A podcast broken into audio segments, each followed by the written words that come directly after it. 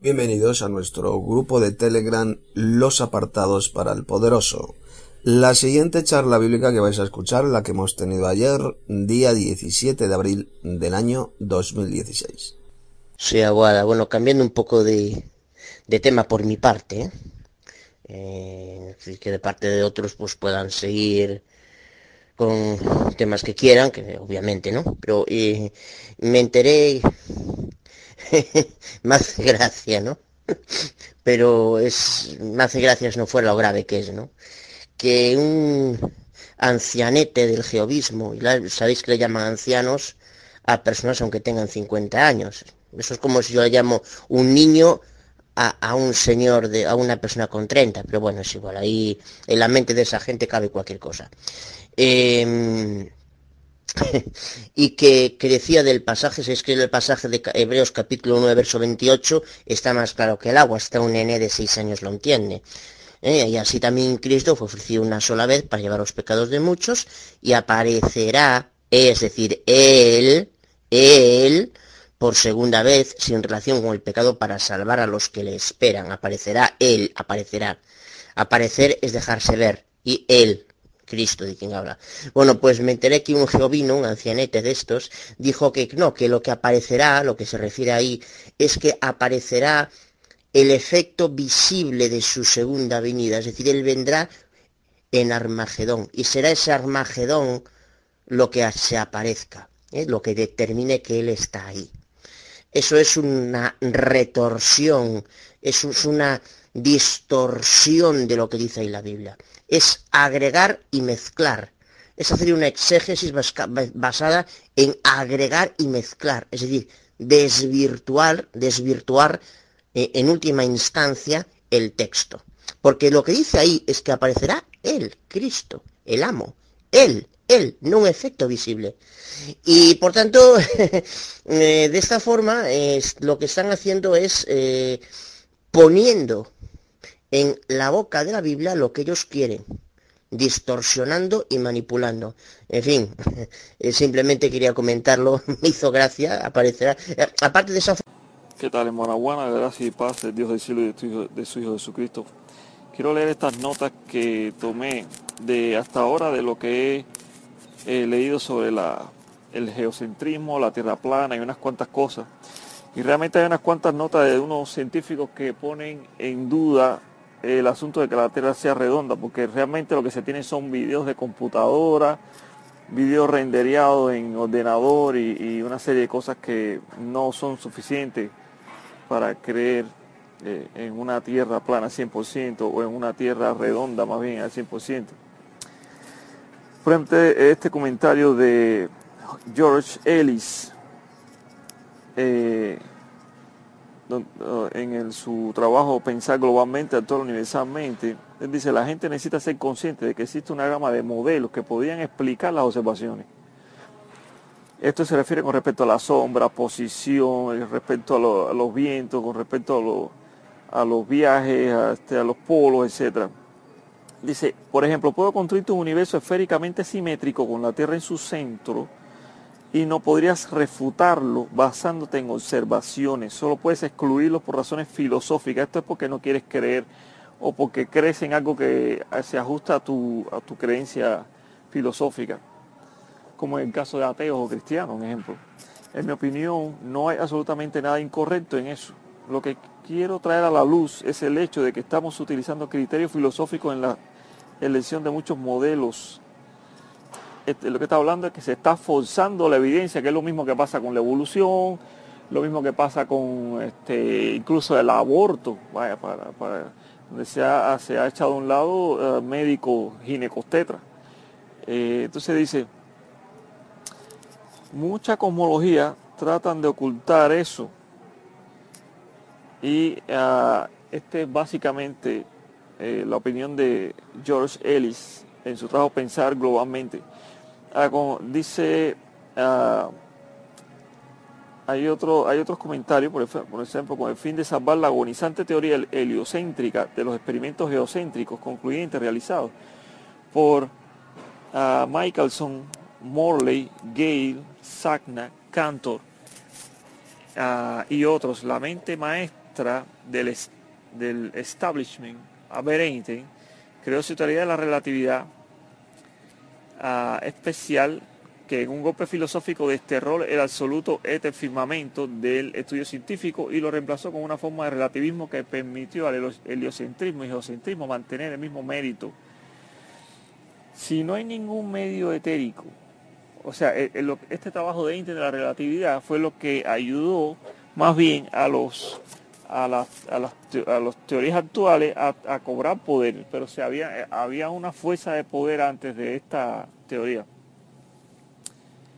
Entonces dice, ah, si no hay ningún medio etérico universal dentro del cual todas las cosas existen, entonces filosóficamente se puede postular un relativismo absoluto en relación con el movimiento de dos objetos como en el hecho de que la Tierra esté en movimiento o estática, o como en el hecho de que el Sol o la Luna estén en movimiento o estáticos. Y hoy en día, al igual que la teoría del heliocentrismo, eh, la teoría de la relatividad de Einstein hace sentada en todo el mundo como una verdad evangélica, a pesar de que él mismo admitió que el geocentrismo es igualmente justificable. Y esto es importante, hermano. La lucha tan violenta en los primeros días de, la ciencia entre los puntos de vista de Ptolomeo, Copérnico, entonces no tendría, Ptolomeo y Copérnico, no tendría ningún sentido. Cualquier sistema de coordenadas puede ser utilizado con la misma justificación. Las dos frases, el sol está en reposo o se mueve, o la tierra está en reposo se mueve, simplemente significa dos convenios diferentes en relación con dos sistemas de coordenadas diferentes. Albert eh, fue, que, fue quien declaró esto. Sabemos que eh, también dijo, por ejemplo, el, cosmólogo Fred Hoyle, sabemos que la diferencia entre una teoría heliocéntrica y una teoría geocéntrica es solo un movimiento relativo y que esa diferencia no tiene ningún significado físico cosmológico. Esto dijo el cosmólogo Fred Hoyle. Entonces, este, como pueden ver, realmente no hay una basamento científico para creer que la Tierra es de una forma o la otra. Lo que sí yo repito, que es que lo que estoy diciendo desde el principio, es que las observaciones de aficionados es lo que va a determinar si la Tierra es redonda o plana. Que, se, que, hayan observaciones eh, de un punto a otro que sea imposible eh, detectar un punto a otro por la curvatura. Si hay un telescopio yo me pregunto esto de principio, si, tienen el telescopio apuntando a la luna, ¿cómo es que nunca han tornado esos telescopios hacia abajo para mirar un país o otro? Esta pregunta la dejo en el aire y dense cuenta que si ustedes pueden llegar a adquirir telescopios para tratar de alcanzar un punto al otro extremo, que supuestamente esté cumbo, cuando se demuestren que estos puntos son alcanzables por con telescopios, se va a definir por completo si la Tierra es plana y se van a eliminar las teorías relativas y no va a haber relativismo en absoluto. Sí, Abuada, que gracias hermano Serra por estos datos que has dado y traído también a colación antes en, escrito. Efectivamente, así es. Fíjate hasta qué punto es, satanista, fijémonos hasta qué punto es satanista la, la falsa ciencia que cuando fracasó el experimento de Michelson Morley y el experimento eh, de, para calcular la velocidad de la Tierra, de la rotación, de la movilización de la Tierra sobre el éter, eh, y, otros experimentos como el de Airey, eh, del tubo, pues lo primero que dijeron es, no, esto demuestra la teoría de la, de la relatividad. No existía, eso no existía la teoría de la relatividad. Lo metió Einstein, el jamao este, el, el chiflao, el perturbado, porque no es otra cosa, porque dijo, ahí está, la teoría de la relatividad general. O sea, eso es la falsa ciencia. ¿Por qué? Porque en el fondo las, esto está dominado por quien está dominado, por las altas élites Illuminati, por las altas élites que dominan, que son antibíblicas. Esa es la realidad última. Esa es la realidad. Ya hemos visto que el 99% de los astronautas son masones. Ya lo hemos visto, se ha demostrado. Eso es así, es indudable. Entonces, claro, eso implica, eso determina, como ha dicho el hermano Serra, que el hecho de que es menester tener una actitud crítica Cuando nos meten en televisión todas esas paparruchas en las noticias mismamente. Eh, ahí, ahí, hermano Serra, la has dado justo en el centro de la diana. eso es lo que, eso es lo que le come el coco a la gente. Es, ahí está. Es eso. Es eso. Es eso, esa, es esa mierda. Es esa mierda. Porque sí, la televisión ha servido para ver una película bonita, interesante, pero en el 90% lo que vemos ahí, o más hoy en día, o más hoy en día, es basura. Pero eso es lo que le come el coco a la gente. Y hoy en día otras cosas también. La gente, y el sistema iglesiero, por supuesto, pero eso está todo mezclado también. Pero eso, eso es la verdadera mierda, quitando excepciones de cosas interesantes que podemos encontrar también ahí, pero quitando excepciones, eso es lo que le come el coco a la gente. Fijaros lo que es la tendencia humana, hermanos. Yo le tengo predicado a mi madre mil veces, eh, es geovina, en el geovismo talayao, y le tengo dicho mil veces, le tengo predicado y demostrado con las Sagradas Escrituras que Cristo y los apóstoles no predicaron el Evangelio o buenas nuevas de la futura tierra paradisíaca. Que sí, que la tierra que la Biblia habla de una tierra paradisíaca, que hay profetas que hablan de la tierra paradisíaca, que, va a existir una tierra paradisíaca. Eso sin duda. Pero que eso no es la buena nueva predicada por Cristo y los apóstoles. Todo dicho, le tengo mostrado pasajes bíblicos, le tengo explicado eh, qué significa la expresión buenas nuevas del reino de Dios, del, qué significa procedencia, le tengo pues nada, ella, sí, durante, al principio sí, tal, me, al cabo del tiempo ya pasa de todo y vuelve a predicar la misma historieta, la misma, o sea, la mente humana es, Satanás tiene una capacidad para cegar increíble. Eso implica, por allá de lo que acaba de decir el hermano Serra, más motivo para que tengamos un espíritu crítico. Eh, muchas gracias a todos los hermanos, gracias y paz. Bueno, espero que hayan entendido un poco mi, mi posición. De mi parte queda decirles que eh, esto es un tema, bueno, que realmente hay que investigarlo más. Eh, por mi parte le prometo a todos, incluyendo el hermano Tito, la investigación más concienzuda de esto.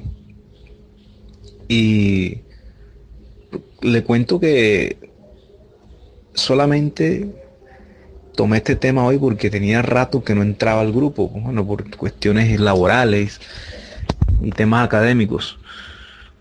Espero que se me haya entendido y, bueno, que haya quedado claro el tema de, de mi, mis más sinceras disculpas con el hermano Tito, ¿no? no es para más, él sabe que yo lo estimo mucho, así como mi hermano Aguada y los demás hermanos del, del grupo. Y yo por este tema pues no voy a extraer en amistades con ustedes ni, ni, mucho menos. Esto no debe dar para eso.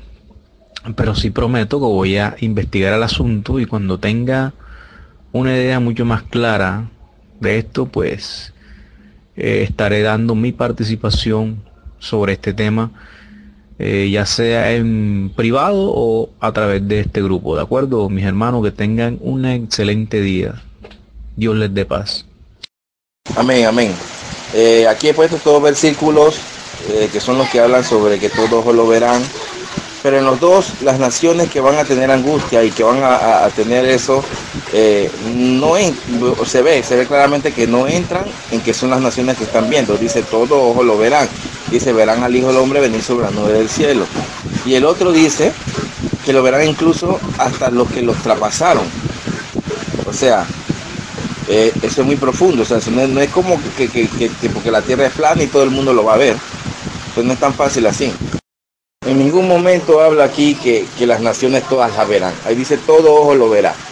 Es más, cuando habla de naciones dice que ellas se lamentarán. O sea, ¿qué? Que se van a dar cuenta de lo que está pasando y se van a lamentar. Eso es lo más lógico para mí. Yo estoy siguiendo estudiando porque eso que el hermano Tito dijo que todas las naciones lo van a ver, eh, tiene que salir de algún lado, ¿verdad? Así que yo estoy investigando a ver si es así. Amén. Eh, gracias y paz. Pero a ver, Tomás Gómez, ¿quién ha dicho, tú no te enteraste de nada, ¿eh? Tú no te has enterado de nada. ¿Quién ha dicho que lo van a ver todos cuando venga? Que no, que eso no lo ha dicho nadie. Lo van a ver todos los que estén en la tierra en ese momento. Todo ojo le verá. Cuando venga, los verán venir, ¿cuáles? Pues evidentemente los que están en la tierra. Y luego, bueno, dice, y los que lo traspasaron, esos también lo verán, pero eso no dice que esos lo verán en el momento de venir, no. Esos lo verán luego cuando sean resucitados y sean juzgados y sean sentenciados al lago de fuego.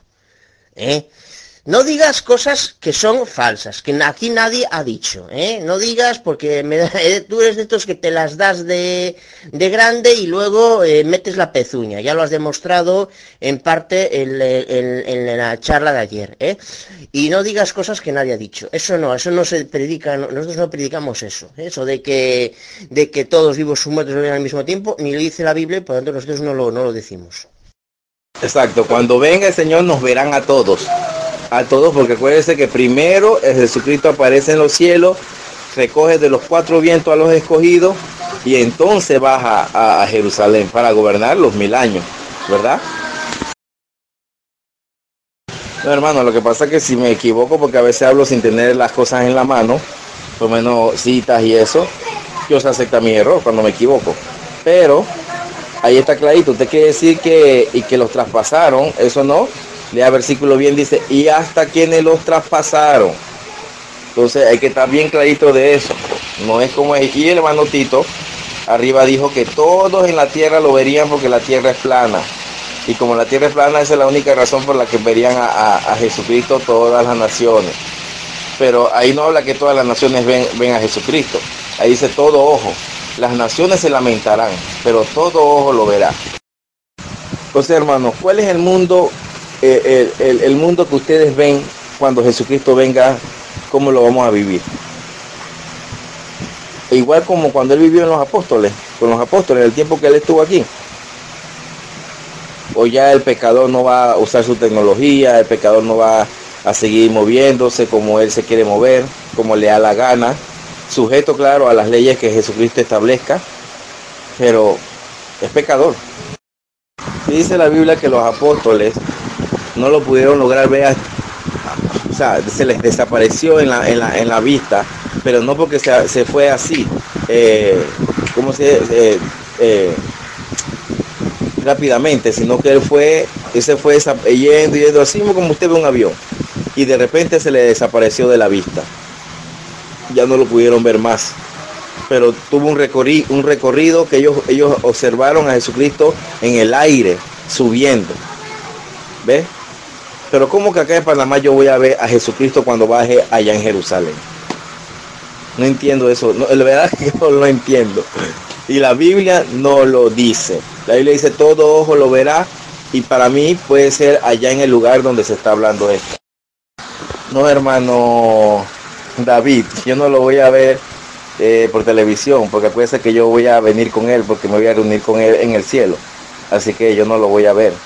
Pero eh, sí el mundo lo verá por televisión, por, por toda la, la, todo lo que hay ahorita mismo de tecnología, bueno, así lo verá.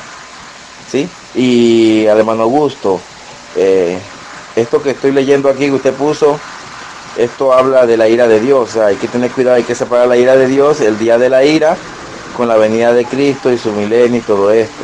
Amén. Si aquí es donde el hermano Tito se está refiriendo Voy a leerlo bien para estar más seguro de lo que acabo de decir y poder eh, eh, eh, darle, como se dice, estar más... usted me entiende. Pero me parece que esto es sobre la ira, la ira del Señor. No, no, no, no, no. ¿Cómo es que, se llama el hermano? ah, Aguada, fue el que preguntó. No, hermano Aguada, yo no creo en el rapto silencioso. Hace mucho rato ya.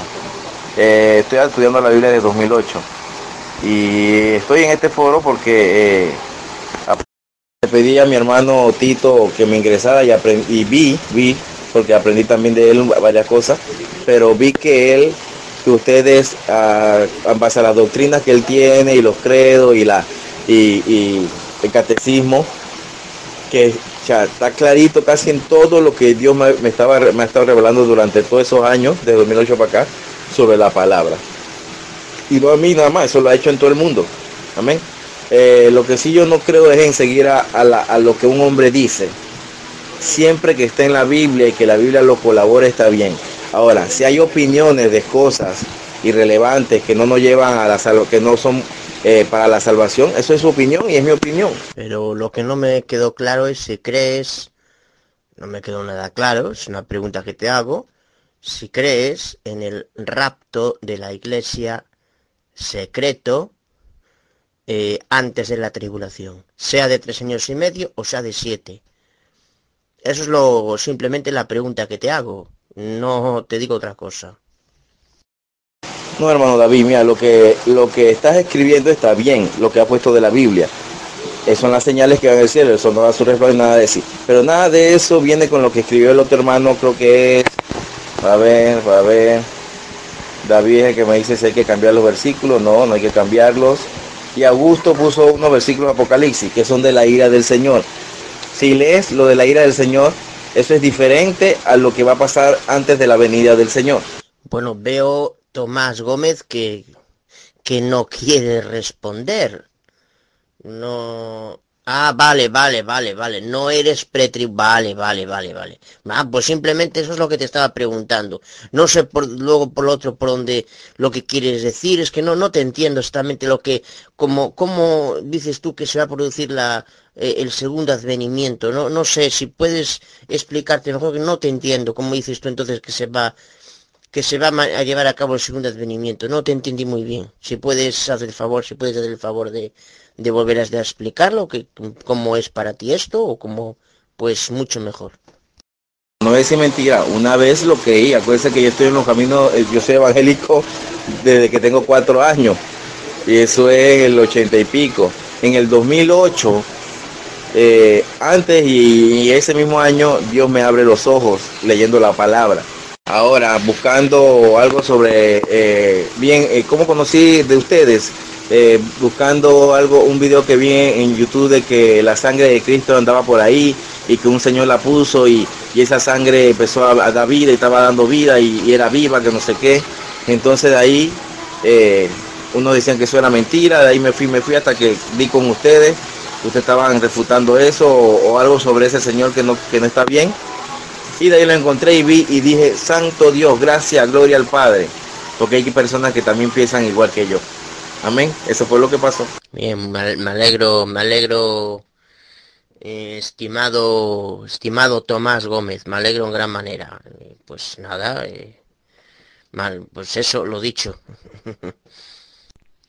bueno, yo no sé si tú te pregunto si aún tienes doctrinas evangélicas como el trinitarismo, como la inmortalidad del alma, o si ya has podido comprender que esas doctrinas no son bíblicas. Eh, bueno, si es una pregunta que te hago, porque en el mundo del evangelicalismo lo que se enseñan son esas doctrinas, que una, un examen concienzudo las desacredita por completo. Yo al hermano Tito lo conocí hace años, creo que casi desde el principio, al poco tiempo de tener en la web, y, que era al principio de que había unas charlas en, en Esquipe, hace muchos años, luego eh, dejé durante un tiempo, y, pero bueno, básicamente lo empecé ya desde casi desde el inicio.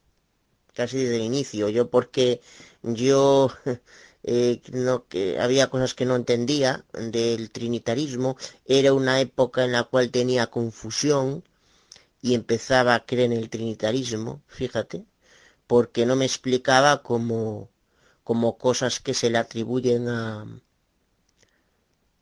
eh, eh, cosas que, se dicen eh, en, el, en, el, en el Antiguo Testamento y a B, luego en el Nuevo Testamento se las aplican a Jesucristo. Entonces no entendía eso, no entendía la enseñanza de los dos y a no sabía nada de eso, ¿no? Entonces, pues, eso tal. Luego había conceptos que no entendía, con relativos, por ejemplo, a eh, que dice el geobismo atalayado, de que, de que, por ejemplo, la primera, primogénito es primogénito, pero no explicaba que primogénito tiene dos aserciones y que el concepto que se baraja en Colosenses 1.15 no es, en fin, ahí no armoniza con, con esa concepción, que significa el sentido de preeminencia, y, eso me llevó a casi, casi rozar una creencia con el trinitarismo. Y ahí también le tengo que agradecer lo que más le voy a al hermano Tito, que, que dijera, anda, no, parece ser que, a ver, no solamente estos chalados, estos jamados, este cuerpo gobernantino dice esto, hay gente con mucho fundamento bíblico que tampoco es trinitaria, pero que explica al mismo tiempo mucho mejor muchas cosas, ¿no? Y a raíz de ahí es cuando empecé con, con, con el hermano Tito. Eh, Tomás Gómez, pero yo entiendo eso, todo ojo lo verá de los que estén vivos. Evidentemente eso no lo especifica, pero yo creo que se sobreentiende, yo creo que está implícito, o sea, hay cosas que están explícitas en un versículo, en un verso, y hay otras que están implícitas, ¿no? Yo, claro, entonces, eh, no quiero decir que todos los que estén muertos, esos también lo verán porque dice luego en el libro de revelación que hasta que los que lo traspasaron, los cuales están muertos ya, pero lo verán cuando sean juzgados. Ahora bien, el libro de revelación no dice que esos lo verán venir. Eso es lo importante de hacer una lectura exhaustiva de ese versículo 7 de la revelación 1. Entonces, em, ahí el tema es ese, ¿no? Y, y yo me parece que está implícito, que son los que todo, todo ojo de los que viven, no se especifica ciertamente, pero yo lo veo como algo implícito en el, en el verso. Bueno, soy eh, Tito, Martínez.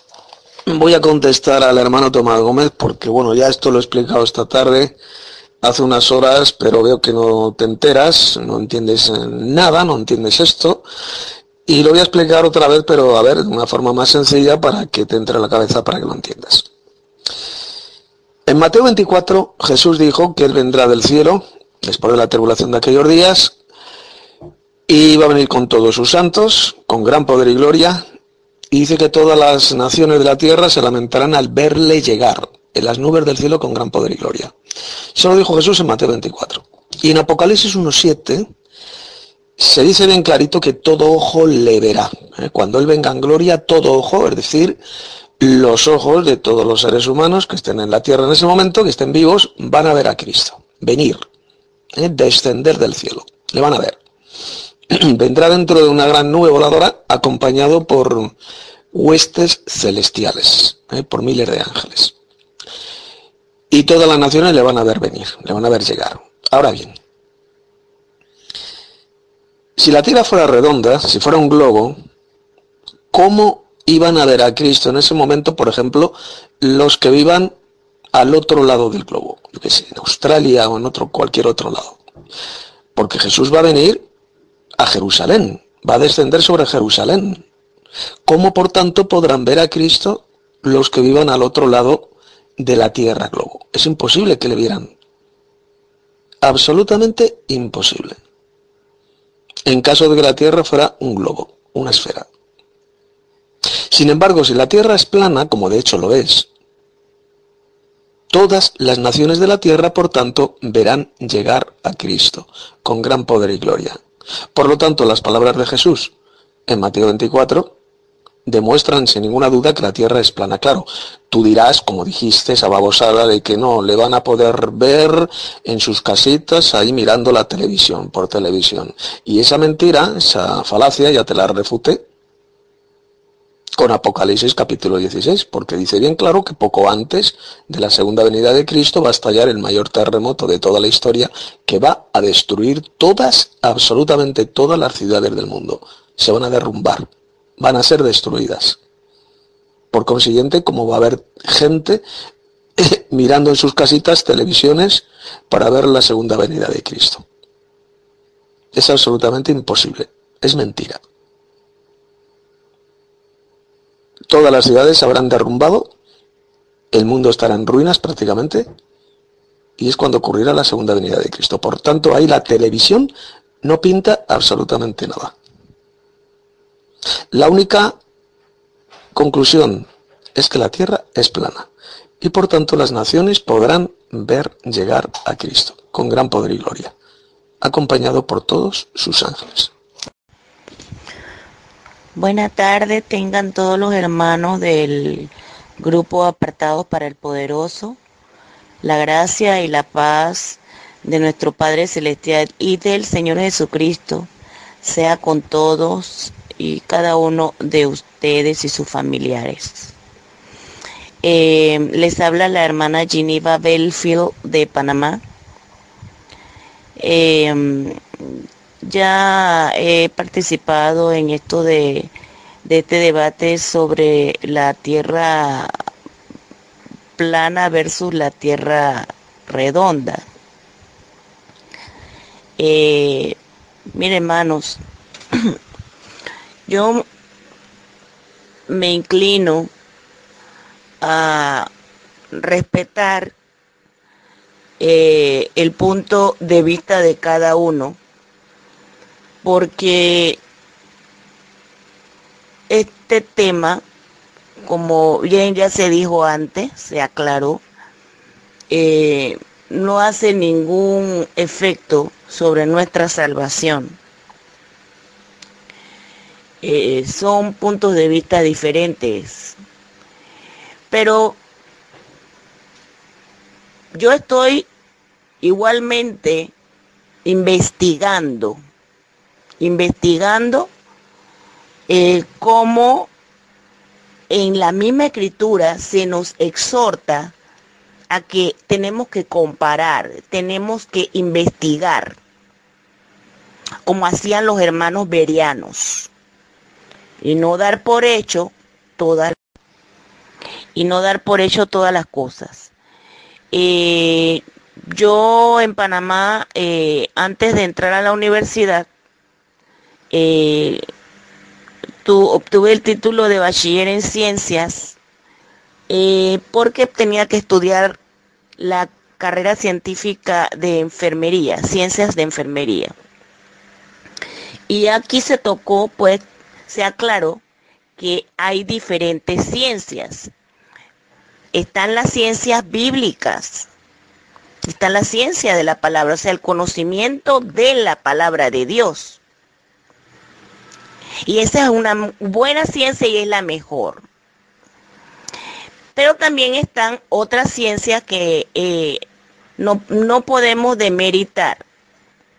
Simplemente evaluar y discernir espiritualmente, porque el espiritual todo lo juzga. Entonces, yo, por ejemplo, me hago la siguiente pregunta en toda esta investigación que estamos haciendo, porque estoy investigando igual que todos. No estoy dando por hecho nada. Yo estoy investigando hasta donde yo puedo. Eh, ojalá tuviera un telescopio de alto poder y me pudiera subir a una montaña muy alta eh, eh, y, o me pudiera subir a navegar en un avión para poder hacer mis observaciones, porque la ciencia también se basa en las observaciones. No solamente en los hechos que otros dan, se basa en nuestras observaciones. Yo le hago a todos los hermanos de este grupo la siguiente pregunta. En el libro de Josué, en el libro de Josué, se habla acerca de la batalla de los israelitas contra los amorreos. En Gabaón, en el valle de Gabaón. Yo quiero que me digan, y esto va con todos, desde el que más sabe al que menos sabe. Y yo me considero que poco sé. Pero hagámonos y cuestionémonos esto. ¿Por qué Josué, por qué el juez Josué en esa batalla,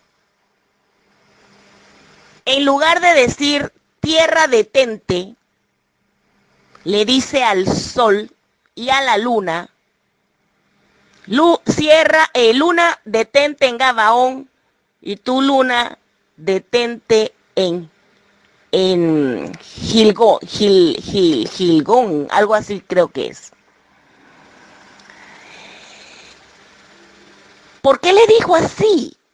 Y le voy a decir una cosa, yo no considero ni creo a Josué un ignorante en cuanto a las cosas de los conocimientos de Dios. Acuérdense que ese hombre estaba siendo instruido por Moisés. Y de hecho fue el segundo, el, el, que vino después, el que vino a gobernar Israel después de Moisés. Yo no considero a Josué un ignorante en las cosas de Dios. Estoy segura que Dios a todos sus hombres de la Biblia, Él revelaba misterios, Él revelaba cosas. Moisés fue uno, Josué fue otro, y así, hasta los profetas. Entonces, ¿quiénes somos nosotros para estar cuestionando algunas cosas? O desmentir o demeritar. Yo pregunto que alguien me responda por qué Josué le dijo a la luna y al sol que se detuvieran en lugar de decir tierra detente. Es interesante, hermanos, ¿verdad?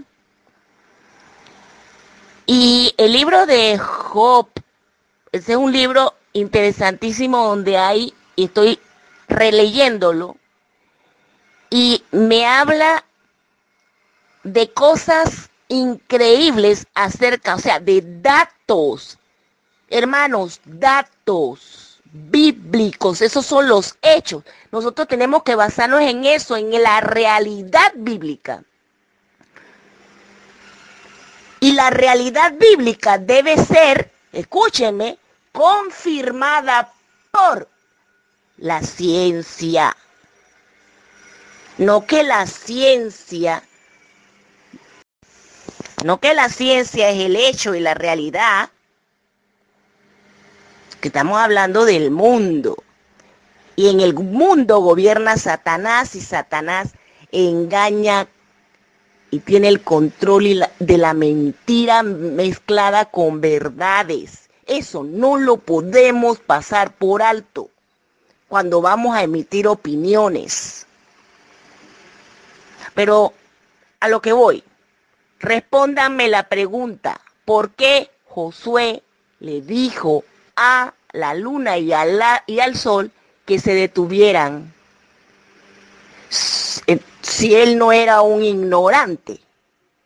Paso palabra. En mi opinión, eh, el texto de Josué 13:10, en connivencia con otros textos veterotestamentarios, yo esto lo he dicho ya hace tiempo, quizás no por sí solo, pero sí en connivencia con otros textos, como es Eclesiastes 1.4, como es Primero de Crónicas capítulo 16 verso 30, como es el Salmo 93.1, el Salmo 104.5, entre otros. Eh, por ejemplo, el profeta Jeremías no creía que la tierra se estaba moviendo. Ahí se ve en Jeremías 33.2, Así ha dicho Yahvé, que hizo la tierra, Yahvé que la formó para afirmarla. ¿Eh? El salmista tampoco creía en que la tierra se movía.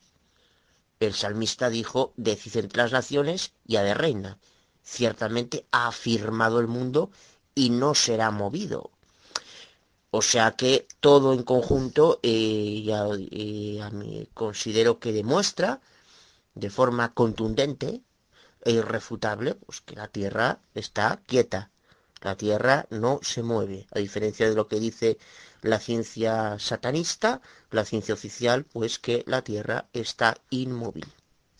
Bien, soy Tito Martínez, estoy leyendo el chat, dice Tomás Gómez, la siguiente mentira. ¿eh? Vamos a demostrar que es absolutamente falso y estúpido lo que dice Tomás. Dice, cuando Jesucristo venga la tierra estará en un 80% sana Y seguidamente dice, Apocalipsis 16, eh, eso es después del milenio. ¿eh? después del milenio de Jesucristo, dice él.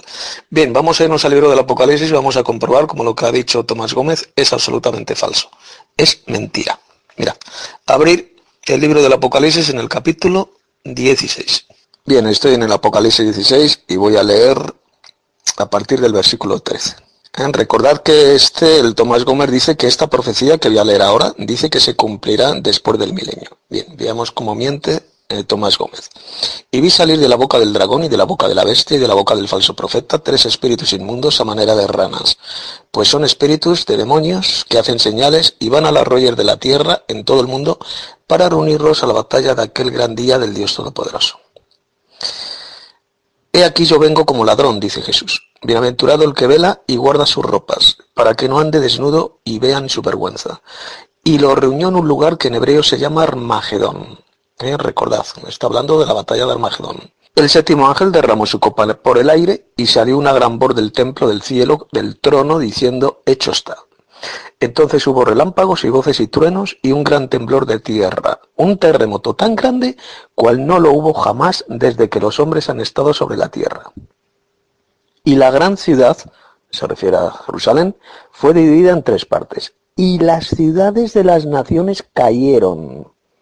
¿Eh? se van a derrumbar todas las ciudades del mundo, van a ser destruidas. Y la gran Babilonia vino en memoria delante de Dios para darle el cáliz del vino del ardor de su ira. Y toda isla huyó, y los montes no fueron hallados. Como podéis ver, esto va a ocurrir justo antes de la segunda venida de Cristo. Esto no tiene que ver nada ¿eh? con eventos proféticos que sucedan después del milenio, sino que va a ocurrir esta destrucción de todas las ciudades del mundo justo antes de la segunda venida de Cristo. Por lo tanto, eso que ha dicho Tomás Gómez, de que en un 80% la tierra va a estar sana ¿eh? cuando Cristo venga, es una estupidez y es absolutamente falso. Em, Tomás Gómez, de que canal de televisión, qué empresa de televisión es la que va a filmar la segunda venida de Cristo, según tú? ¿Qué será? ¿Una empresa alienígena, extraterrestre? Van a venir extraterrestres con sus cámaras de televisión para filmar la segunda venida de Cristo y tú vas a estar ahí en tu casita ¿Eh? Eh, según tú, el 80% de la gente, como según tú la Tierra va a estar sana, en un 80%, ¿eh? el 80% de la gente va a estar ahí tranquilamente en sus casitas, viendo el espectáculo de la segunda venida de Cristo por televisión. Cuando el Apocalipsis, como lo acabo de leer, dice bien clarito que todas las ciudades del mundo van a ser destruidas en ese megaterremoto planetario que va a arrasar, que va a derrumbar todas las ciudades del planeta.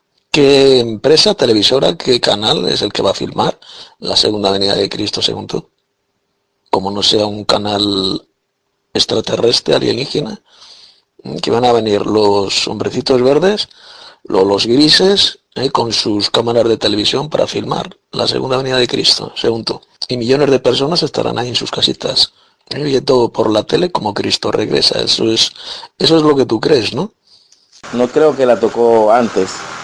Pero bueno, eh, no tengo no tengo ahorita mismo el, cuadro que yo que he tenido de, cómo es la, la, cómo van a pasar los sucesos. Estuve leyendo un poco las suyas de, su tesis, hermano Tito. Eh, todavía la estoy, eh, no la he terminado de leer. Pero aquí yo veo que no es el gran terremoto antes de la venida del Señor. Eso es después. Es que eso, Tito, es el resquicio el resquicio del pretribulacionismo, porque tú sabes muy bien, hermano Tito, que esto se enseña en el mundo del llamado evangeloquismo. Esto se enseña esto, se enseña esa, cosa de que al día siguiente todos los periódicos y todas las, las televisiones van a decir un ser eh, se lo llevó a los aleluya y todo. O sea, de alguna forma esto tiene que ver, no digo que Tomás Gómez no que esté aún ahí, pero que tiene ese resquicio, ¿no? Que se debe determina por eso todo, ¿no? Y ahí es donde se ve ese, esa cosa que aún quedó de ese mundo, ¿eh? a mi juicio. Así es, hermano Aguada. Este dato que he mencionado es tremendamente importante y significativo. Y que personas como Tomás Gómez, pues, Tomás Gómez pues pasan por alto, no se enteran. Es el hecho de que todas las ciudades del mundo estarán destruidas cuando Cristo venga en gloria. Ese terremoto planetario, el más grande de toda la historia, va a derrumbar y a destruir todas las ciudades del planeta. Por lo tanto, es absolutamente imposible de que haya televisiones y que la gente esté en sus casitas viendo la televisión contemplando la segunda venida de Cristo. Eso es una patraña, sencillamente, una estupidez que se han inventado. Pasan por alto esa profecía que aparece en Apocalipsis capítulo 16. No, Gómez, pero Tomás Gómez, tienes que reconocer, tienes ese resquicio. Eh, tú lo primero que deberías de reconocer es que tienes ese, esa cosa aún, ese resquicio que te quedó, que en cierto modo es normal, fueron muchos años lo que has estado ahí. Tú tienes que tener en cuenta que para aprender a veces hay que, hay que estar dispuesto a corregir desde cero, ¿entiendes? Te digo con, eh, con toda la aprecio del mundo, pero es que tienes, tú tienes ese resquicio, si tú no, no asimilas que tienes ese resquicio de ese mundo en el que estuviste, no hay forma. ¿eh? Que no, bueno, dice Tomás Gómez que no, hombre, que no. Dice, el gran terremoto de Apocalipsis capítulo 16, dice Tomás Gómez, será después del milenio. Pero vamos a ver, criatura estúpida, ¿Dónde has sacado, de dónde has sacado esa patraña? Es que tú no sabes leer. El milenio es mencionado en Apocalipsis capítulo 20. Y el gran terremoto planetario que va a destruir todas las ciudades aparece en Apocalipsis 16. Va a ocurrir justo antes de la batalla de Armagedón. Eso que tú dices de que ese gran terremoto será después del milenio, te lo has inventado tú. Estás deformando y estás pervirtiendo lo que dice el libro del Apocalipsis. Tomás Gómez, quítate el resquicio que te inculcaron ahí las iglesias evangélicas, que aún lo tienes. Quítatelo, trate de amputártelo porque te veo mal.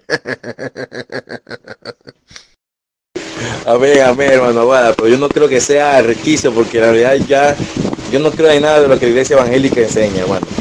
Yo, pero, pero lo que yo sí sé es que hay cuatro formas y yo creo en que después de los siete años es que aparece el Señor. Pero la tierra no es completamente destruida. ¿Por qué? Porque ahí viene a reinar una tierra que todavía puede trabajarse, todavía puede moverse. ¿Por qué? Porque el anticristo a los tres años y medio después de los tres años y medio de paz vienen tres años y medio de tribulación. Y esos tres años y medio Él no va a destruir la tierra, Él va a atacar a los cristianos. Y cuando va a destruir a Israel aparecerá Jesucristo. Todavía no es la ira de Dios. Amén. Eh, soy Tito Martínez. Mira, Tomás Gómez, vamos a hacer una cosa. Pon atención. Por los mensajes tuyos que acabo de escuchar, veo que crees en esa doctrina de que habrá un periodo de siete años de tribulación ¿eh? y que a la mitad de los siete años un anticristo pues va a romper el pacto. Vamos a hacer una cosa, porque aquí, en este grupo de Telegram, si dos personas quieren hacer un debate serio, no se puede hacer correctamente. Por lo tanto, te propongo algo, y es que mañana a través del Skype en audio tú y yo, solamente tú y yo vamos a tener ese debate relacionado con el asunto de esos supuestos siete años de tribulación que tú has mencionado. ¿Vale? Mañana, a través de Skype, vamos a tener ese debate. Eh, como los antiguos, eh, los antiguos debates que, debates que tuve pues hace tiempo, bastante tiempo a través de Skype, pues mañana te propongo que tengamos este debate en audio y luego ya lo publicaré en internet. ¿Eh? ¿Estás dispuesto mañana a las 11 de la noche hora española que tú y yo tengamos ese debate en audio, un debate serio? Respóndeme en tu siguiente mensaje. Hermano Tito, bueno, yo ahora ya me... Estoy aquí en, la reunión ya y no... Hoy es viernes y entonces estoy acá por Chepo, lejos de, como 60 kilómetros, no está tan lejos, no, pero me voy a quedar acá en la montaña, en la finca, y ya me quedo hasta el lunes, el lunes que voy el domingo es que voy bajando en la tarde para Panamá. Aquí estoy hablando ahorita de mi tablet, pero sí está bueno, está bueno. Vamos, vamos, vamos a hacerla.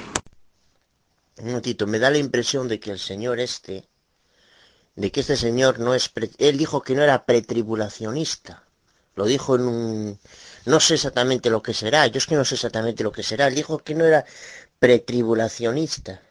A la hora de, de concretar el, sobre el, digo yo, eh, digo yo sobre el, tema del debate, porque yo no sé de qué, de qué, de, qué exactamente, eh, yo, lo que dice es que no cree que que todos lo verán, que dice que los verán por la tele. O sea, no entiendo. Pero vamos, yo no entiendo exactamente a este, a este hombre lo que quiere decir. Sí, hermano Abuada, el tema que vamos a debatir, Tomás Gómez y yo, es el asunto de los supuestos eh, siete años de tribulación, porque en uno de sus mensajes en audio ha mencionado que vendrá ese periodo de siete años tan famosos que mencionan los evangelocos, eh, de siete años de tribulación, de que el anticristo firmará un pacto de siete años, que luego romperá ese pacto a la mitad de los siete años. Eso lo ha mencionado antes Tomás Gómez Así que el lunes sobre este tema va a tratar el debate. Bien, ya me y me marcho al mundo onírico a planchar las orejas y, y ya mañana, si queréis, seguimos eh, hablando de lo que queráis, de lo que queramos. Ahí os he pegado ya el enlace, ya he editado la mega charla que hemos tenido ayer eh, aquí en el grupo. Ya está editada y publicada en internet. Dura casi casi siete horas nada más y nada menos. Así que ahí tenéis tiempo para disfrutar eh, o para aburriros, porque a algunos igual seguramente les va a aburrir. Pero bueno, está muy amena, ha quedado muy bien y ya la podéis bajar, ya la podéis escuchar. Bueno, como ha salido mal el audio, soy ya muy bajo, lo repito. El tema que vamos a debatir el lunes, eh, Tomás Gómez y yo, es el asunto de esos supuestos siete años de tribulación que hablan los evangelocos y que ha mencionado antes eh, este, Tomás Gómez. Dice que vendrá un periodo de siete años de tribulación, que el anticristo firmará un pacto de siete años con Israel y a la mitad de los siete años va a romper ese pacto. Y también vamos a tocar el punto ese de, de que el 80% de la gente va a ver por televisión en sus casitas la segunda venida de Cristo, algo que ha mencionado Tomás Gómez. También vamos a tratar ese punto en el debate eh, en audio que vamos a tener el lunes. A través de Skype, recordad, no va a ser a través del teléfono, no va a ser a través de aquí, de Telegram, sino a través de Skype, como lo hacíamos antiguamente. El lunes a las 11 de la noche hora de España. Debate con Tomás Gómez. Y así que me marcho a planchar las orejas ahí a la cama. Hasta mañana. Es que hay que estar la cosa. Nunca estuve hablando ni me refiero a la tele. Lo que digo es que, y lo dice hermano, no agarrar, no puedo agarrar ese versículo yo para decir que la tierra es plana. No puedo agarrar ese versículo. Ahora, eh, cuando dice todos lo verán, todos lo verán, para mí no es tampoco todo el mundo.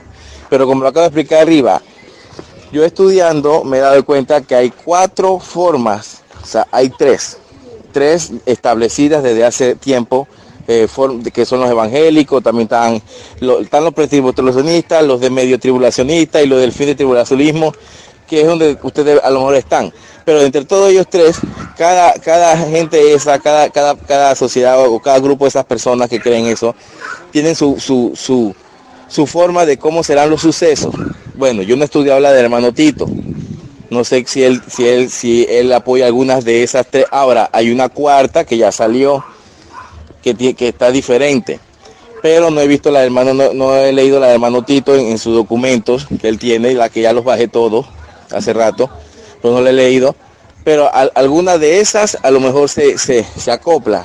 Yo voy a revisar, voy a ver porque imagínense, si cuatro tienen su forma de, de, de, de, amarrar los hechos como serán, bueno, ¿será que el Manotito tiene una quinta? ¿Ves? Porque, porque yo, yo dije algo sobre cómo, cómo pienso, cómo lo he leído, cómo será más o menos, ¿no? Tres, tres años y medio de, de, desde el anticristo, tres años y medio de, de, de paz, de supuestamente, ¿no? Que todo se, se, se arregla, la, la, la, la, economía, la comida, todo, el hambre. Y después vienen los tres años donde se revela contra el pueblo de Israel y contra los cristianos. Amén. Pero no, si se parece a algunas que a los pretribulacionistas, yo no sé, o sea, no, no lo tengo clarito. Porque yo sí estoy desde los cuatro años en la iglesia, pero doctrina, doctrina, las estudié hace, ¿qué? 2000, 2000, 1998, una cosa así. Pero en el 2008 entro y Dios ahí me rescata, a la verdad. Ahora, lo que yo estoy diciendo es mi opinión, pero yo puedo hacer debate, no se preocupen. No, Tomás, yo no estoy sacando nada fuera de contexto. Yo estoy repitiendo y diciendo lo que tú has dicho. Has dicho bien clarito, y ahí está, eh, escrito, grabado, que el 80% de la tierra estará sana, estará bien cuando Cristo venga. ¿eh?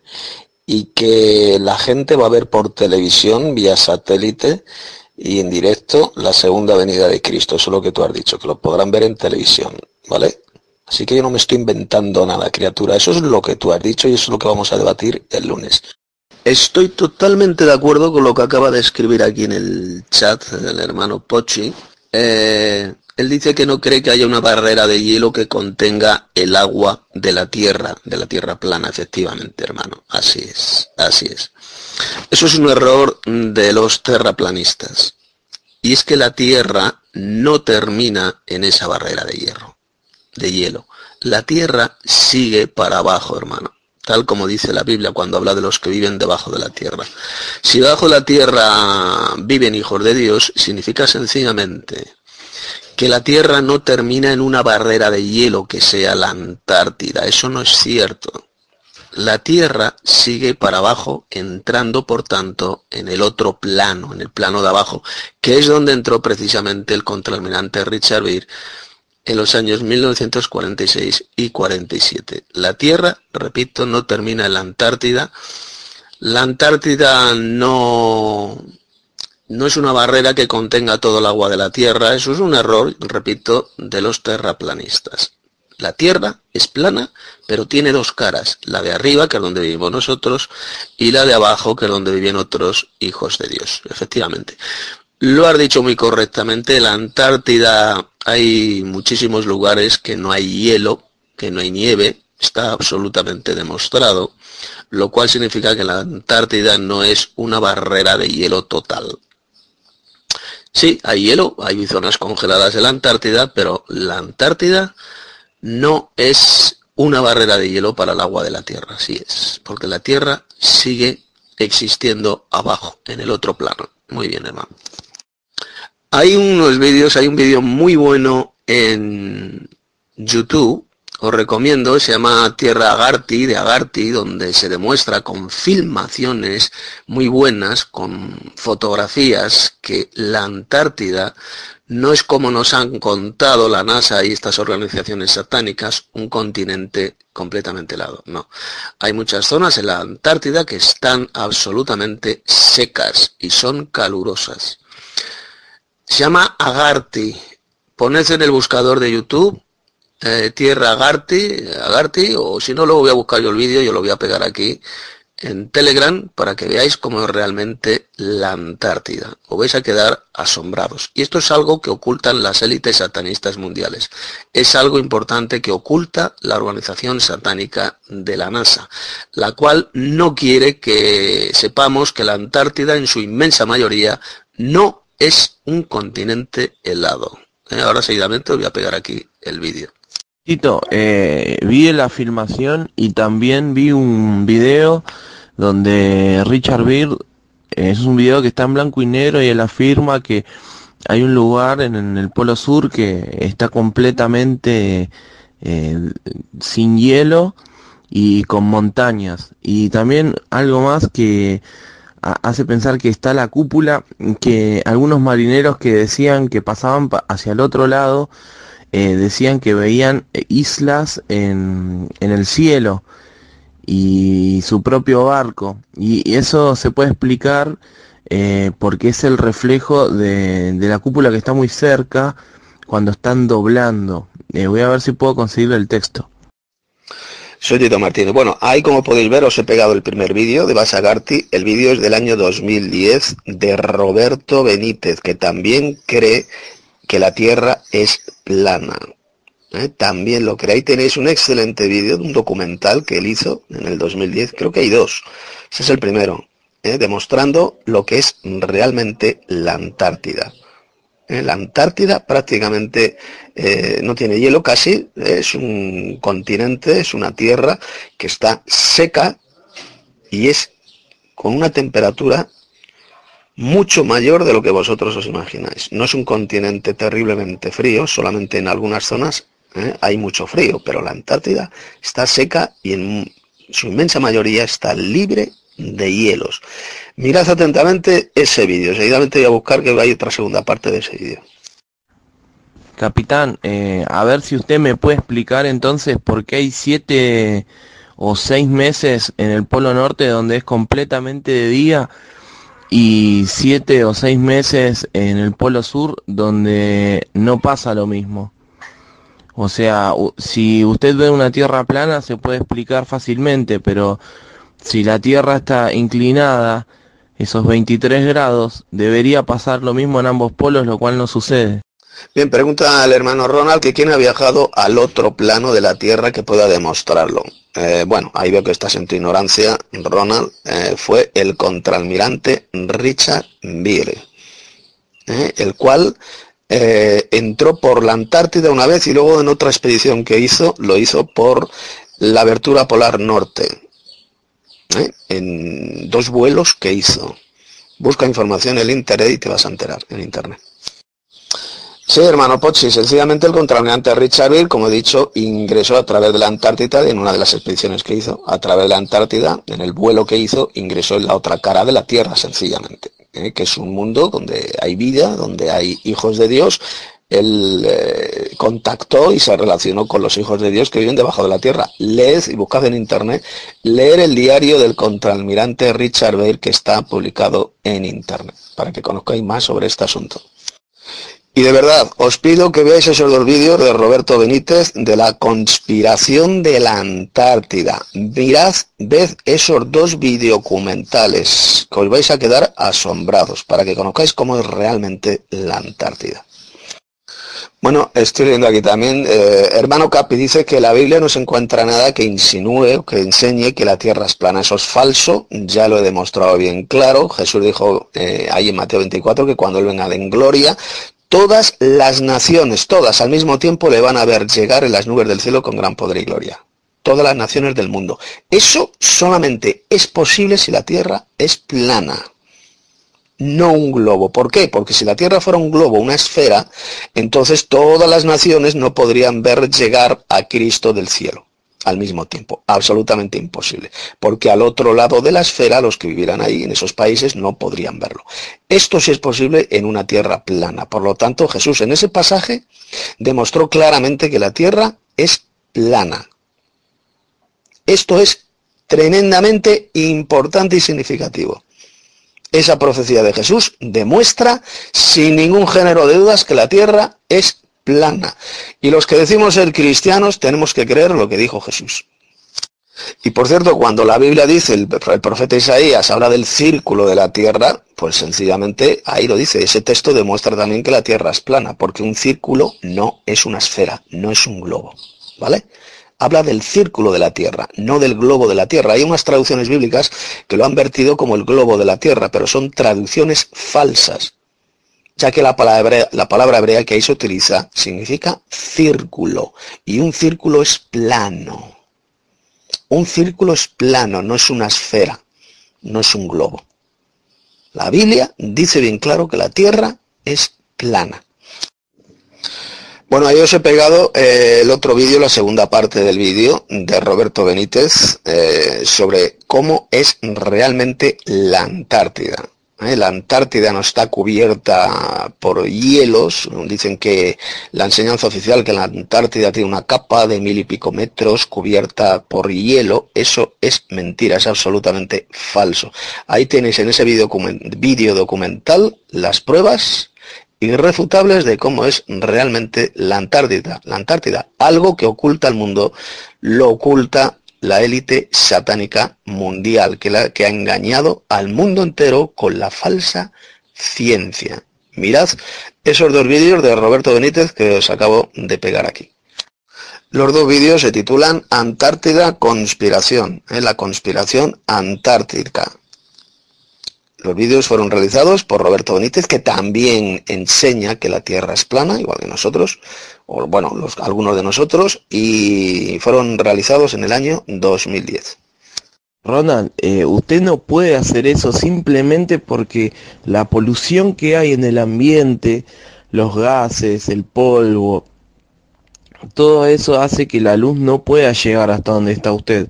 No es que el telescopio limpia eh, los kilómetros que tiene usted adelante. Si usted puede ver, por ejemplo, hay mares, eh, islas, eh, como a ver, playas, en donde se puede ver la playa de enfrente, lo cual no puede ser posible si la Tierra fuera una esfera, pero se ve muy distorsionado por todo lo que hay entre medio, todo ese polvo que, que se levanta de la Tierra es lo, que molesta e impide, por más potente que sea su, telescopio, no va a hacer que limpie el camino que hay delante de la luz que rebotan los objetos y tiene que volver hacia usted.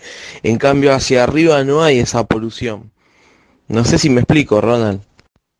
Muy buenos días, queridos hermanos. Eh, por aquí su hermano Alexander Rossi.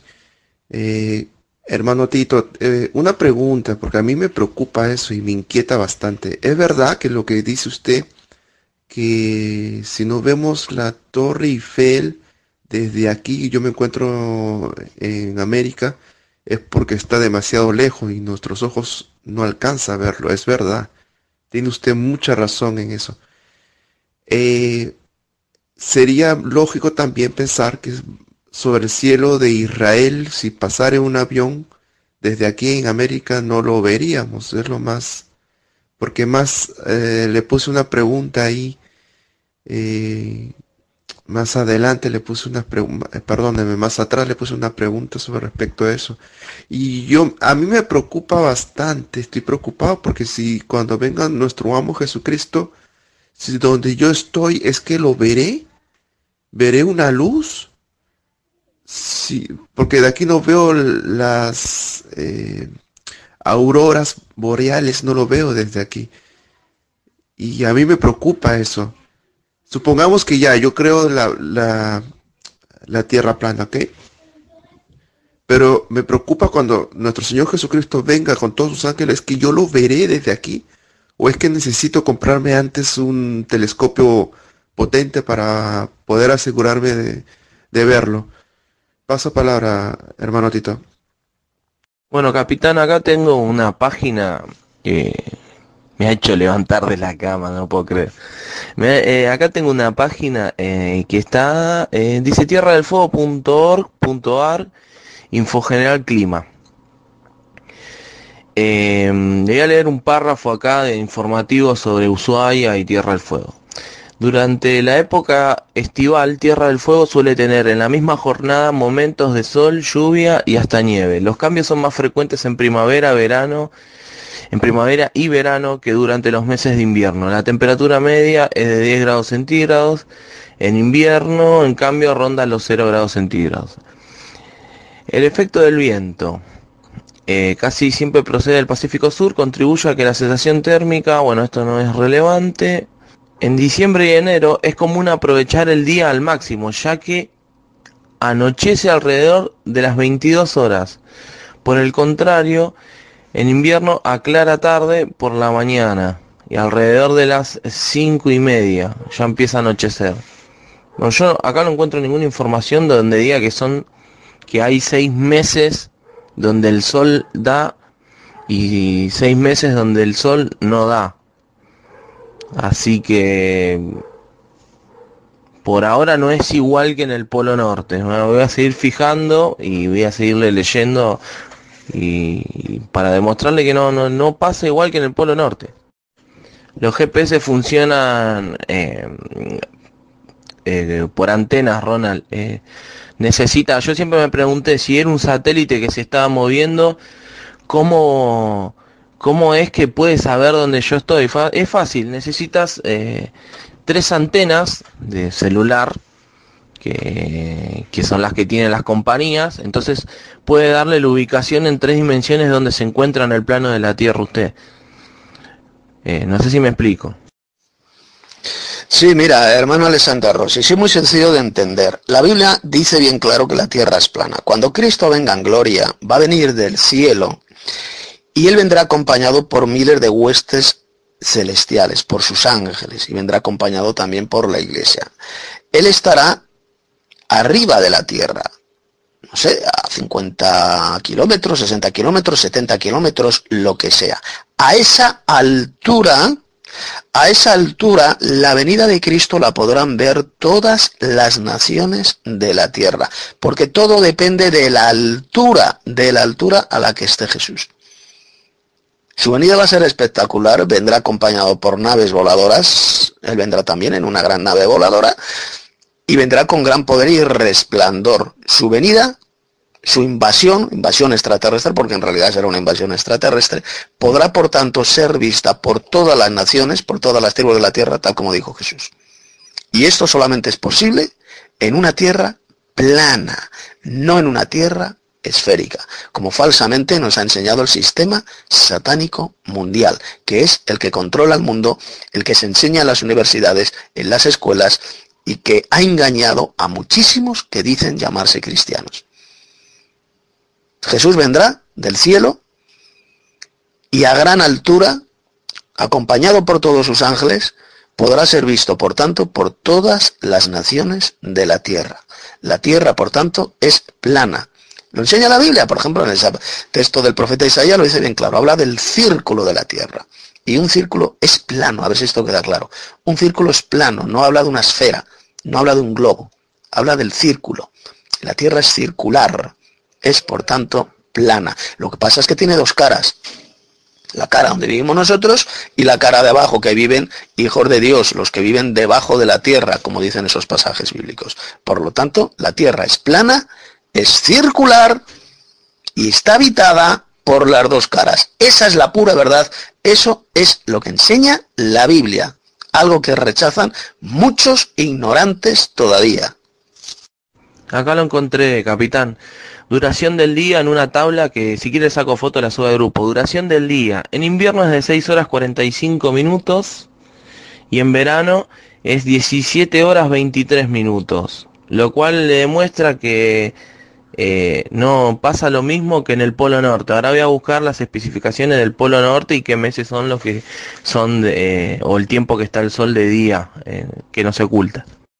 Efectivamente, hermano Capi, en, en, Internet y en YouTube también hay mucho falsario, como por ejemplo los que enseñan que la Tierra es un globo, esa élite satánica mundial, ¿eh? como por ejemplo la NASA y otras organizaciones espaciales, engañan al mundo entero por internet y por muchos medios diciendo la gran mentira diabólica de que la Tierra es un globo que da vueltas a miles de kilómetros por hora, ¿eh? de que la Tierra es, es, es una esfera y y que la Tierra pues eh, se va moviendo. Todo eso es absolutamente falso y es antibíblico, efectivamente. Claro que estas élites satánicas mundiales que controlan el mundo engañan a millones de personas, como por ejemplo a ti, con esa gran mentira de que la Tierra es un globo que da vueltas y vueltas y vueltas.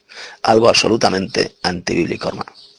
Bueno, pregunta el hermano, eh, no, el hermano Ronald que si los satélites no existen, ¿cómo funcionan los GPS? Es muy sencillo muy sencillo, busca información en YouTube que la vas a encontrar. Funcionan por antenas terrestres. Antenas terrestres. No por satélites, supuestos satélites, miles de satélites, eh, como dice la élite satánica mundial, que están dando vueltas alrededor de la Tierra. Eso es absolutamente mentira, eso es falso. El GPS funciona, puede funcionar perfectamente por medio de antenas aquí en la Tierra. Eh, prácticamente en las ciudades, por ejemplo, en edificios altos, todos prácticamente tienen antenas, antenas de GPS, antenas de telefonía móvil. Todo esto funciona por antenas terrestres, no por falsos satélites, eh, algo que no existe como está suficientemente demostrado. Ronald, en el desierto donde usted está no hay antenas, ¿y cómo obtiene la señal del GPS? No va a llegar directamente desde el satélite. Usted necesita sí o sí tener tres puntos de referencia para que la máquina le diga dónde está. Con un solo punto de referencia no le puede decir dónde está.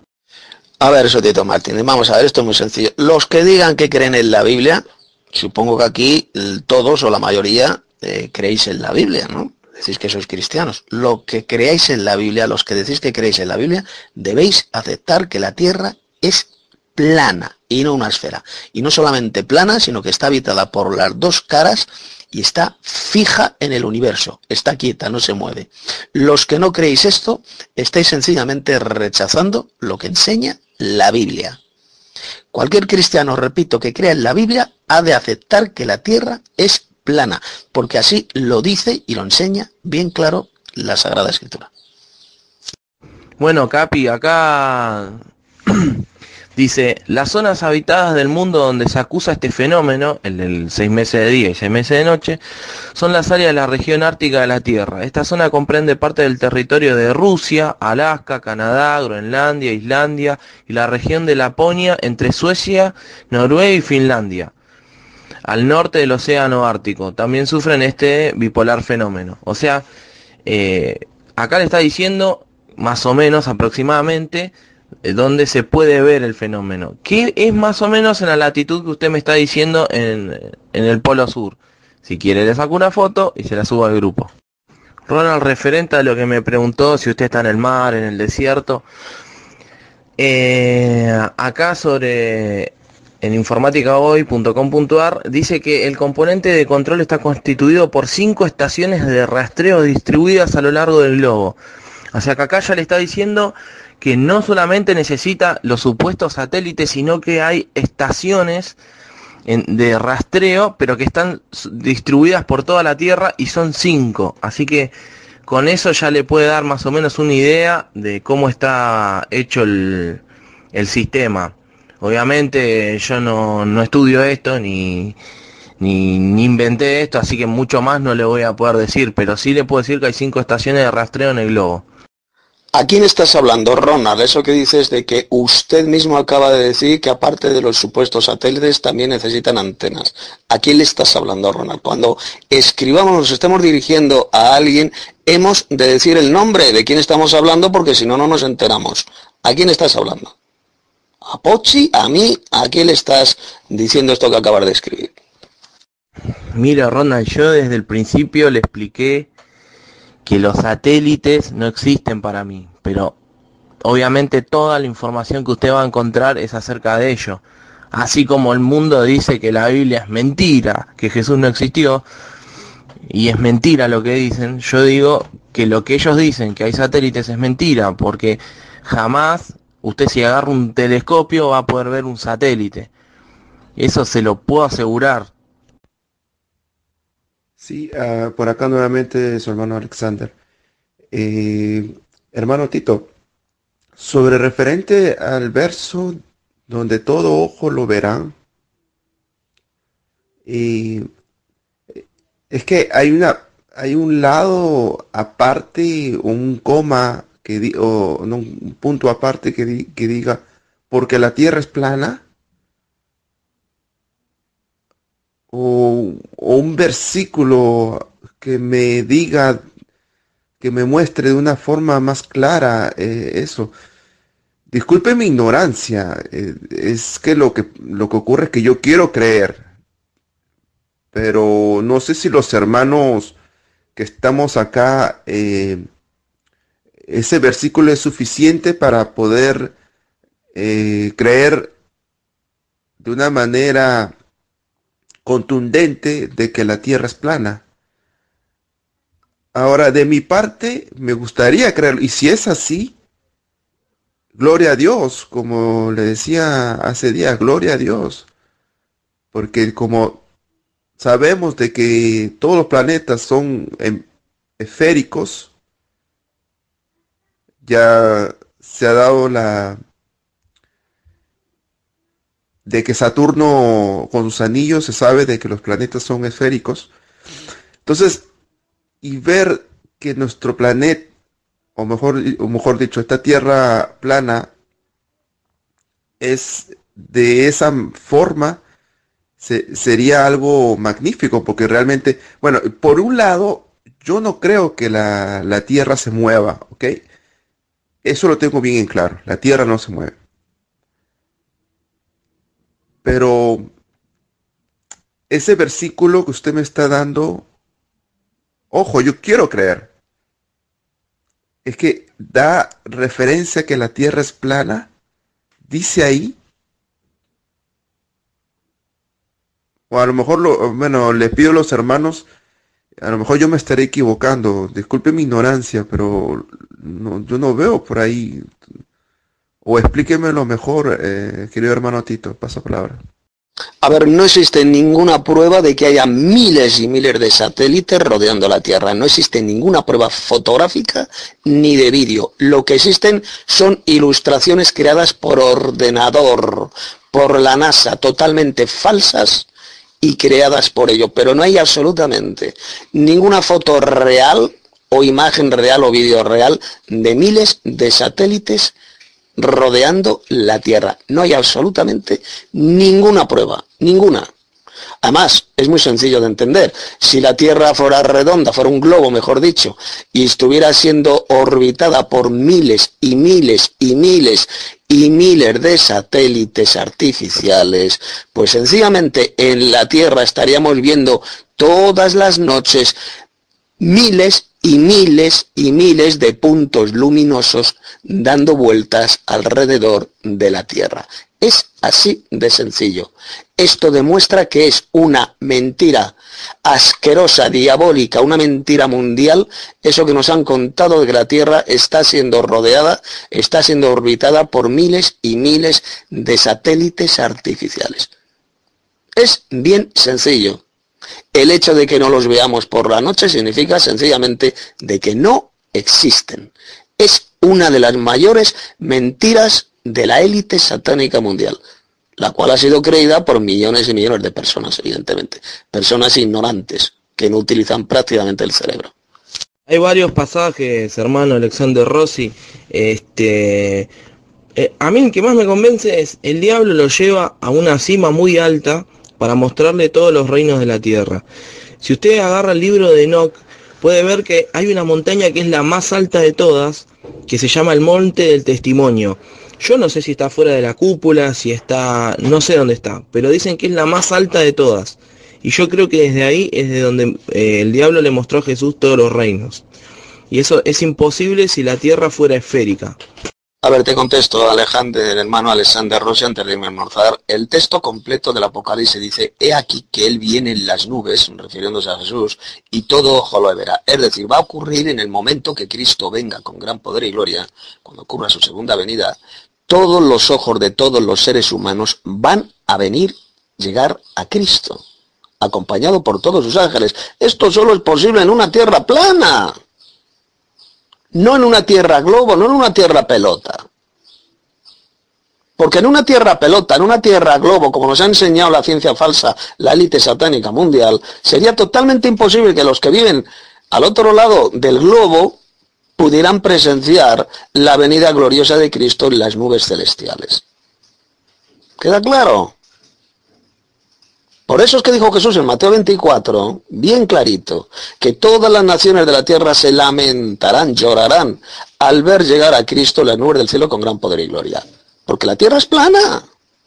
Porque habla de todas las naciones de la tierra, no solamente de unos cuantos, no solamente de los que vivan en Oriente Medio, no.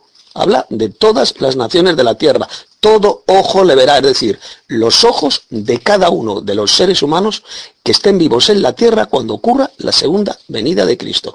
Esas palabras del Apocalipsis y esas palabras de Jesús demuestran de forma irrefutable que la tierra es plana y quien lo rechaza sencillamente está rechazando la enseñanza bíblica. Aquí me dirijo especialmente a hermanos como Ronald, hermanos como Capitán Victoria, etcétera, etcétera o el hermano Oscar, por ejemplo, que habló ayer. Estáis rechazando la enseñanza bíblica sobre este tema, así de sencillo. Y luego sigo que me voy a almorzar. almorzar. Ya lo he dicho antes, hermano Alexander Rossi, que sí, que la Biblia dice literalmente que la tierra es plana, dice que es un círculo, habla del círculo de la tierra en el libro del profeta Isaías. Y un círculo es plano, un círculo no es una esfera, no es un globo, ¿queda claro? Si habla del círculo de la Tierra es porque la Tierra es plana, es circular, pero es plana. Porque si la Tierra fuera una esfera, un globo, pues diría el globo de la Tierra. O la esfera de la Tierra. No, habla del círculo. Tú dibujas en un papel O coges una hoja de papel, por ejemplo, y con una tijera la recortas esa hoja de papel y la conviertes en un círculo. Eso que has hecho no es un globo, no es una esfera, es un círculo. Pues algo semejante es la Tierra, es la Tierra, es un círculo, tiene dos caras y las dos caras de la Tierra están habitadas, las dos caras del mundo están habitadas. En la superior vivimos nosotros y en la inferior viven los hijos de Dios, como dice la Biblia, que viven debajo de la tierra, es decir, en la otra cara, en la cara inferior. Así es realmente la tierra, así lo enseña la Biblia y el propio Jesús lo confirmó con esas palabras eh, de cuando ocurra su segunda venida a la tierra, que todas las naciones de la tierra del mundo le van a ver llegar. Todo ojo le verá. La tierra es plana, es circular también. Así lo enseña la Biblia y los que decís que creéis en la Biblia debéis aceptar esto. Porque es pura enseñanza bíblica. Enseñar que la Tierra es un globo o una esfera, estáis sencillamente creyendo y repitiendo lo que la élite satánica mundial ha metido las mentes de millones de personas, porque es Satanás quien engaña al mundo entero con la falsa ciencia. La Biblia habla bien claro de la falsa ciencia. Y esa es la que se han tragado todos los globalistas de este grupo, porque aquí, bueno, vosotros nos, llamáis eh, tierraplanistas, pues nosotros os llamamos globalistas. La élite satánica mundial ha engañado a los globalistas, sean o no sean cristianos. Y ya sí que me marcho a almorzar. Hola hermano Alexander, Alex, eh, lo edito con el programa el, Nero y el Cantasia. Si conoces el Cantasia, Cantasia Studio. Con el Cantasia Studio y con el Nero es con los cuales edito la charla. Pero bueno, no te preocupes, yo, lo tengo tiempo de sobra, hermano, para editar las charlas y para publicarlas y para mí no es ningún problema, de verdad. Gracias por ofrecerte, para ayudarme, pero para mí no es ningún problema hacerlo. Gracias, paz, hermano. Buenos días, hermanos. Buenas tardes. Soy el hermano Rafael Anay, siervo del Señor.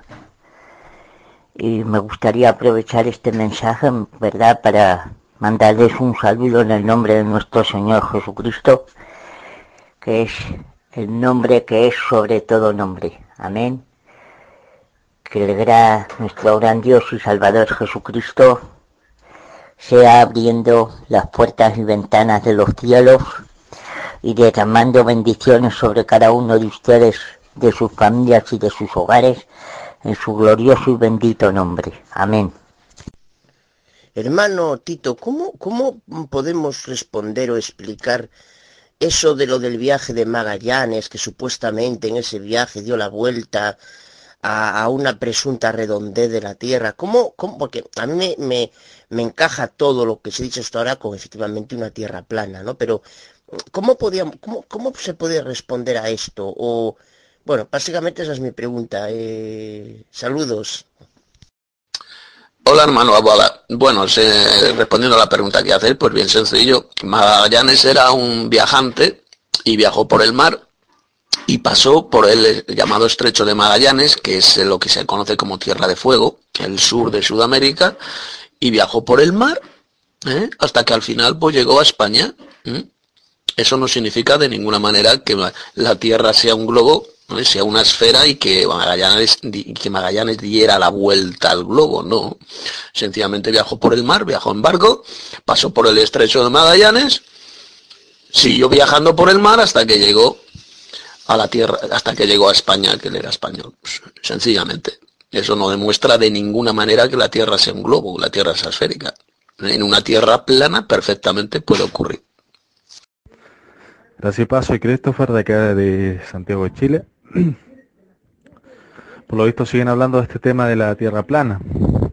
Lo único que quería aportar yo es que la, la idea de que la Tierra es un, una esfera, hay que tener en cuenta que está de la mano totalmente con toda esa mierda de, del, del Big Bang y de la evolución y toda esa mierda atea. Porque lo que nos está enseñando es que somos un planeta totalmente diminuto, que hay otros planetas que nos superan millones de veces en tamaño, que somos una escoria en el universo y que por pura casualidad tiene vida. Eh, sin embargo, la, la teoría de la Tierra plana es totalmente incompatible con toda esa mierda. La teoría de la eh, de la Tierra plana es totalmente incompatible, la Tierra plana y fija, con toda esa mierda de la evolución. Porque no tendría sentido. Supuestamente todo fue una explosión. ¿Cómo va a haber, cómo va a ser que la Tierra va a ser fija?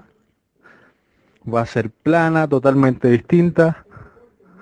Y justamente con un sol y una luna alrededor eh, de la Tierra. Entonces, bueno, eso lo quería aportar. Paso palabra. Yo tenía una pregunta para el hermano este que decía que la tierra no se movía. Bien, hermano, pues ahora te voy a decir yo. Si la tierra no se mueve, ¿cómo explicas tú que no sea siempre de día en el mismo sitio y de noche en, el mismo sitio, sino que el día, ¿verdad? Pues va avanzando hasta que llega la noche. Nos dice la Biblia que Dios creó la luz porque todo estaba en tinieblas. Gloria sea al Señor. Pero hermano, si Dios creó la luz y puso ahí el sol y la tierra estuviera quieta, siempre estaría el sol en el mismo sitio. Siempre sería de día en el mismo sitio. ¿Podrías explicarme, pues, por favor, esto? Porque la verdad que mi ignorancia no alcanza a comprenderlo. No, hermano. Hermanito. Los que dicen que la teo... A ver. Los que decimos que la Tierra es fija, no nos queda ahí nomás. O sea, también creemos que el Sol y la Luna giran alrededor de la Tierra. Entonces ahí se explica el tema de la noche y el día. Porque si el Sol va girando, va girando, va girando, va girando, eh, significa que va, va, va dándole día a unas partes y otras partes van quedando de noche. ¿Me entiendes? Porque el sol no abarca todo, todo, todo. Solamente una parte. Entonces, ahí se entiende eso. Y a la misma vez también gira lo que es la luna. Tú sabes que la Biblia, como se ha estado hablando, yo no me había fijado, pero lo dijo el hermano Tito, que la luna tiene su propio resplandor. Cuando dice Jesucristo que la luna no dará su resplandor, ¿no es cierto? Entonces la, la luna tiene su resplandor que es el que se que da en la noche. Porque si no fuera por, por eso, el, en la noche sería sería un, no se vería nada. Pero sin embargo, tenemos esa lumbrera. Eso hermano. Bueno, voy a, voy a, soy Tito Martínez, voy a contestar a Rafael a la pregunta que ha hecho, pues bien simple, muy sencillo, porque es el Sol y la Luna lo que se mueve, la Tierra está fija, y al moverse el Sol y la Luna, al dar vueltas ¿eh? alrededor de la Tierra plana, hace que en unos lugares sea de día y en otros lugares sea de noche. Porque hasta la propia Biblia, supongo que tú crees en la Biblia, Rafael, no lo sé, ¿eh? lo dudo según la Biblia dice bien claro que es el sol y la luna lo que se mueve, ¿eh? y no es la tierra. Perdón, hermano, estaba hablándole al altavoz y, y se escribió mal.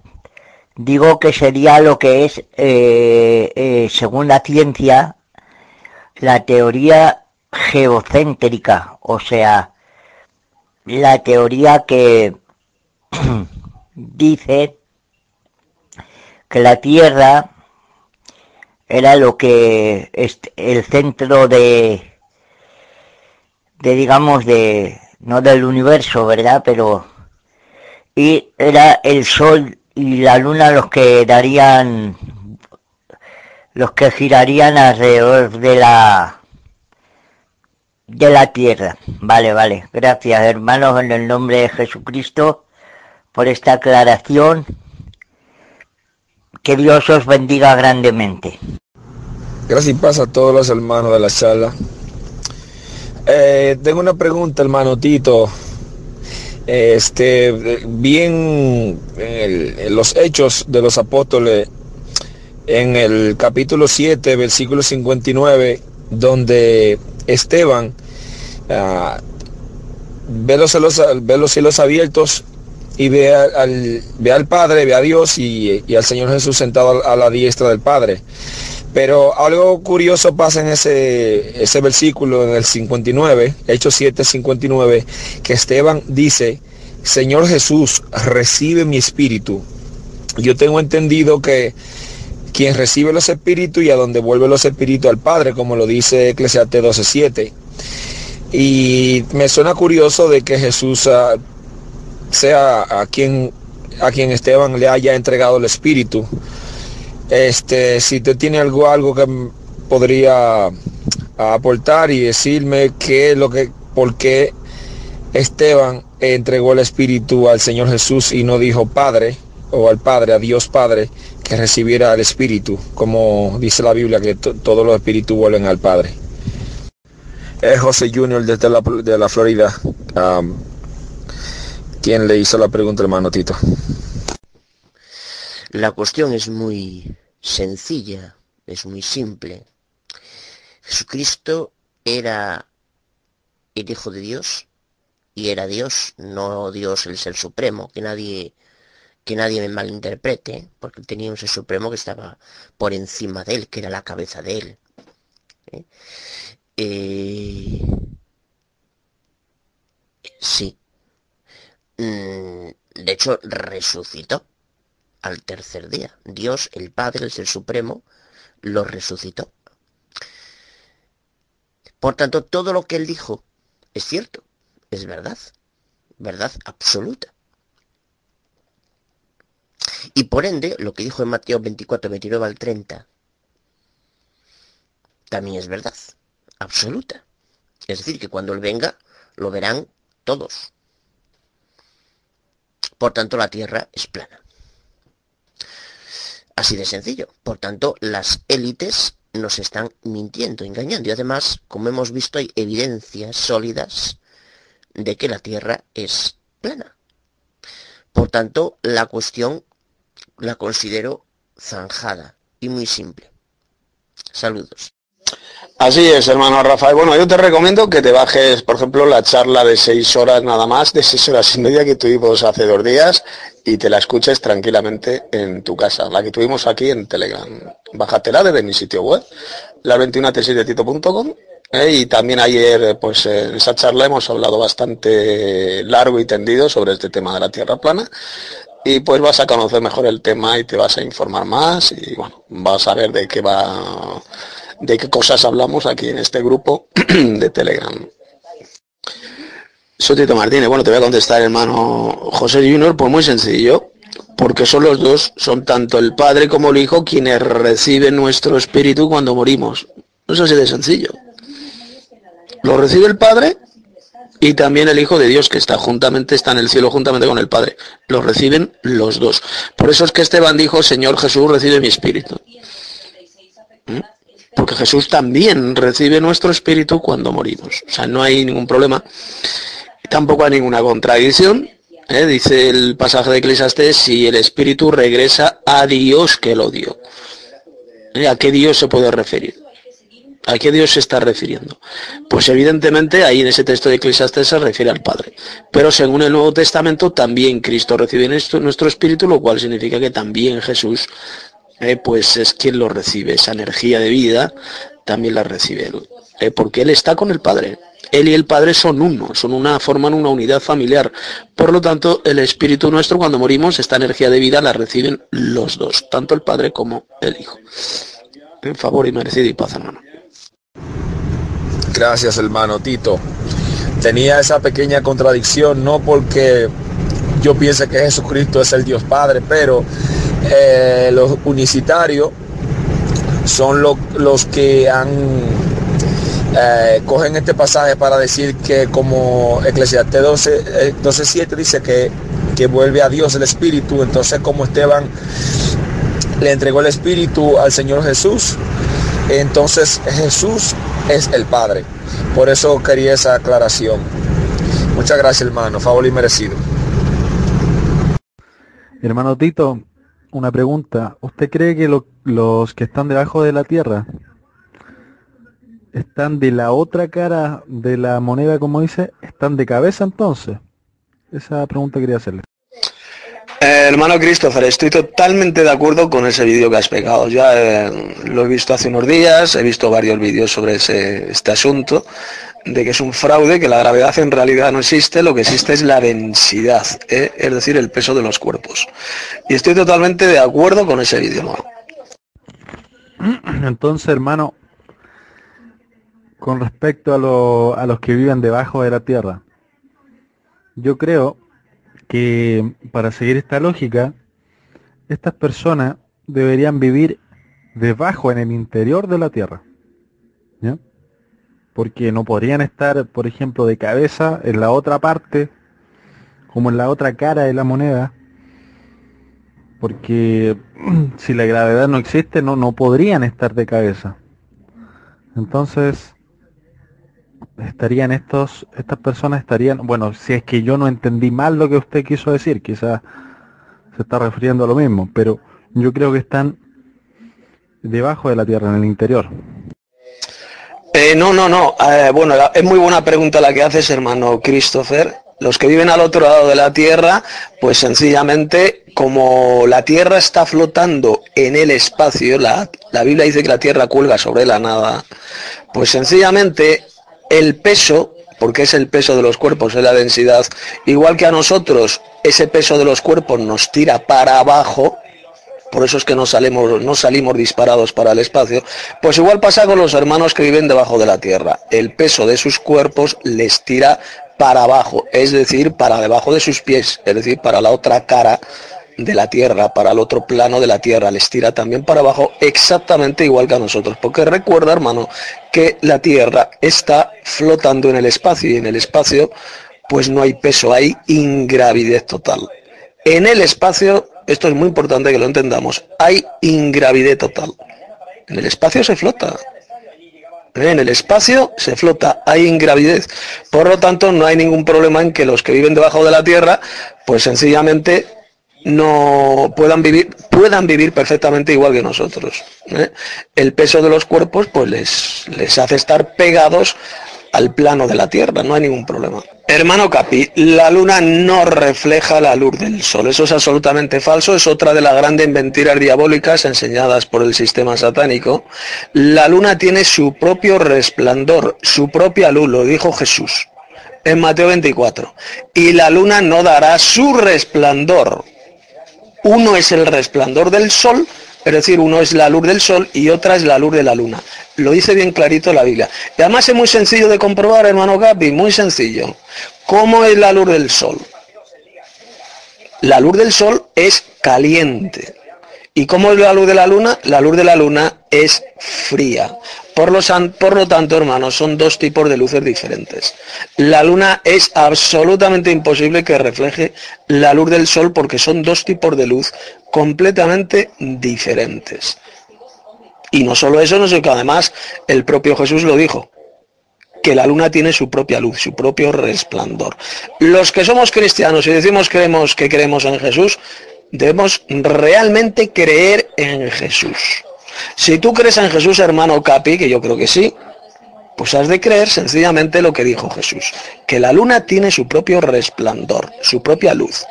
Porque mira, hermano, si la luna reflejara la luz del sol, ¿sabes lo que hubiera dicho Jesús en Mateo 24? Pues mira, hubiera dicho esto. Entonces el sol se oscurecerá y la luna no dará el resplandor no dará el reflejo del sol. Eso es lo que hubiera dicho Jesús si la luna diera el reflejo del sol. Pero no, Jesús no dijo eso. Dijo que el sol se apagará y la luna no dará su luz, su propia luz. Eh, La luz de la luna tiene su propia luz, su propio resplandor. Y luego en Primera de Corintios, capítulo 15, el apóstol Pablo lo dijo bien claro. Una, así como literalmente, porque me lo sé el texto de memoria, así dijo Pablo. Porque una es la luz de la luna, otra la luz del sol y otra es la luz de las estrellas. Son luces diferentes, hermano. Repito, una es la luz del sol, otra es la luz de la luna y otra es la luz de las estrellas. Son luces, son resplandores diferentes. Son resplandores diferentes. Repito, la, la luz del sol es caliente. La luz de la luna, tú supongo que has estado muchas veces a la luz de la luna y cómo es la luz de la luna. ¿La luz de la luna te da calor? No, te da frío, da frío, es una luz fría. Si la luna reflejara la luz del sol como te han hecho creer a ti, ¿cómo sería la luz de la luna? Pues sería caliente, daría calor. Así de sencillo. Sin embargo, no, es una luz diferente, es una luz que le pertenece solamente a la luna. Y el sol tiene su propio resplandor. Eso es lo que enseña la Biblia y eso es lo que cualquiera puede comprobar científicamente, ¿eh? de forma objetiva, simplemente poniéndose primero de mañana a la luz del sol y por la noche a la luz de la luna. Y verás la total diferencia que hay entre una luz y la otra. Pues muy sencillo, hermano Capi. Eh, Capi, Capi pregunta que si fuese su propia luz, la luz de la luna, ¿cómo explican las fases de la luna? Pues muy sencillo, porque hay otro objeto oscuro que orbita alrededor de la Tierra y que se interpone entre la Tierra y la Luna. Es un objeto negro que ha sido filmado varias veces. Y ese objeto hace que se puedan ver las fases de la Luna. Cuarto creciente, cuarto menguante, así de sencillo. Es un objeto que Dios creó, es un objeto negro, circular, que se interpone entre nosotros, entre la Tierra y la Luna. Y el hermano Tomás Gómez pregunta que a cuántos kilómetros está el Sol y la Luna. La Biblia no lo dice por ninguna parte a cuántos kilómetros está. Lo que sí es absolutamente falso es lo que enseña la falsa ciencia, el sistema satánico mundial, cuando dice que el Sol está a millones y millones y millones de kilómetros ¿eh? y que la Luna está a cientos de miles de kilómetros. Eso es mentira. Están el Sol y la Luna relativamente cerca de la Tierra.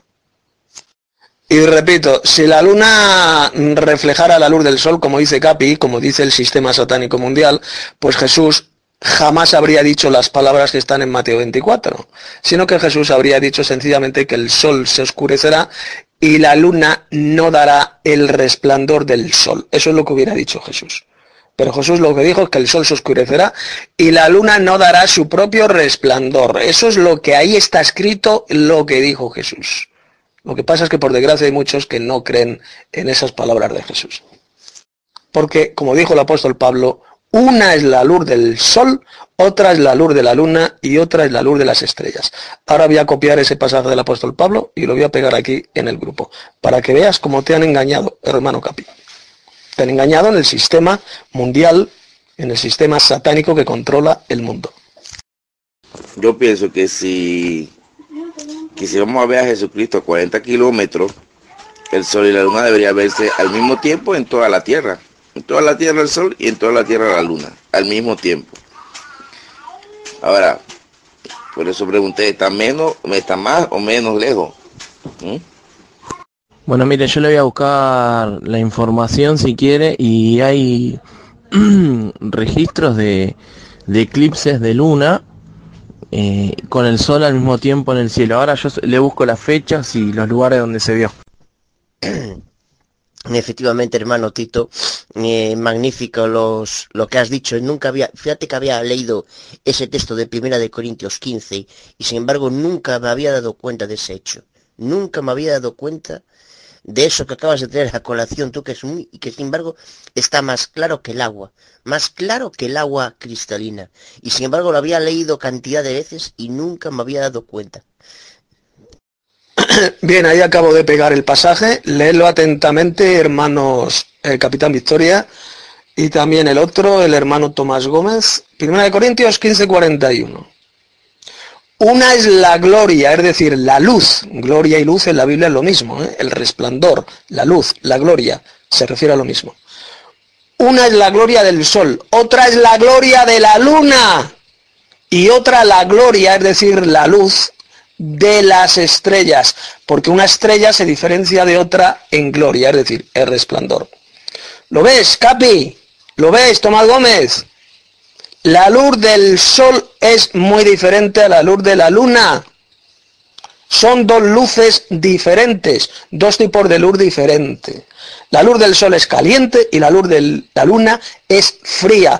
Por lo tanto, esa creencia diabólica y falsa de que la luna refleja la luz del sol es absolutamente estúpida, antibíblica y totalmente falsa.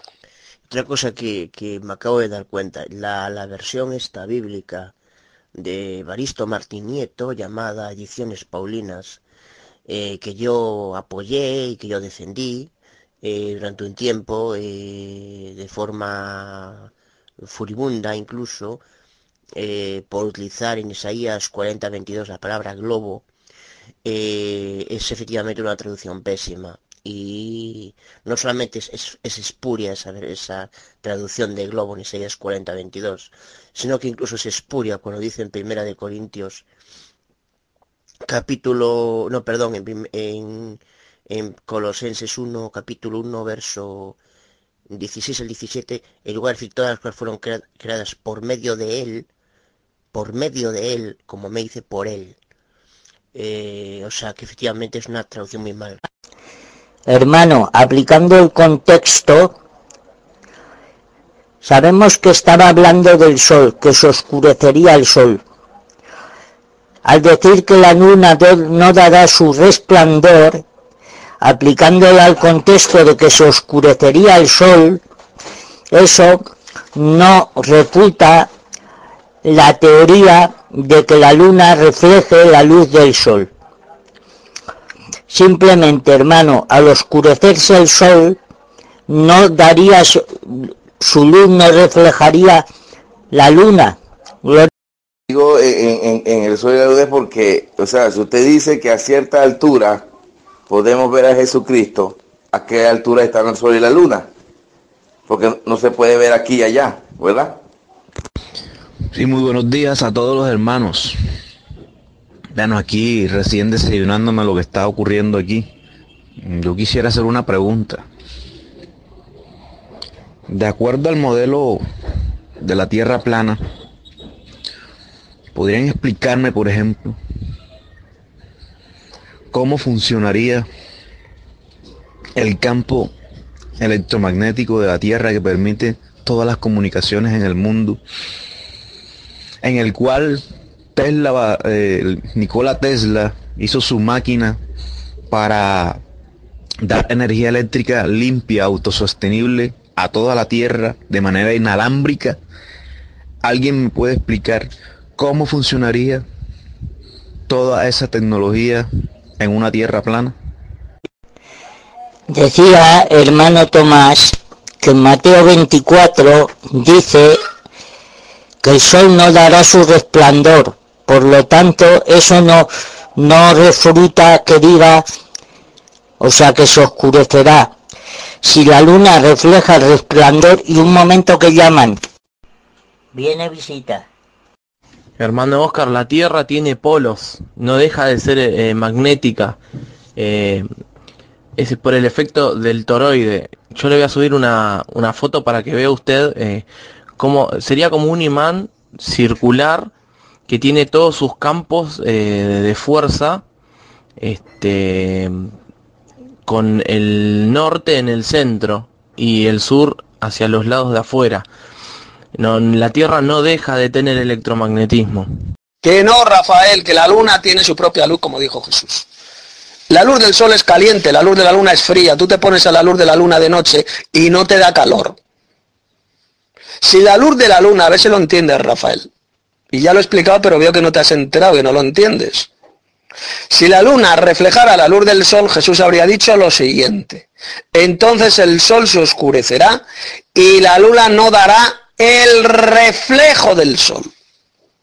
El reflejo del sol. Eso es lo que hubiera dicho Jesús si la luna reflejara la luz del sol. Pero lo que dijo Cristo es, entonces el sol se oscurecerá y la luna no dará su resplandor. No dará el resplandor suyo, el propio, el que tiene la luna, porque una es la luz del sol y otra es la luz de la luna, como dijo el apóstol Pablo en 1 Corintios 15. Pero tú crees o no crees en la Biblia, Rafael. Si el texto bíblico es bien sencillo y bien claro, que hasta un niño de 6 años lo entiende. Una es la luz, o la gloria, que es lo mismo, del sol. Y otra es la luz de la luna y otra es la luz de las estrellas. Son tipos de luces diferentes. La luz de la luna es fría y la luz del sol es caliente. Es así de sencillo. Lo que pasa es que muchos no creen ni en la Biblia. Yo quisiera una explicación sobre la tierra plana, así como hermano Tito dio la explicación de que Jesús es hombre y que Jesús es hijo de hombre y que hijo de hombre, eh, eh, porque en, en Ezequiel, Daniel, se menciona hijo de hombre refiriéndose a hijo de hombre. Usted, usted, usted, se acuerda de ese estudio, hermano Tito, usted mismo lo hizo, ¿verdad? Bueno, a mí me gustaría ver un estudio igual. No, no le puedo hacer porque no he tenido tiempo, pero, pero no sé si usted tiene el tiempo también o no. Si no lo tiene, bueno, yo voy a decir esta semana me puedo sentar a recoger todos los versículos de la Biblia o los que se puedan eh, eh, proponer para eso, ¿no? ¿Por qué? Porque usted puso un versículo de 1 Corintios que en verdad, como dice hermano lo hemos leído y nunca habíamos entendido, pero también la Biblia dice que el sol dejará su luz y la luna no dará su resplandor.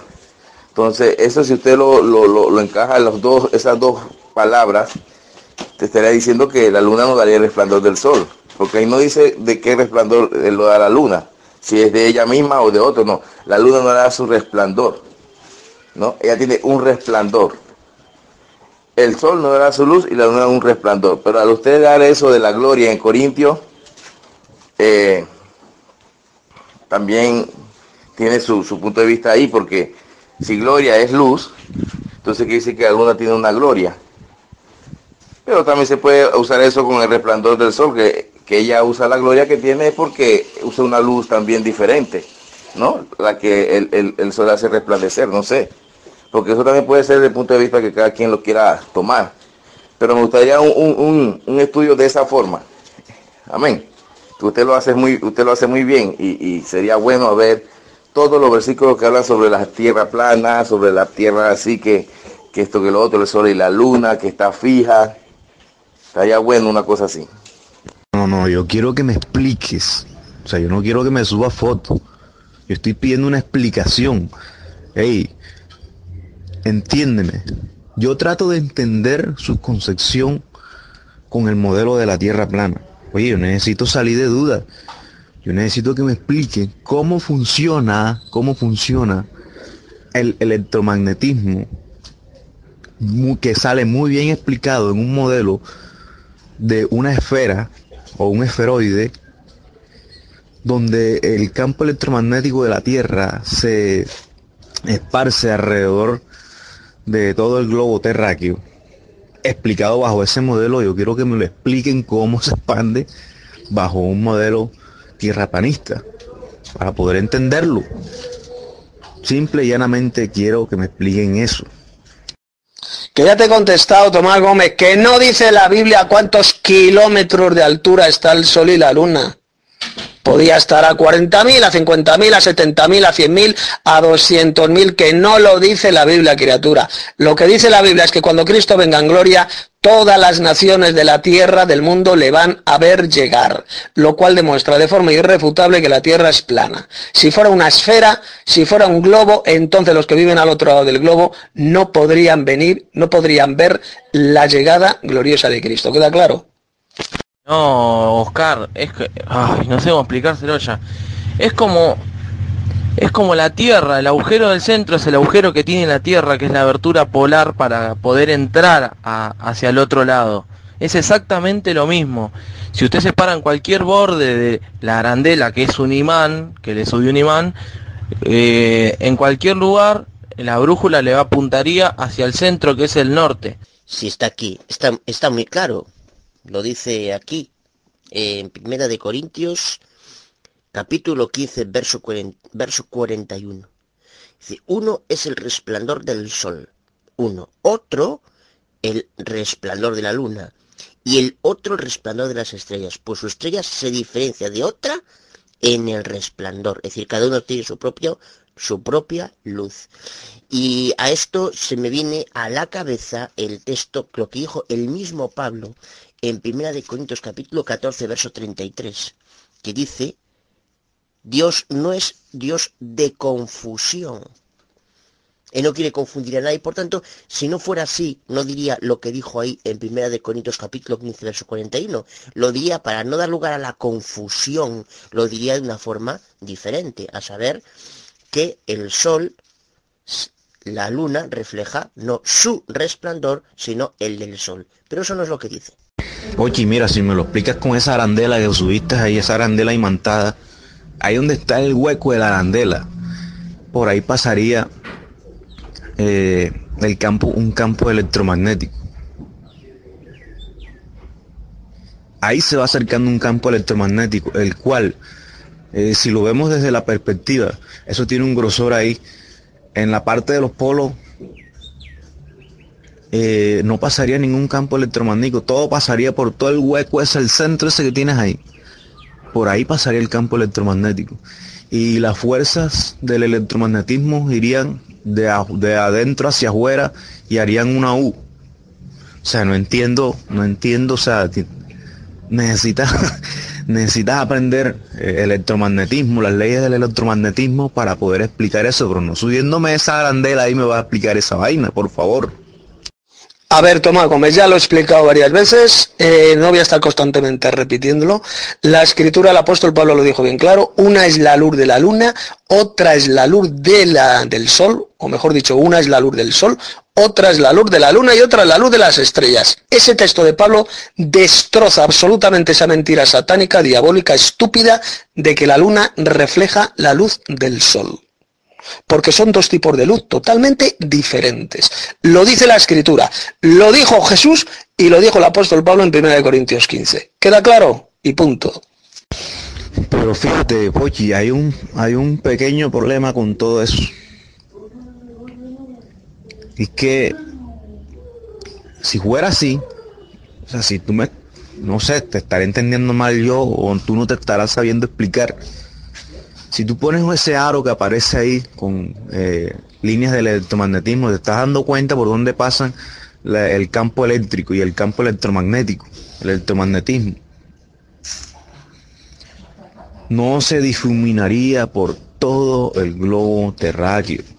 Y Tesla, cuando hizo las máquinas eh, de aprovechamiento del electromagnetismo para transformarlo en energía eléctrica, una energía eléctrica limpia e inalámbrica, que gracias a los estudios de Tesla tenemos lo que es hoy en día la tecnología Wi-Fi inalámbrica, no sería posible bajo ese modelo, si te das cuenta. No sería posible.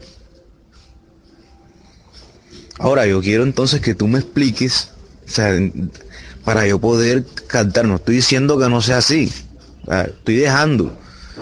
Yo todavía tengo mi concepto ahí pero necesito que tú me expliques más porque realmente no entiendo. O sea, demuestra cuál es tu modelo, cuál es el modelo, porque me dices que no, que, tú no crees en el modelo del plato. Entonces, ¿cuál es tu modelo? ¿Cuál es el toroide que tú dices? Necesito que me expliques eso para poder entender la vaina. Bueno, para que sepa, anoche estuve dando eh, la clase de, de, catolicismo, de, ¿cómo se llama? de catecismo y la parte, eh, estamos ahora ya empezamos la parte de Jesús, bueno, anoche empezamos con la, digo, de Dios, anoche empezamos con la parte de Jesús. Y bueno, ahí les volé la cabeza a los cristianos más viejos que, que han sido de otra iglesia, ¿no? Que a veces también nos acompañan a, escuchar sobre la inseminación artificial, milagrosamente que hizo Dios en María, ¿no? Del semen de José. Debe decir que las caras estaban serias. Pero bueno, se explicó todo como está en, el, estudio y, que eso está claro, eso no es tu tía. Eh, otra cosa que me acuerdo era buscar, buscar en, en internet, buscar en internet y veréis como a lo largo del tiempo la NASA ha dicho y miembros eh, de, de, la ciencia oficial han puesto distintas velocidades, distintas distancias, perdón, entre la Tierra y la, y la Luna. Han propuesto distancias completamente diferentes, incluso ridículas, eh, en, significativamente diferentes, y hay información, yo lo sé, porque lo vi hace tiempo, pero eh, eh, está ahí, está ahí. Exacto, hermano Pochi. Mirad, ahí el hermano Pochi la fotografía que ha pegado de un imán, eh, un imán en forma eh, de anillo, como podéis ver, tiene dos caras. En el centro hay una abertura, esa es la abertura polar norte, es como un imán, la tierra plana es un imán, ahí tenemos el campo magnético. En esa ilustración de esa foto que ha pegado el hermano Pochi de un imán, de un imán plano, como podéis ver ese imán tiene dos caras planas y en el centro un agujero, esa sería la abertura polar norte que nos da acceso al otro lado de la Tierra, a la otra cara de la Tierra. Así es la Tierra, ¿eh? muy semejante a esa fotografía del imán que ha pegado el hermano Poche, efectivamente. Ahí está el campo magnético. Hermano Oscar, la pregunta que has hecho, ahí lo tienes. La Tierra tiene su propio campo magnético, claro que lo tiene. Hey, Polly, ¿sabes que Vamos mejor y hablamos acá en el privado, porque los hermanos como que tienen otro tema ahí, para no interrumpirlo, ¿de acuerdo? Si te parece bien y acá aclaramos el tema. El te digo, Tito, tú no sabes nada de eso, Tito. Déjame y hablo con Polly para que me explique bien esa vaina, porque sinceramente, con eso que me acabas de explicar, eso no encaja con la realidad, Tito. Qué pena contigo. A ver, Oscar, se ha explicado ya aquí en lo que estamos hablando. La Tierra tiene forma de toroide circular plano, con un agujero en el centro. Como ese imán, como la foto de ese imán magnético que ha pegado el hermano Pochi. Es algo así parecido. Así es la Tierra. Es plana, como podrás ver, tiene dos caras y tiene por tanto un campo electromagnético. Ahora de qué nos vienes aquí hablando de Tesla y tal. Si es que Tesla tenía razón, efectivamente, la Tierra tiene un campo electromagnético, que es el toroide. La Tierra tiene forma de toroide plano, muy semejante a la imagen de esa foto que ha pegado el hermano, de ese imán. Dos caras, dos caras planas con un agujero en el centro, que es la abertura polar norte, por la cual se accede al otro lado de la Tierra, al otro plano. Tiene su propio campo magnético la Tierra. Y claro que ahí, en este tipo de tierra plana, por supuesto que se puede llevar a cabo lo que planeó, lo que hizo Tesla, Nikola Tesla. Todo lo que él estudió sobre los campos magnéticos, ese es el campo magnético que tiene la Tierra plana. Como un imán, un toroide, un imán en forma de toroide plano, como el de la foto. Esa es la forma de la Tierra, parecida a esa. No exactamente así, porque los bordes son redondeados, suavemente redondeados, ¿eh? pero es así, es un toroide plano. Pero no un globo, no un globo, no una pelota. Es un toroide plano, con fuerza electromagnética. Como un imán, semejante a un imán, tú coges un imán de esa forma que tiene un agujero en el centro, es redondo, ¿Eh? Pues algo semejante así, así es la Tierra. Pero ¿qué dices tú, Oscar, de que hable en privado? Aquí no hay nada que ocultar. Aquí el grupo está abierto para que hablemos de este tema, así que lo que estás diciendo eso, de que te hable en privado, ¿qué es lo que tienes que ocultar? ¿Por qué quieres que te hable en privado si no hay nada que ocultar? Aquí no ocultamos nada. Aquí el grupo estamos teniendo una charla abierta sobre este asunto de la Tierra plana. Eh, así que lo que tenga que decirte Pochi, que te lo diga aquí en la sala general y no en privado. No digas tonterías, Oscar. El polo norte sería sencillamente la abertura polar norte, por la cual, por ejemplo, el contraalmirante y explorador Richard Beer en los años 1946-47 accedió al otro lado de la Tierra plana, al otro lado, al mundo inferior, por ese agujero. ¿Eh? Ahí está, se encuentra en el polo norte, ¿eh? arriba, en el polo norte, en el centro, justo en el centro de la Tierra plana, y ese es por ahí por donde se accede al otro lado de la Tierra. Evidentemente es un agujero más pequeño que el que aparece ahí en la foto que he pegado, de ese toroide magnético, es más pequeño. ¿eh? Eso es lo que se llamaría, entre comillas, el polo norte. Es la abertura, es esa abertura polar norte. La Tierra es, por tanto, un toroide plano, un toroide plano magnético. Esa es la forma de la Tierra, con dos caras, dos caras opuestas. Efectivamente, el contraalmirante Richard Beer en 1947 también accedió al otro lado de la Tierra, a la otra cara de la Tierra, por la Antártida. Que la Antártida es un continente prácticamente seco, no está lleno por un kilómetro de hielo como nos han hecho creer, eso es mentira. Es un continente de tierra, es un continente seco. Y en ese avión, que por donde entró por avión, en su avión, en su avioneta, entró también en el año 47 por la Antártida, ¿eh? ahí al otro lado de la Tierra, la otra cara de la Tierra. Entró por el Ártico, por la abertura polar norte en el 46 y en el 47 entró por la Antártida, como relata él en sus expediciones, en su diario de a bordo, esa información la encontrarás en internet.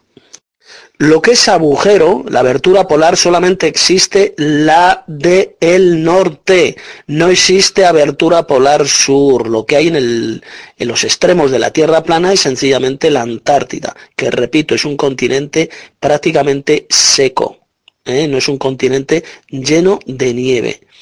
Él en avión accedió al otro lado de la Tierra a través sobrevolando la Antártida. Es así de sencillo. Que no, Oscar, que no te enteras, que ya lo he explicado, pero no te enteras de lo que estoy diciendo. Que la Antártida no tiene ningún hueco, no tiene ninguna abertura polar, he dicho bien clarito. Que solamente está en el norte, solamente hay una. Es como el toroide ese magnético, de esa foto que he pegado. ¿Entiendes? Solamente hay un agujero, uno, que está en el centro de la Tierra plana. La Antártida está a los bordes, en los bordes de la Tierra.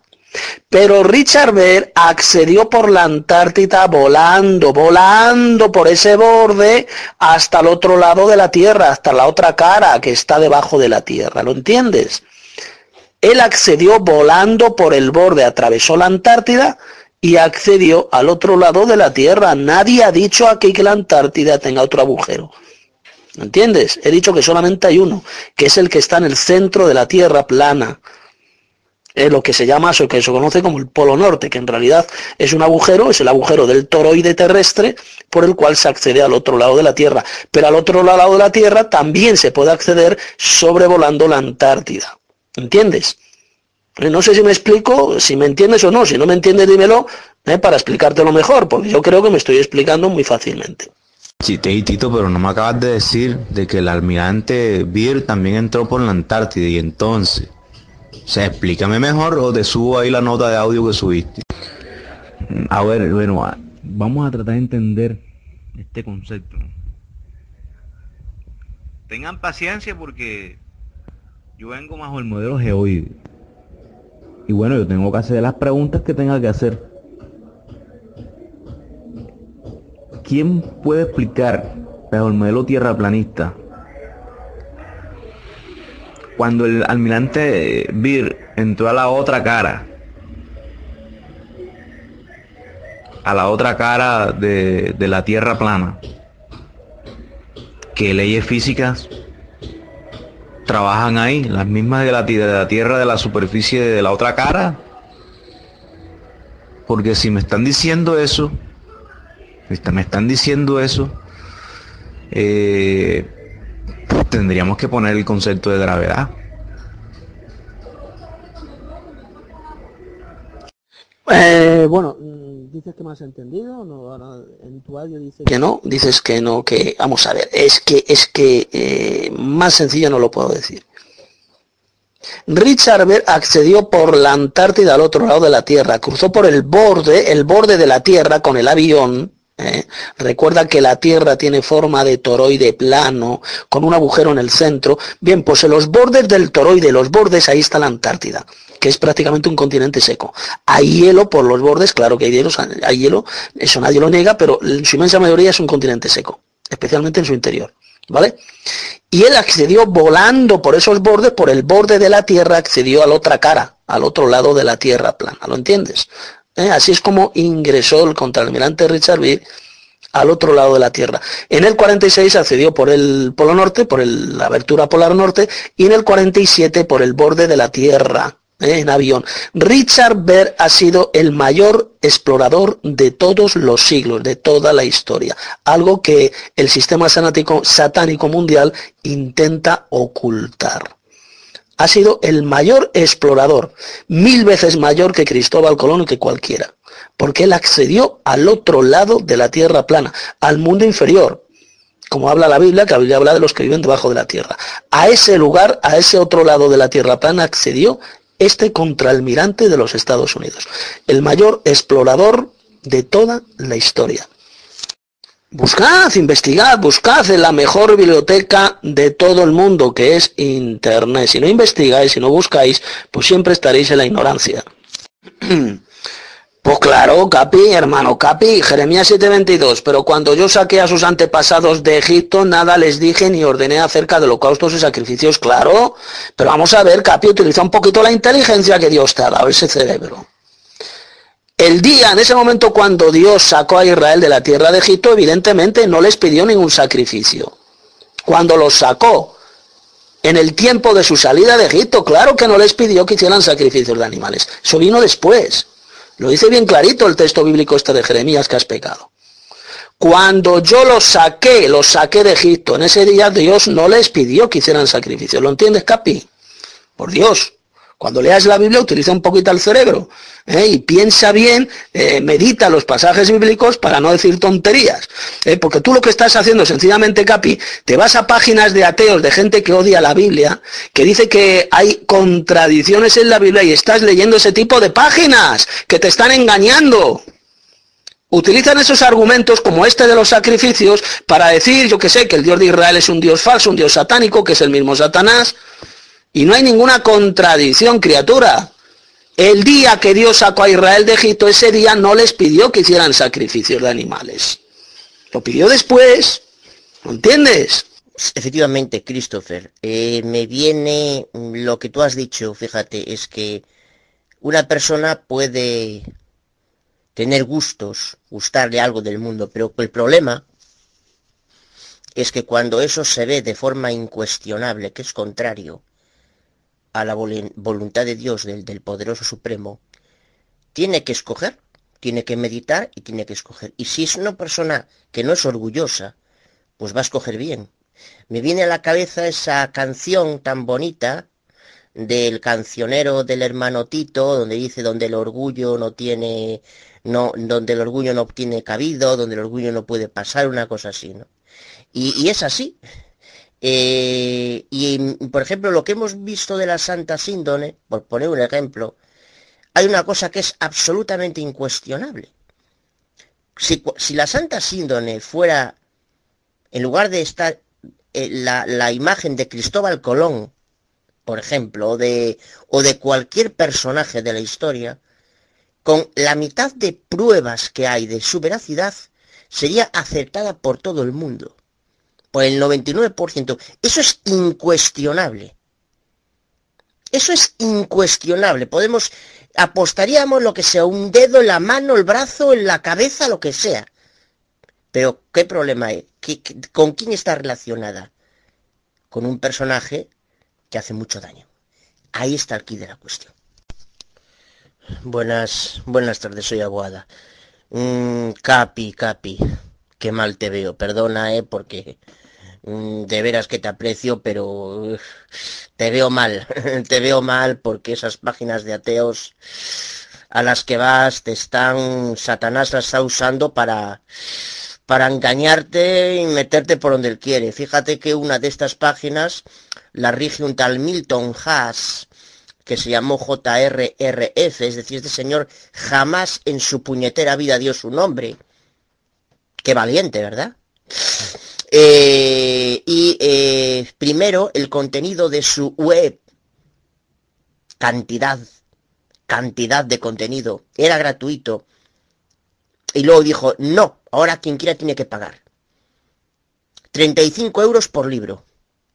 ¿Y en qué se basan sus libros? En buscar contradicciones bíblicas a destajo donde sea, cualquier cosa vale para, para meter ahí, hacer que el lector vea que eso es una contradicción para vender, para vender libritos y ganar dinero. Así son estos hijos de Satanás, así, así. Y esto no me lo creas a mí, Capi, no me lo creas, investigalo y ya verás cómo es así, investigalo. Por eso digo que te veo mal, ¿eh? Perdona, pero te veo mal. Así es, hermano Carlos. Ese Juan Manuel lo bloqueé de mi Facebook porque mm, le di una respuesta a una mierda que haya publicado él y empezó cuando yo le di la respuesta o sea le refuté todos sus todos sus argumentos lo que hizo fue tratarme mal. Empezó a tratar mal y, y lo bloqueé. No quiero saber más de ese de ese hijo del diablo. Y el otro del Rodrigo García, puedes ver en mi Facebook la última publicación que hizo el hermano Dante Bíblico, que me etiquetó. Y él ahí hizo un comentario. Fíjate en lo que escribió.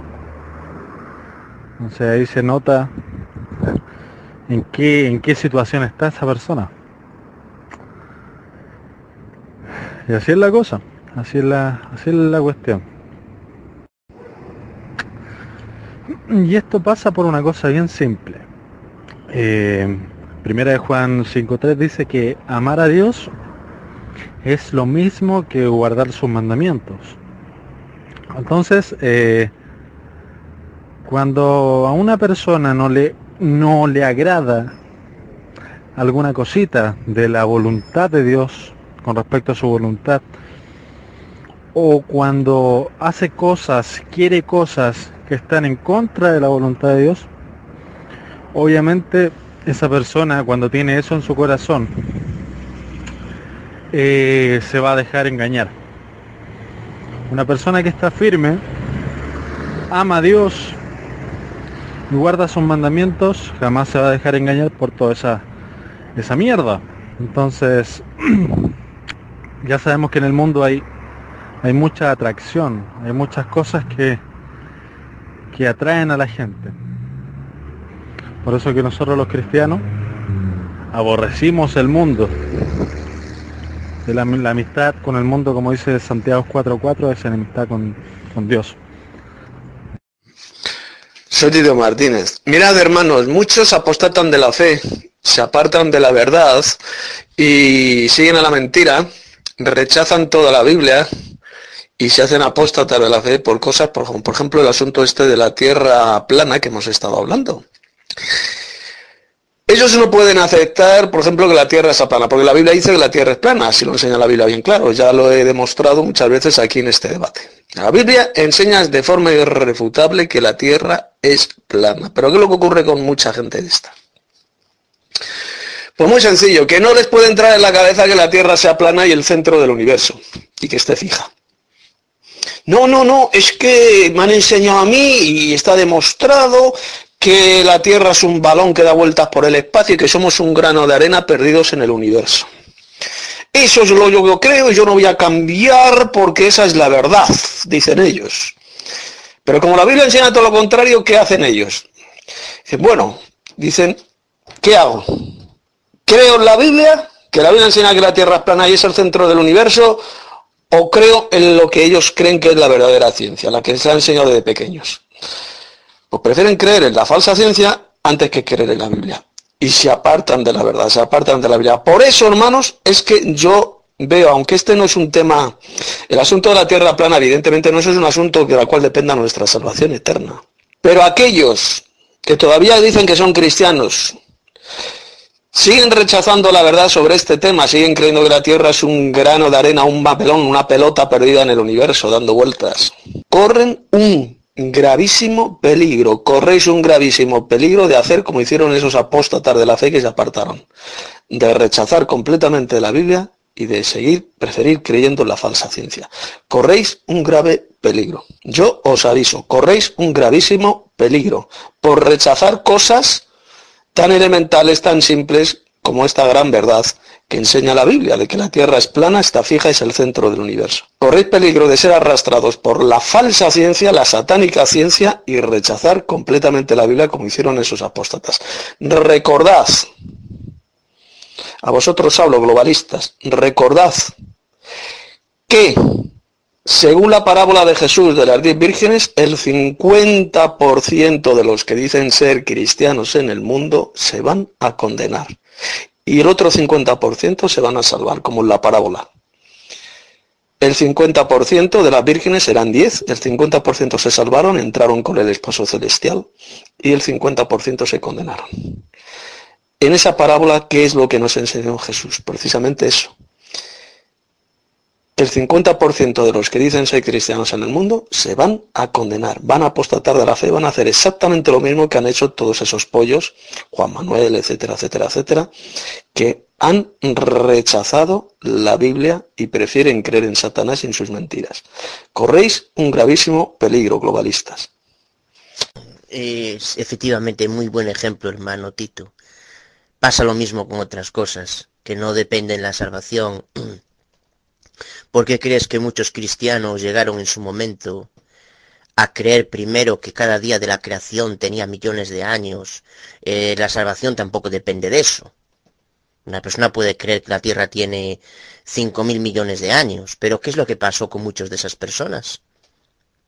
Y tú lo sabes muy bien también. Y la mayoría, y muchos de los que están, bueno, no todos, pero muchos que están aquí también lo saben. Primero empezaron añadiéndole años, millones de años, luego, a ver, claro, empezaron a ver, si, si, los, si los sedimentos, si los extractos no se depusieron ahí, como consecuencia de la vorágine de las aguas, del diluvio universal, entonces el diluvio hubiese destruido todos esos estratos enormes, pero siguen estando ahí. Por tanto, el diluvio tengo que creer que es local. Ahora sí creo que es local, llega un momento en que el agua coge, aparca, se aparca quieta hasta la mitad y la otra mitad nada. Y llega un momento que dijeron, terminaron por creer que una parte importante del Antiguo Testamento es fábula, diseñada ex profeso, diseñada ex profeso para dar ejemplos, para ejemplos mm, de, de ética al ser humano, de no sé qué. Entonces llegó un momento que ya cuando Jesús utilizó el texto de Génesis, eh, Pablo, perdón, el texto de Génesis 2.7, porque Pablo lo reitera, Ahí Pablo estaba dando aval a una fábula cuando utilizó ese texto de Génesis 2.7. O cuando el propio Jesús habló del divorcio en Génesis 19, perdón, en Mateo capítulo 19, verso 5. También ahí estaba trayendo a colación una fábula. Cuando empezamos con esas cosas, terminamos la posibilidad de te, pues lo que acabas de decir tú. Efectivamente, hermano Aguada. Mirad, os voy a poner un ejemplo Ahora que tenemos aquí al hermano, eh, al, hermano Cipriano, que es el hermano Capi, Capitán Victoria, su nombre es Cipriano, para que no lo sepa. Bueno, él hace unas horas, como sabéis, ha hecho la pregunta, una pregunta lógica, él tenía dudas del tema de los sacrificios. Mirad, muchos se han hecho ateos, se han hecho ateos, han rechazado la Biblia y se han hecho absolutamente anticristianos por cuestiones, por ejemplo, como lo que ha preguntado antes el hermano Capitán Victoria. Os lo aseguro. Han rechazado la Biblia y se han hecho ateos anticristianos por cuestiones como la que ha planteado hace unas horas el hermano Capi. El tema de los sacrificios de animales. Van a pasajes, ellos creen que eso es una contradicción bíblica, y van a pasajes como ese que ha citado de Jeremías y luego el otro, de que Dios no les pidió, el día que los sacó de Egipto no los pidió que hicieran sacrificios.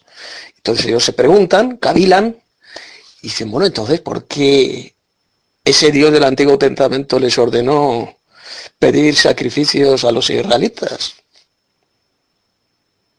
Y al final llegas, ya sabéis a qué conclusión llegan, pues que el Dios de Israel, el Dios del Antiguo Testamento es Satanás y rechazan a este Dios verdadero y rechazan la Biblia.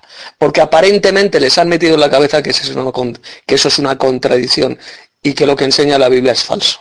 Y se han hecho apóstatas.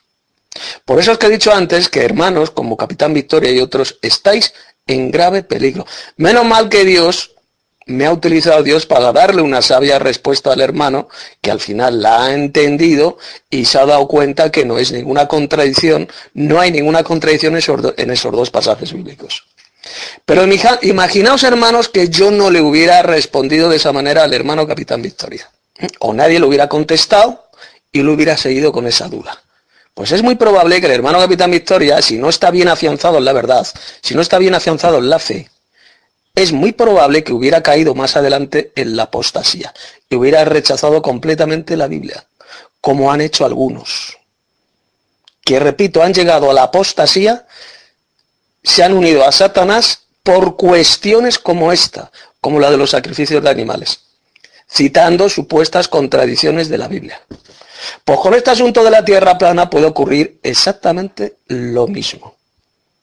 Si a estos hermanos que todavía son débiles en la fe, no les damos respuestas sabias, con argumentos bíblicos, demostrándoles que lo que enseñan en las escuelas, en las universidades, es producto de Satanás, es la falsa ciencia. Si no se lo demostramos, corren peligro, corren peligro de convertirse en esa parte del 50% que se van a condenar, en ese grupo de la mitad que se van a condenar al final. Así está profetizado y así se va a cumplir. Por eso es que dije anteriormente en uno de mis mensajes que los globalistas corren grave peligro. Porque la Biblia enseña de forma irrefutable, y ya lo he demostrado muchas veces en este debate, que la Tierra es plana y es el centro de la creación de Dios, donde está desarrollándose desde hace siglos el plan de salvación. No es un granito de arena olvidado por Dios y perdido y dando vueltas en el vasto universo. Eso es lo que enseña la falsa y satánica ciencia. Y la Biblia enseña algo totalmente diferente. Qué verdad lo que dijiste, hermano Aboda, anteriormente. Si hubiera sido cualquier otro personaje grabado en esa síndone, la gente, un 99%, se lo habría creído. Pero como se trata de Jesucristo, de un personaje que hace daño, ¿Por qué? Porque su mensaje está diametralmente opuesto a lo que ellos por naturaleza quieren.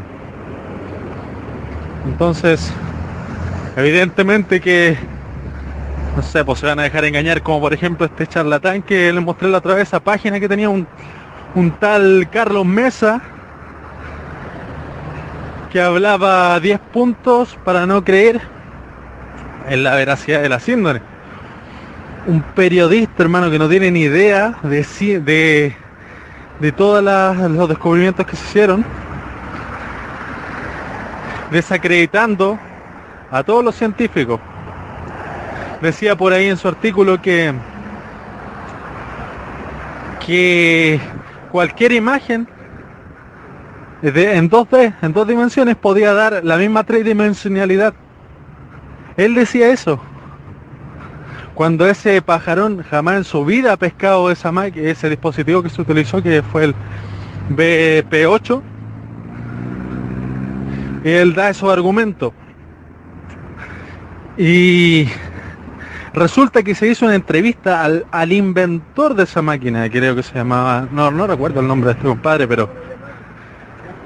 Eh, y, el, y el compadre dijo, el inventor de la máquina del BPU, del VUP8, que la síndona era única, que es que él jamás había visto algo así.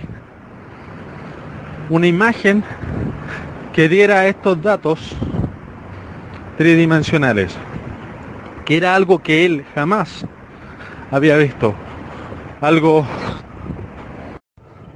Y obviamente que este loco, el Carlos Mesa, ese, ese farsante, se tenía obligatoriamente que inventar todas esas patrañas porque seguramente que este compadre, como tiene una página web, periodista, todo el cuento, debe estar haciendo cosas eh, relacionadas seguramente con cosas, con el ateísmo, cosas que le deben estar generando ganancia.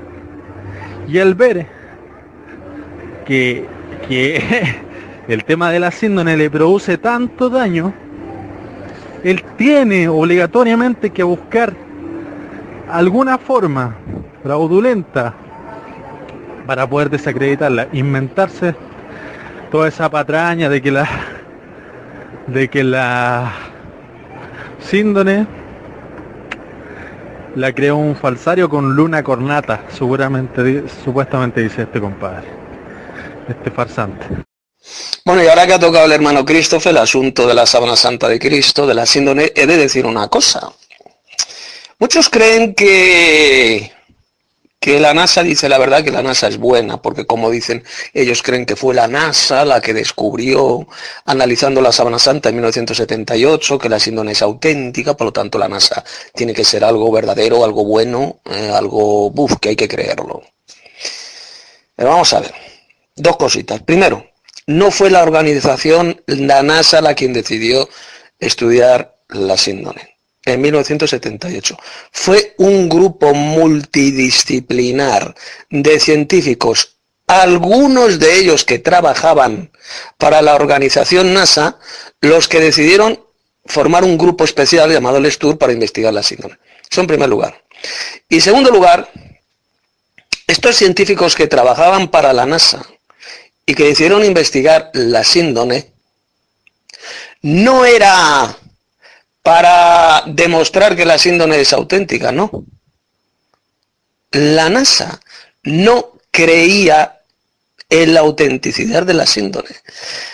Estos científicos de la NASA decidieron investigarla, estudiarla directamente para desenmascarar, según ellos decían, el fraude de la sábana santa. Ellos estaban opuestos a la autenticidad de la sábana. Pero el tiro, como decimos, le salió por la culata. Dios utilizó a esta organización satánica, fraudulenta, diabólica, que está al servicio del diablo, llamada la NASA, o mejor dicho, a muchos de estos científicos que trabajaban para la NASA, Dios los utilizó para demostrar precisamente que la síndrome es auténtica y la prueba científica de la muerte y resurrección de Cristo. Pero no os dejéis engañar, tened cuidado.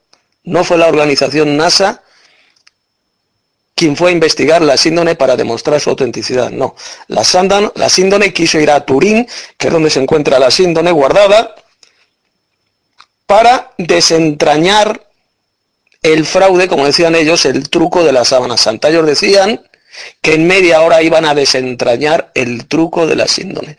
Eso es lo que decía la NASA. De modo que la NASA no es ninguna organización verdadera ni benefactora, no es ninguna organización científica, es un grupo satánico, masón al servicio de la élite satánica mundial.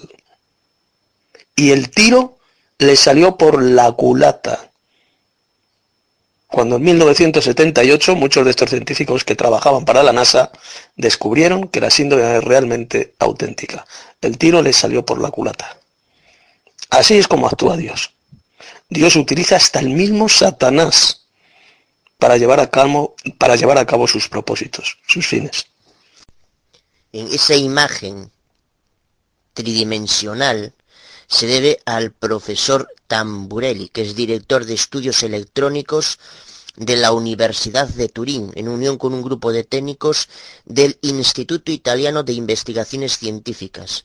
Ellos fueron obtenidos con una técnica similar a la de los norteamericanos, estos, que algunos de los cuales, no todos, como acaba de decir el hermano Tito, eh, pertenecían a esta NASA satánica, eh, pero eh, mm, ellos han superado al eliminar las deformaciones de la sangre acumulada en el bigote y en las cejas. Entonces, la consecuencia fue ese rostro, ese rostro tan perfecto. Todo también, entonces ahí demuestra que lo que dice ese, ateo, ese incrédulo idiota, su normal, imbécil, satanista, pues es lo que es él, le determina lo que es él. Yo creo que sí, hermano. Tiene razón. Incluso yo vi un video por ahí en YouTube eh, de una de, un documental donde se decía que cuando la, se hizo la prueba del carbono 14 en una tabla se arrojó un se, arroja un porcentaje de fiabilidad de esa, de esa datación. El porcentaje de fiabilidad de esa datación era un 5% o sea nada por menos. Como si tenía un 5% de fiabilidad. Dicen, después dicen con toda seguridad que, era un fraude. O sea, bueno, yo ya a día de hoy ya creo que lo de la prueba del radiocarbono, no es que el radiocarbono no sirva para datar, para datar eso, como se sabe, no, no es válido datar algo como la Semana Santa con radiocarbono. Pero a margen de eso, yo considero a día de hoy que el radiocarbono fue una conspiración. Y hay mucha gente que lo dice así porque se sabe, y está comprobado, que antes de que se hiciera esa rueda de prensa, con respecto al resultado de la datación, ya había medios de difusión que hablaban que los experimentos iban a, deducir que se trataba de una falsificación del siglo XIII. Que ya había personas de implicadas en esas dataciones que decían que iba a salir como un fraude del siglo XIII. Eso se sabe, está ahí la información. Por tanto, ¿qué hay que llegar a qué conclusión? Es toda una conspiración. Así de sencillo. Para mí, para mí personalmente, ya no que el radiocarbono no sirva para datar algo así, que es evidente que no sirve. Sino que aparte de eso, yo, para mí, eso es una, una conspiración totalmente. Bueno, yo os voy a contar una historia que me pasó una vez, hermanos. Pues que intenté robarle un videojuego a un pariente secundario. ¿Y qué pasó? Pasaron los días y... Y no lo echo de menos. No, él no lo echó de menos. Pasaron los días y pasaron los días y dije yo, mm, no, la verdad esto no es correcto. Es una actitud incorrecta. No es bíblico porque es un robo injusto. Esa persona nunca a mí me ha robado nada ni ha robado nada a nadie. Es un robo injusto. Por mucho que a mí me guste esto, yo no puedo robárselo. Y en una ocasión, estando con él, dije, mira, Carlos, sucedió esto. Eh, y él quedó, quedó alucinado, o sea, no es común, o sea, eso no es, en el mundo no es lo normal, no es porque pretende dármelas de nada, en el mundo no es normal, ¿no? y quedó, quedó impresionado, él quedó impresionado y tal, y, y no, no hay, hombre, pues tal, no, no hay problema, cógeme lo que quieras y tal, no sé qué. Digo que, pero no, es en el mundo, no, eh, no, no, es lo que está en boga, es lo contrario. Es al contrario, todo lo contrario. Yo recuerdo una persona hace muchos años que le robó, que le mangó un reloj de oro a un señor en el monte aprovechando que se fueron. No digo nada, me callo, se marcha, no hay nadie y le mango el reloj. ¿no? O sea, es, es lo que prima. A ver si se escucha mejor. Lo que decía es que vi un video en YouTube, un documental, donde se decía que cuando se hizo la, la datación de carbono 14, según una tabla que hicieron, decían desde el principio que la fiabilidad que tenía era de un 5%. ¿Cómo se tenían? tenían esa estadística, esa, esa tabla. ¿Por qué dijeron que con toda seguridad que era un fraude? Eso es lo que estaba diciendo el hermano Aguada, que, que lo más probable que era una conspiración. Lo que sí yo quisiera compartirles, queridos hermanos, Acá con un precioso sol, el clima ha cambiado, ya no estamos a temperaturas extremas. Gracias a Dios ya se va calentando de poco en poco. He podido limpiar mi jardín, acomodar un poco la mesa, las sillas y limpiar eh, mi caja donde tengo planeado sembrar todos mis tomates, todas mis verduras para esta sesión. Y quisiera compartirles, queridos hermanos, eh, de que nunca, nunca olvidemos que entre los verdaderos hijos de Dios siempre tiene que reinar la paz y el amor la paciencia. Siempre tiene que reinar.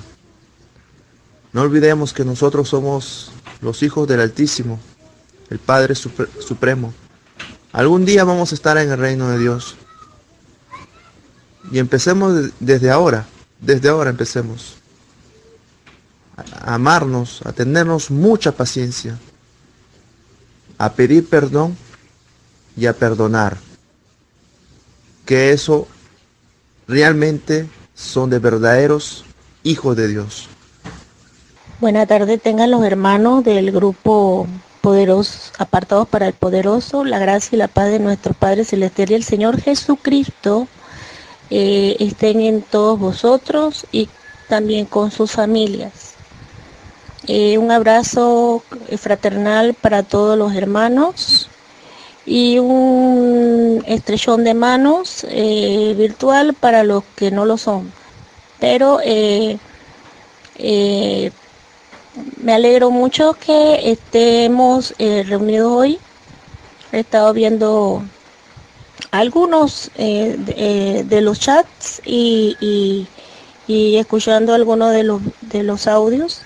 no he podido hacerlo todo, pero me gustaría hacer una pregunta, a ver si si alguno de los hermanos que lo sepa, porque yo en realidad no lo sé, quisiera saber si hay algún estudio eh, de antaño o actual en donde se haya circunvalado, o sea, se haya rodeado eh, por medio marítimo eh, desde un punto y se haya dado desde un punto de partida y se haya dado la vuelta al continente, al supuesto continente antártido, Antártida, al, sur del, del, planeta.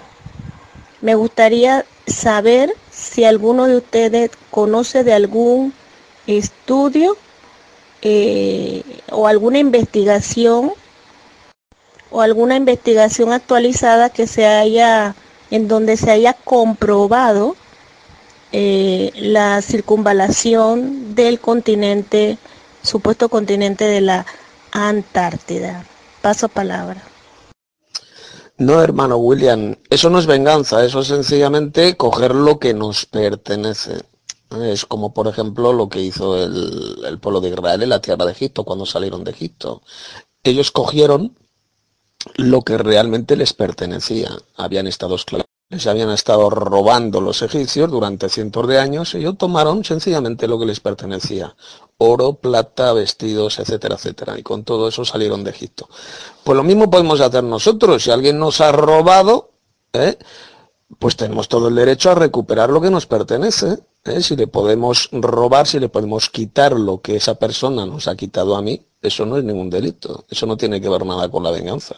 Eso es sencillamente tomar lo que nos pertenece. Eh, bueno, Tito Martínez, eh, respecto a lo que ha dicho la hermana Gineva, sí, bueno, existen, fueron exploradores del siglo XVI, como Fernando de Magallanes, él dio la vuelta, bueno, mejor dicho, eh, dio la vuelta así por el estrecho de Magallanes, que está ahí Tierra de Fuego, ¿eh?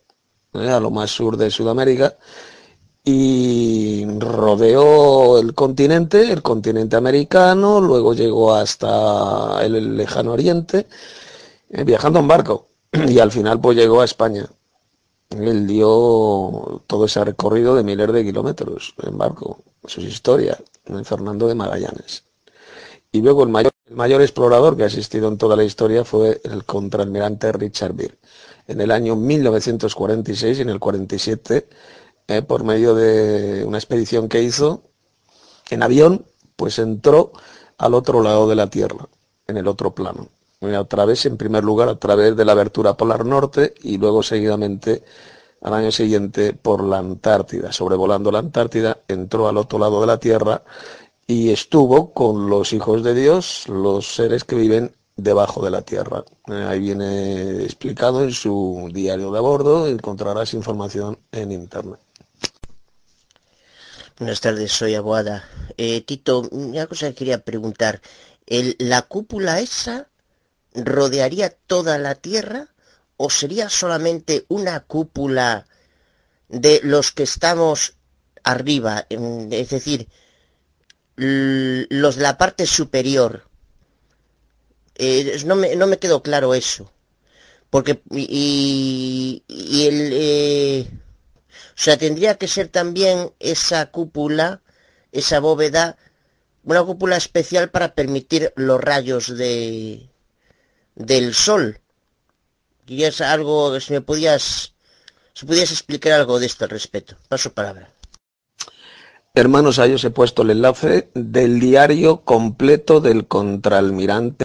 Ahí tenéis el diario completo del contraalmirante Richard. Está publicado en internet. Eh, ahí tenéis lo que escribió de la experiencia de la expedición que hizo a la otra cara de la Tierra, de la Tierra plana. eh, las dos expediciones que hizo. Ahí tenéis lo, lo cuenta en esa experiencia que tuvo en ese diario. Ahí lo podéis leer. Muy buena pregunta, hermano Aboada, muy buena, efectivamente. Eh, yo estoy absolutamente convencido que de esa barrera, esa cúpula, ese domo, como lo queráis llamar, rodea toda la Tierra, es decir, tanto la cara superior, que es donde vivimos nosotros, como la cara inferior. Rodea todo el planeta, toda la Tierra plana, tanto la parte superior como la inferior. ¿De qué está hecha esa, esa cúpula, ese domo? La verdad es que no lo sé. La Biblia habla claramente de una cúpula, de una bóveda celestial. ¿Eh? Los cohetes no pueden ir más allá, chocan contra algo, una, cúpula energética podría ser, ¿eh? una especie de cristal celestial, no lo sé, ¿eh? pero el caso es que hay una cúpula que rodea la Tierra. Hay una esfera transparente. Yo creo que envuelve toda la Tierra, tanto la cara superior, que es donde vivimos nosotros, como la cara inferior. Porque si entras, hermano Aboda, en páginas terraplanistas, de gente también que cree que la Tierra es plana, pues generalmente lo que pintan es una cúpula, una semicúpula, una bóveda, una, un domo que cubre nada más que la parte superior de la Tierra, la cara donde vivimos nosotros. Pero eso yo no lo veo así, yo eso no lo, lo veo absurdo, yo creo que lo lógico es que esa cúpula energética cubre toda la Tierra, rodea toda la rodea las dos, las dos caras de la Tierra.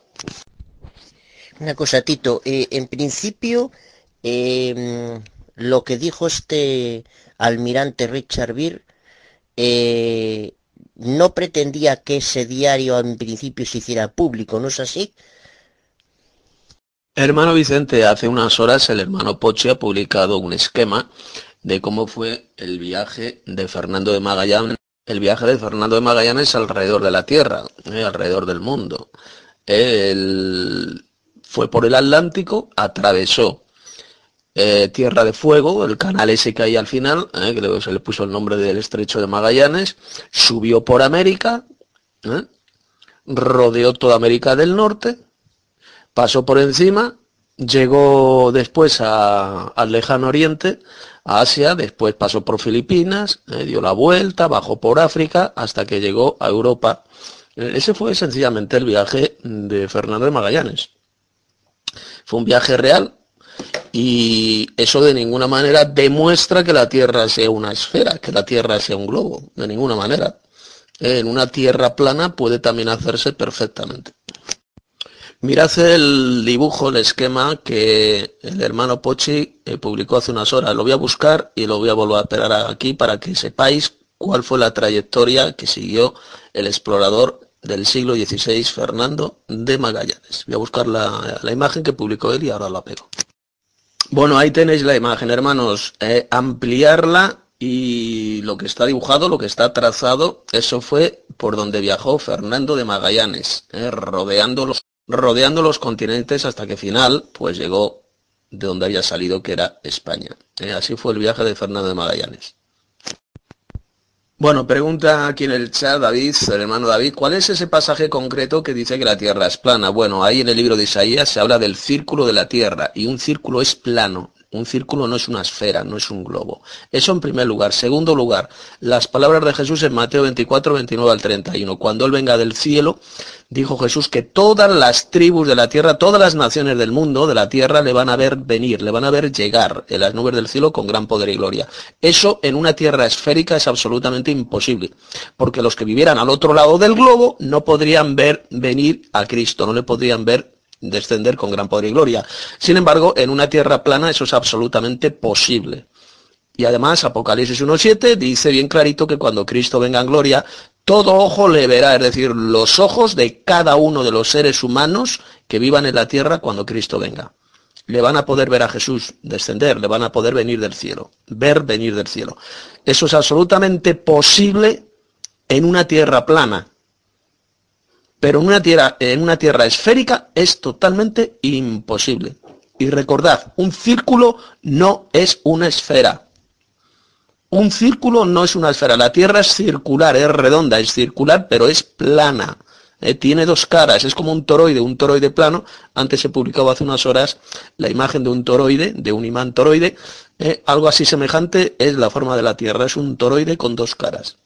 Es un campo, tiene un campo magnético como si fuera un gigantesco imán. Algo así parecido es la Tierra, con un agujero en el centro que es la apertura polar norte. Entonces la Biblia enseña bien clarito que la Tierra es plana, no es esférica.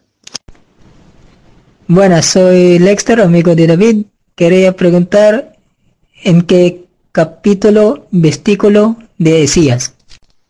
Mm, eh, no se, perdona, eh, no se te entendió muy bien lo último. ¿En qué capítulo, versículo de qué? No, no es que no entendí muy bien, no, se no sé si a lo mejor otros, otros hermanos entendieron, igual sí, yo personalmente no te entendí al final de todo. Si puedes matizar un poco más, es de, es de agradecer. Muchas gracias, Tito. Hermano Abuada, yo lo que he entendido, hermano David, en qué capítulo y testículo de la Biblia es lo que he entendido. Pero bueno, ya lo acabo de pegar ahí, el pasaje de Isaías. Ahí está el capítulo y el versículo, versículo, no testículo. Hermano Tito, a ver si me podías aclarar lo del comandante Bir.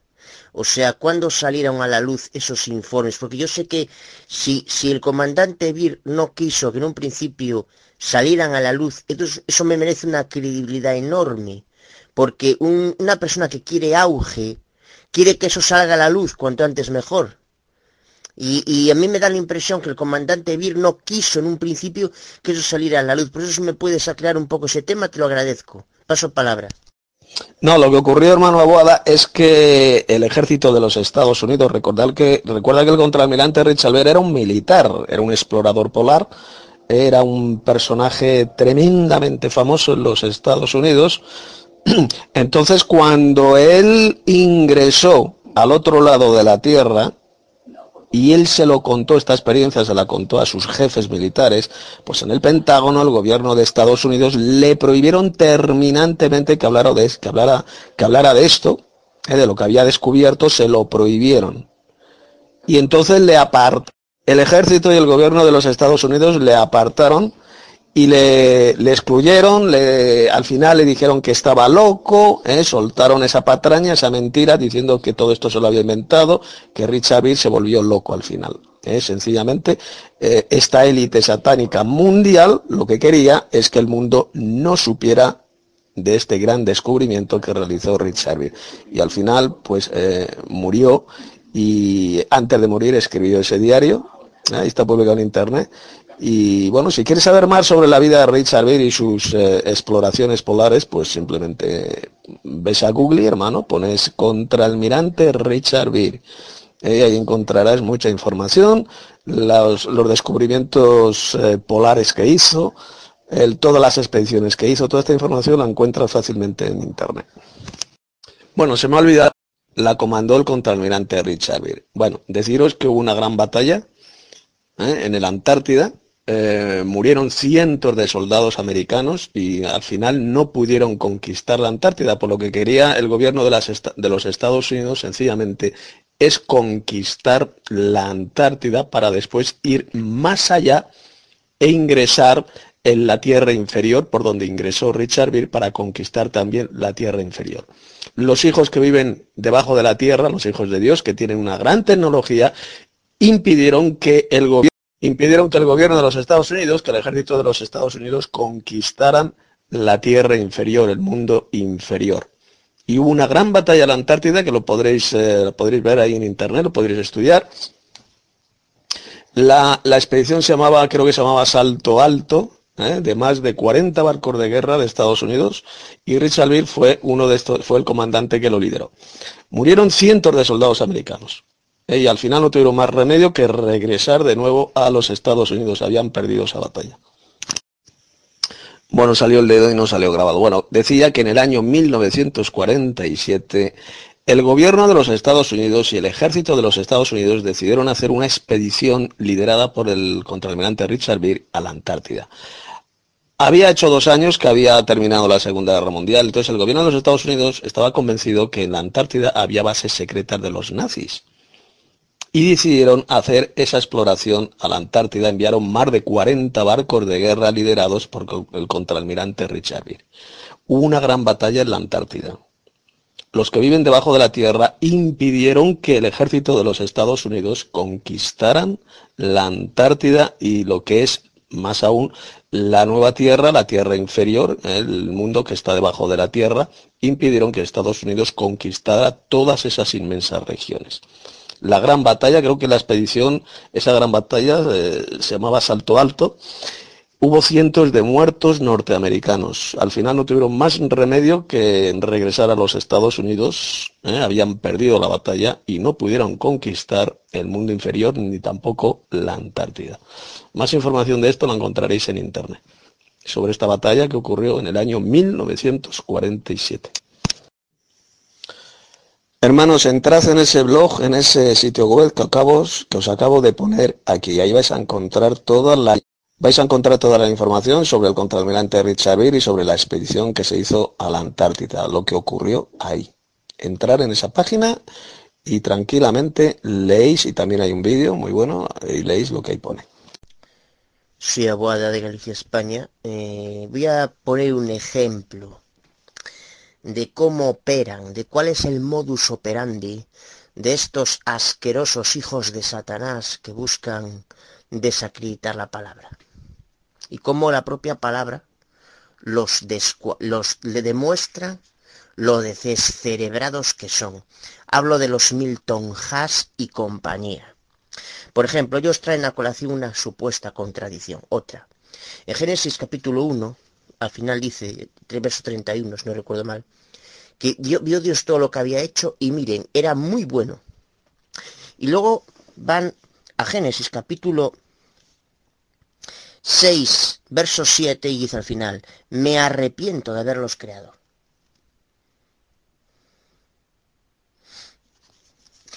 Dice, ajá, ahí hay una contradicción, ¿ves? Bueno, pues no. Porque lo que se omite es la existencia de un considerable periodo de tiempo entre una y la otra.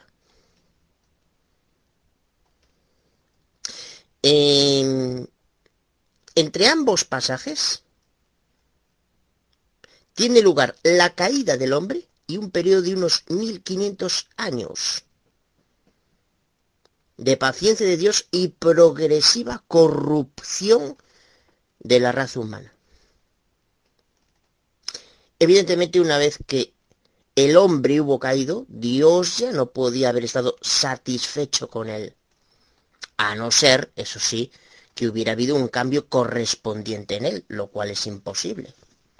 Y hay que recordar que la creación, de alguna forma, se afectó un reflejo en el resto de la creación de la caída del hombre. Ya que la, la creación estaba bajo el, en un principio bajo el dominio del hombre y este, en última instancia, de Dios.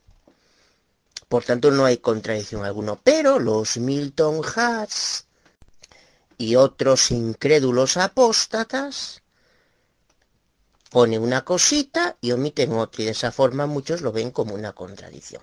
Igual que en esto, en cantidad de casos. Hermano Serra, eh, pasa que ese tipo de... Perdona, pero ese tipo de... de noticias lo único que hacen es darle por el palo a la falsa ciencia. Es todo, viene todo del... eh, en el fondo de las altas élites que pretenden darle la razón a la falsa ciencia. Es todo, fin- es todo eh, financiado, es todo financiado, etcétera, por, mm, por el sistema, por el sistema falso. O sea, son noticias que, que pretende, que, que en el fondo están diseñadas, eh, son investigaciones que, que lo único que promueven y pretenden es eh, avalar la, la falsa ciencia, porque fíjate, Einstein decía que eh, no hay nada que pueda mm, que pueda viajar más rápido que la luz. Se descubrió una partícula, un, físico, una experimentación que hubo, que hubo más rápida que la luz. A este señor lo censuraron, ¿eh? puedes buscar información de eso en internet, que hay, no me acuerdo el nombre de este, de este científico, a ese señor lo censuraron, le llamaron la atención y eh, eh, pasó un tiempo y vino con contando otro rollo. O sea, ahí tienes el ejemplo, ¿no? Eh, no creo yo tipo de cosas porque Einstein es otro de los de otro de los científicos de la falsa ciencia. De lo que nos dijeron, primero que había una partícula que, que desafiaba a Einstein, que viajaba más rápido que la luz, pasó el tiempo, al fulano le debieron llamar la atención, fijo, no, los que le debieron, le llamaron la atención, el establishment eh, académico le, lo censuró y mm, nos vino con la historia de que era la máquina la que estaba mal.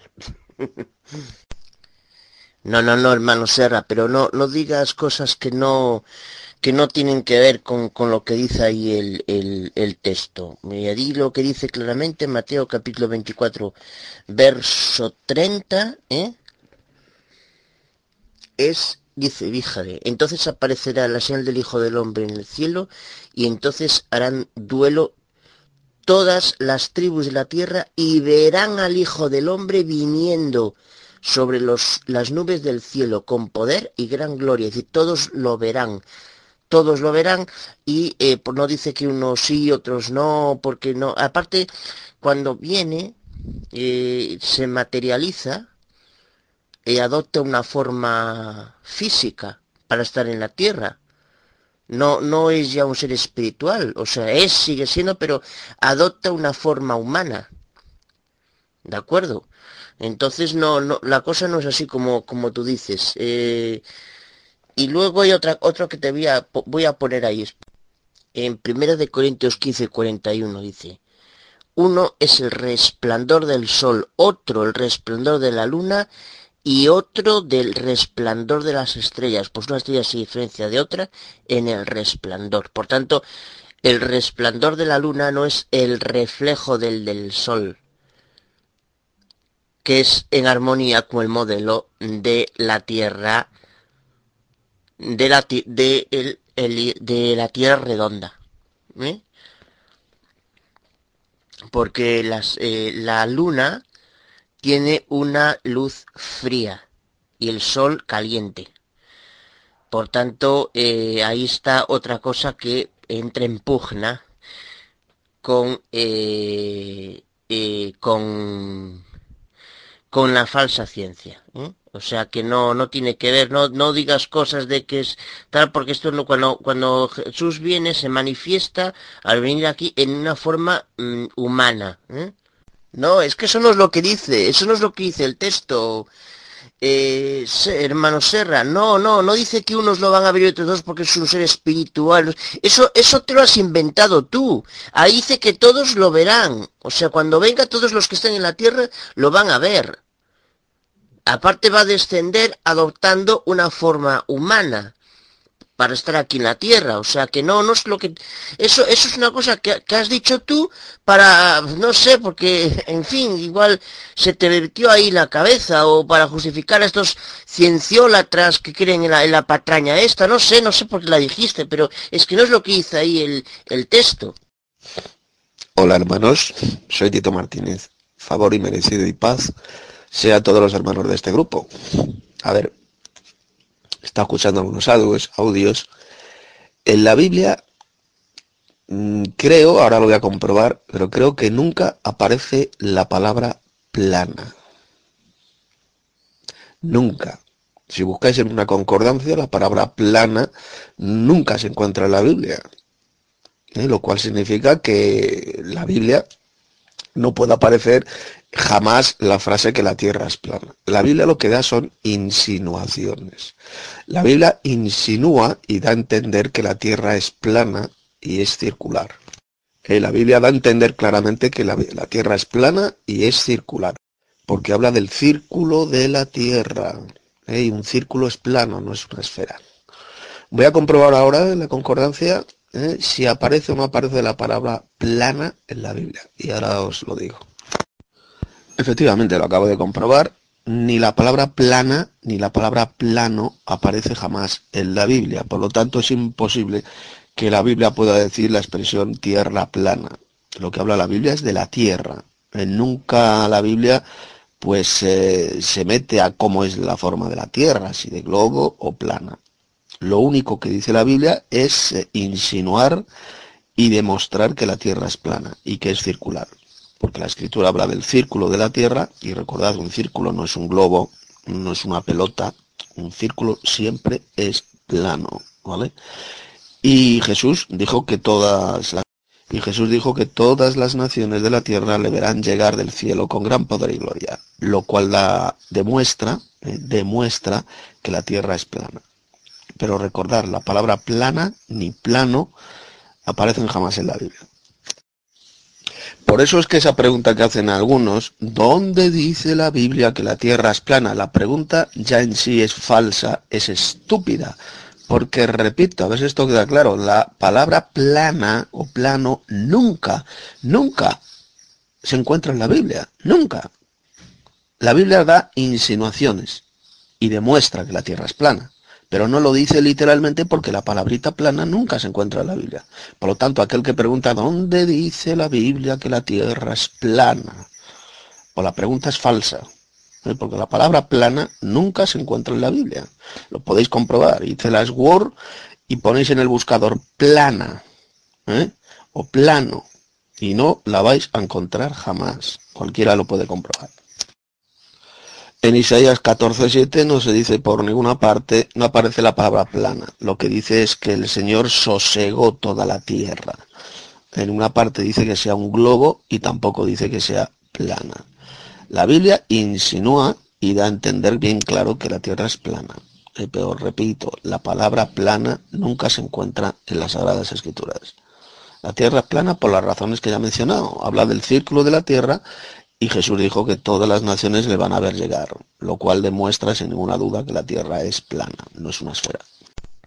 Es que el tema es que si fusion, si unimos, si se une Isaías 40, 22, que se habla de un círculo, y un círculo es plano, con Mateo, de Mateo 24, 30 y Revelación 1, 7, la, y se unen estos tres textos, la única conclusión a la que se puede llegar es de que de la Tierra plana, la de la Tierra plana, o sea, no hay eh, no hay otra conclusión tal y como yo lo veo, no hay otra conclusión a la que se puede llegar. es que el tema, hermano Vázquez García, es que no sabes por qué del... A ver, es que llegaste tarde al, al tema este que estamos tratando. Deberías mm, escuchar las eh, los días pasados que tuvimos, que está ahí colgado en la página web de, de las 21 tesis del hermano Tito, y las los temas de estos días pasados sobre la tierra plana, porque no al llegar a este tema no, no sabes si de muy bien de qué va la cosa y tal, y, y en principio te puede sonar raro. Y bueno, yo te recomiendo que escuches esos audios. Y bueno, pues eso. Venga. Buenos días. Bendiciones en el nombre de nuestro gran Dios y Salvador Jesucristo. Sea el Señor bendiciendo a cada uno de los hermanos que están aquí, juntamente con sus hogares y sus familias. Hola hermanos, soy Tito Martínez. A ver, pregunta. Eh, algunos preguntan el tema de los huracanes, cómo consiguen identificar los huracanes o el tiempo, el movimiento de las nubes, el tiempo que va a hacer mañana o los próximos días. Eh, pues muy sencillo, hermanos, no hacen falta satélites eh, que realmente no existen, como ya se ha demostrado. No hacen falta satélites que estén fuera de la Tierra para ver el clima, para ver las nubes. Sencillamente desde aviones a gran altura. Eh, aviones que vayan a 30 o 40 kilómetros de altura perfectamente pueden ver los huracanes desde arriba eh, y las nubes. No hacen falta satélites que estén en el espacio. Y también desde globos meteorológicos, que existen globos meteorológicos estratosféricos que pueden llegar a 30, 40, 50 kilómetros de altura, perfectamente pueden identificar los huracanes, nubes, etc. Eh, no hacen falta satélites que estén fuera de la Tierra aviones a gran altura o globos estratosféricos, sencillamente. Recordad, es muy sencillo saber si hay miles y miles y miles de satélites artificiales ¿eh? rodeando la Tierra. Es muy, muy fácil que lo sepamos. Y hasta un tonto esto lo puede saber. Por la noche, cuando el cielo está oscuro, si vosotros veis cientos de miles de puntos blancos que están moviéndose rodeando la Tierra, entonces sí es que hay satélites. Vosotros cuando por la noche miréis al cielo veis cientos y cientos de puntos blancos moviéndose, que eso serían, serían supuestamente los satélites, si existieran. ¿Vosotros veis eso por las noches a que no?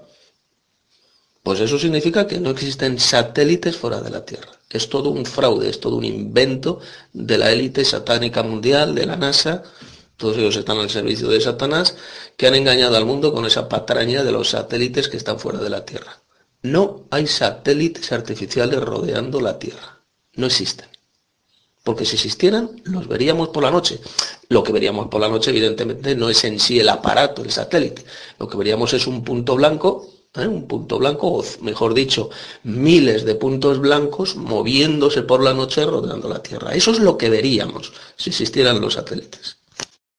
Bueno, soy Tito Martínez. Algunos hermanos dicen que dice lo siguiente, preguntan lo siguiente, si la Tierra fuera plana, entonces yo en el país donde vivo, en la ciudad donde vivo, podría ver, por ejemplo, eh, Madrid, donde vivo yo. Eh, podrían verlo con un telescopio, si la Tierra fuera plana. Eh, por ejemplo, alguien que vive, yo qué sé, en, en Argentina, pues con un gran telescopio, estando en Argentina, podría ver la ciudad de Madrid ¿eh? Eh, con ese telescopio. Bueno, eso es absolutamente imposible y es falso por una razón muy sencilla. Para poder ver, por ejemplo, desde Argentina, la ciudad de Madrid con un telescopio tendrías que estar volando sobre Argentina en un avión por lo menos a 9 kilómetros de altura. Entonces con un telescopio potente, estando en las alturas, sí que podrías ver la ciudad de Madrid. Pero si estás a ras de tierra, en Argentina y quieres ver la ciudad de Madrid con un telescopio, no lo puedes hacer. No la puedes mirar porque entre Argentina, si miras en un mapa entre Argentina y España, ¿eh? entre Argentina y España hay montañas. Estoy hablando a ras de tierra. ¿eh? Hay montañas y esas montañas nos impedirían ver la ciudad de Madrid por telescopio. Pero si estás en altura, si estás a 9 kilómetros de altura, por ejemplo, estás en un avión, pues con un telescopio potente sí que podríamos ver la ciudad de Madrid, desde el aire, desde la atmósfera. Pero a ras de tierra, lógicamente, es absolutamente imposible. Evidentemente no nos van a dejar montar un telescopio en un avión, eso es lógico. Eh, pero, por ejemplo, en un globo sí. En un globo estratosférico quien lleve un telescopio sí que podría ver perfectamente la ciudad de Madrid desde Argentina.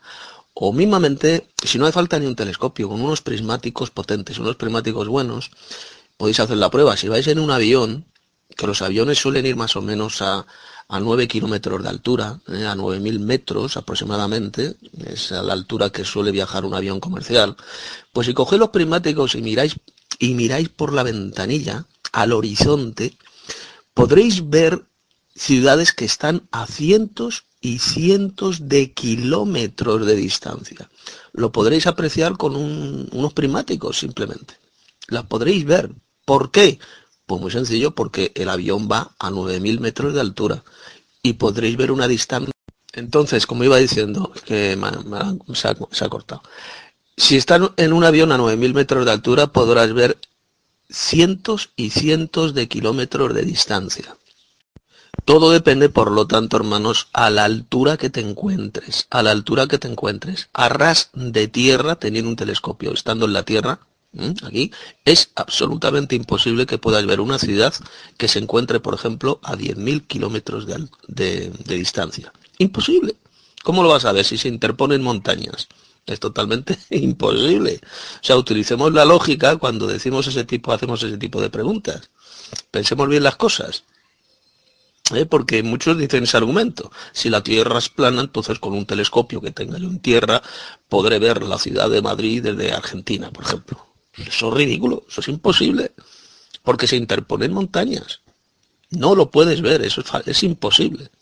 Pero si estás a 9.000 metros de altura, claro que la podrías ver. Paso palabra. Buenos días, querido hermano Tito. Eh, ahorita son las 7 y 12 y recién me ando despertando. Gracias y paz a todos los hermanos. Gracias y paz, eh, querido hermano Tito. Eh, no estoy negando que la Tierra, eh, que, que nuestro mundo sea plano. Estoy investigando todavía, estoy en eso. Me surgen muchas preguntas todavía y gracias por responderlas, querido hermano. una de las que te estaba diciendo es que imagínate yo acá donde me encuentro no alcanzo a ver, eh, no alcanzaba a ver en, cuando ponía un zoom en el horizonte y me iba más allá, alcanzaba a ver más que nada las estrellas, pero nada que ver que Madrid. Ahora, eh, tú sabes que hay bastantes videos de aficionados que, que ponchan este, varios planetas, en el internet y YouTube encontramos bastantes videos así de aficionados. Y ahora yo me hago una pregunta, ¿por qué no hay videos de aficionados eh, en, un avión o en un globo estratosférico o en, digámosle, a ver, vayamos más allá, en, tú sabes que allá en Cusco, eh, en Puno, allá en, Lima, en, en Perú, en Puno, eh, están más de 5000 eh, metros sobre el nivel del mar. Eh, no, se me hace curioso que nadie se le ha ocurrido ver eso hasta el día de hoy. Si supuestamente eh, la, Tierra estuviera plana. hasta ahora no he visto ningún video, o ustedes lo habrán encontrado, si lo encontraron, este, muéstrenlo. Y, y es una pregunta que se me, la pregunta se me, em, no sé, para mí es muy curioso, no sé, a lo mejor tú tengas una respuesta a eso. Eh, gracias por, por, las respuestas y, paso palabra.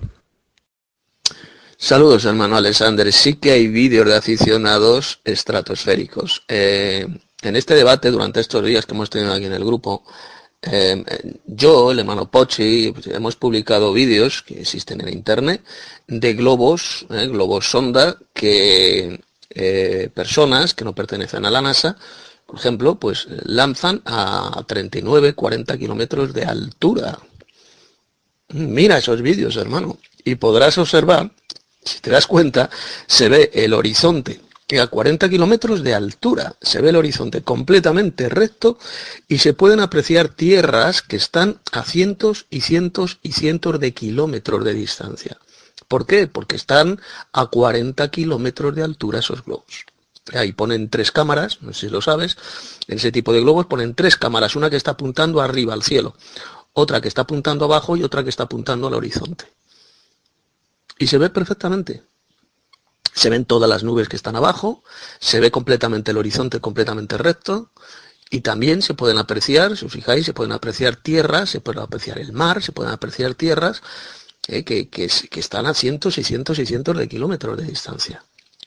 Porque están en un globo, porque están en un globo, bueno, son globos sonda, no son globos que lleven a una persona, lo único que llevan son tres cámaras. Eh, pero ese tipo de experiencias, de experimentos, claro que se hacen y cualquiera los puede ver ahí en internet. Eh, voy a poner ahora un vídeo, otra vez el vídeo, para que lo veas. Mira, ahí he pegado el vídeo este, eh, hermano Alexander, es un globo sonda ¿eh? que está a 33 kilómetros de altura. ¿eh? Observa que el horizonte es completamente recto. La Tierra no es un globo, la Tierra no es esférica, es completamente plana, ahí queda demostrado y cualquiera lo puede ver. Y si te das cuenta, abajo lo que se ven son todo cúmulos de nubes. Y, se puede ver por ahí un poco de tierra ¿eh? que está a cientos y cientos y cientos de kilómetros de distancia. Esto se puede hacer sencillamente porque el globo está a 33 kilómetros de altura. A esa altura sí que podrías ver con un buen telescopio, podrías ver Madrid. Pero si el telescopio lo tienes a ras de tierra, pues es totalmente imposible que puedas ver una ciudad que se encuentra a 6, 7 mil, lo que sea, kilómetros de distancia. Desde el ras de tierra no se puede. Desde la estratosfera sí. El vídeo que os he pegado es de un, de un canal, de un tal Oliver, que es español, el chico, el chaval, es un vídeo excelente. Hola hermanos, soy Tito Martínez. La Tierra es plana porque lo dice la Biblia. Y tampoco existen a miles de satélites artificiales rodeando la Tierra porque ya hemos demostrado que eso es falso. Eh, si existieran miles de satélites dando vueltas por la Tierra, por la noche sencillamente veríamos miles y miles y miles de puntos blancos ¿eh? por ahí dando vueltas por la tierra. Por lo tanto, así lo enseña la Biblia. Los cristianos creemos en la Biblia, los que queráis, los que queráis creer en la falsa ciencia, en la ciencia satánica, en la ciencia diabólica y antibíblica, ya vosotros. ¿eh? Nosotros, los cristianos bíblicos, creemos lo que dice la Biblia. Y la Biblia enseña bien claro que la tierra es plana, no es esférica. Es un trozo de verga todo el mundo, pues no joda. Che, salgo esta mondá, hombre. Y los hermanos que dicen que creen en Cristo, pues sencillamente deberíais creer que la tierra es plana, porque así lo enseñó Jesús. Y por supuesto no estamos diciendo, hermano Oscar, que todo lo que enseña la ciencia sea falso. Si todo fuera falso, entonces Satanás no engañaría absolutamente a nadie. ¿Queda claro? Hay cosas que se enseña, que enseña la ciencia, por supuesto que son verdaderas y que son correctas, pero mucho de lo que enseña la ciencia es satánico y falso. La ciencia está controlada por Satanás y Satanás engaña al mundo entero mezclando la verdad con la mentira y tú lo sabes, Oscar. Pues, pero como no quieres que yo me enoje, no joda con tanta tontería junta, ya ve. Y tú fuiste el que traiste esta mierda aquí, ya ve. Tú fuiste el que traiste esa mierda aquí. Usted está diciendo, mi hermano, perdone que le hable así, pero ya me, ya me hicieron volar la piedra, ya ve. Ya me hicieron volar la piedra. Usted en ocasiones ha dicho que la ciencia, la falsa ciencia. Entonces, dejemos de creer en todo, en todo, en todo dejemos de creer, en todo, en todo lo que la ciencia ha aportado. Ahora, yo no quiero decir de que obviamente hay élites infiltradas en la, en la academia, eso no lo podemos negar, pero de aquí a decir de que toda la ciencia es falsa, joder, hermano, ya eso es ir al sectarismo hacernos sectarios. Y así igualito, si usted ve los videos de internet de esta gente que habla de la tierra plana, esos tipos son unos sectarios, no creen ni en su mamá. Ya, no creen ni en la madre. Eso es lo que a mí me tiene volado. Usted le ha regalado los oídos a esta gente, hombre, no joda a ti, tú, tú, que eres, no joda, mejor dicho, eche veterano de guerra, te va a dejar joder de esta vaina, no hermano, así no es. Ahora, volví te digo, yo contra ti no tengo nada, tipo. Contra ti no tengo nada. A mí me da cola, es que usted hermano ahora está enseñando una vaina totalmente distinta a la que venía enseñando hace rato. Y entonces ahora te pongas a decir de que si yo no creo en la tierra plana, entonces estoy en contra de la Biblia. O sea, eso es un absurdo, hermano, eso es un absurdo. Eso me indigna a mí.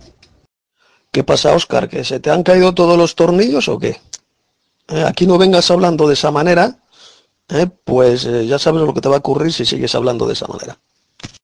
No, yo estoy enseñando lo que enseña la Biblia, Oscar. ¿eh? Ya lo demostrado y lo he dicho muchísimas veces en este debate, en este grupo, y no voy a estar repitiendo siempre lo mismo. La Biblia enseña que la tierra es plana. El propio Jesús enseñó que la tierra es plana. Tú sencillamente en ese punto no crees en la Biblia ni en Jesús. Es así de sencillo. No te enteras de nada, ya lo he dicho antes en mi anterior mensaje, Oscar. ¿Eres tonto o qué?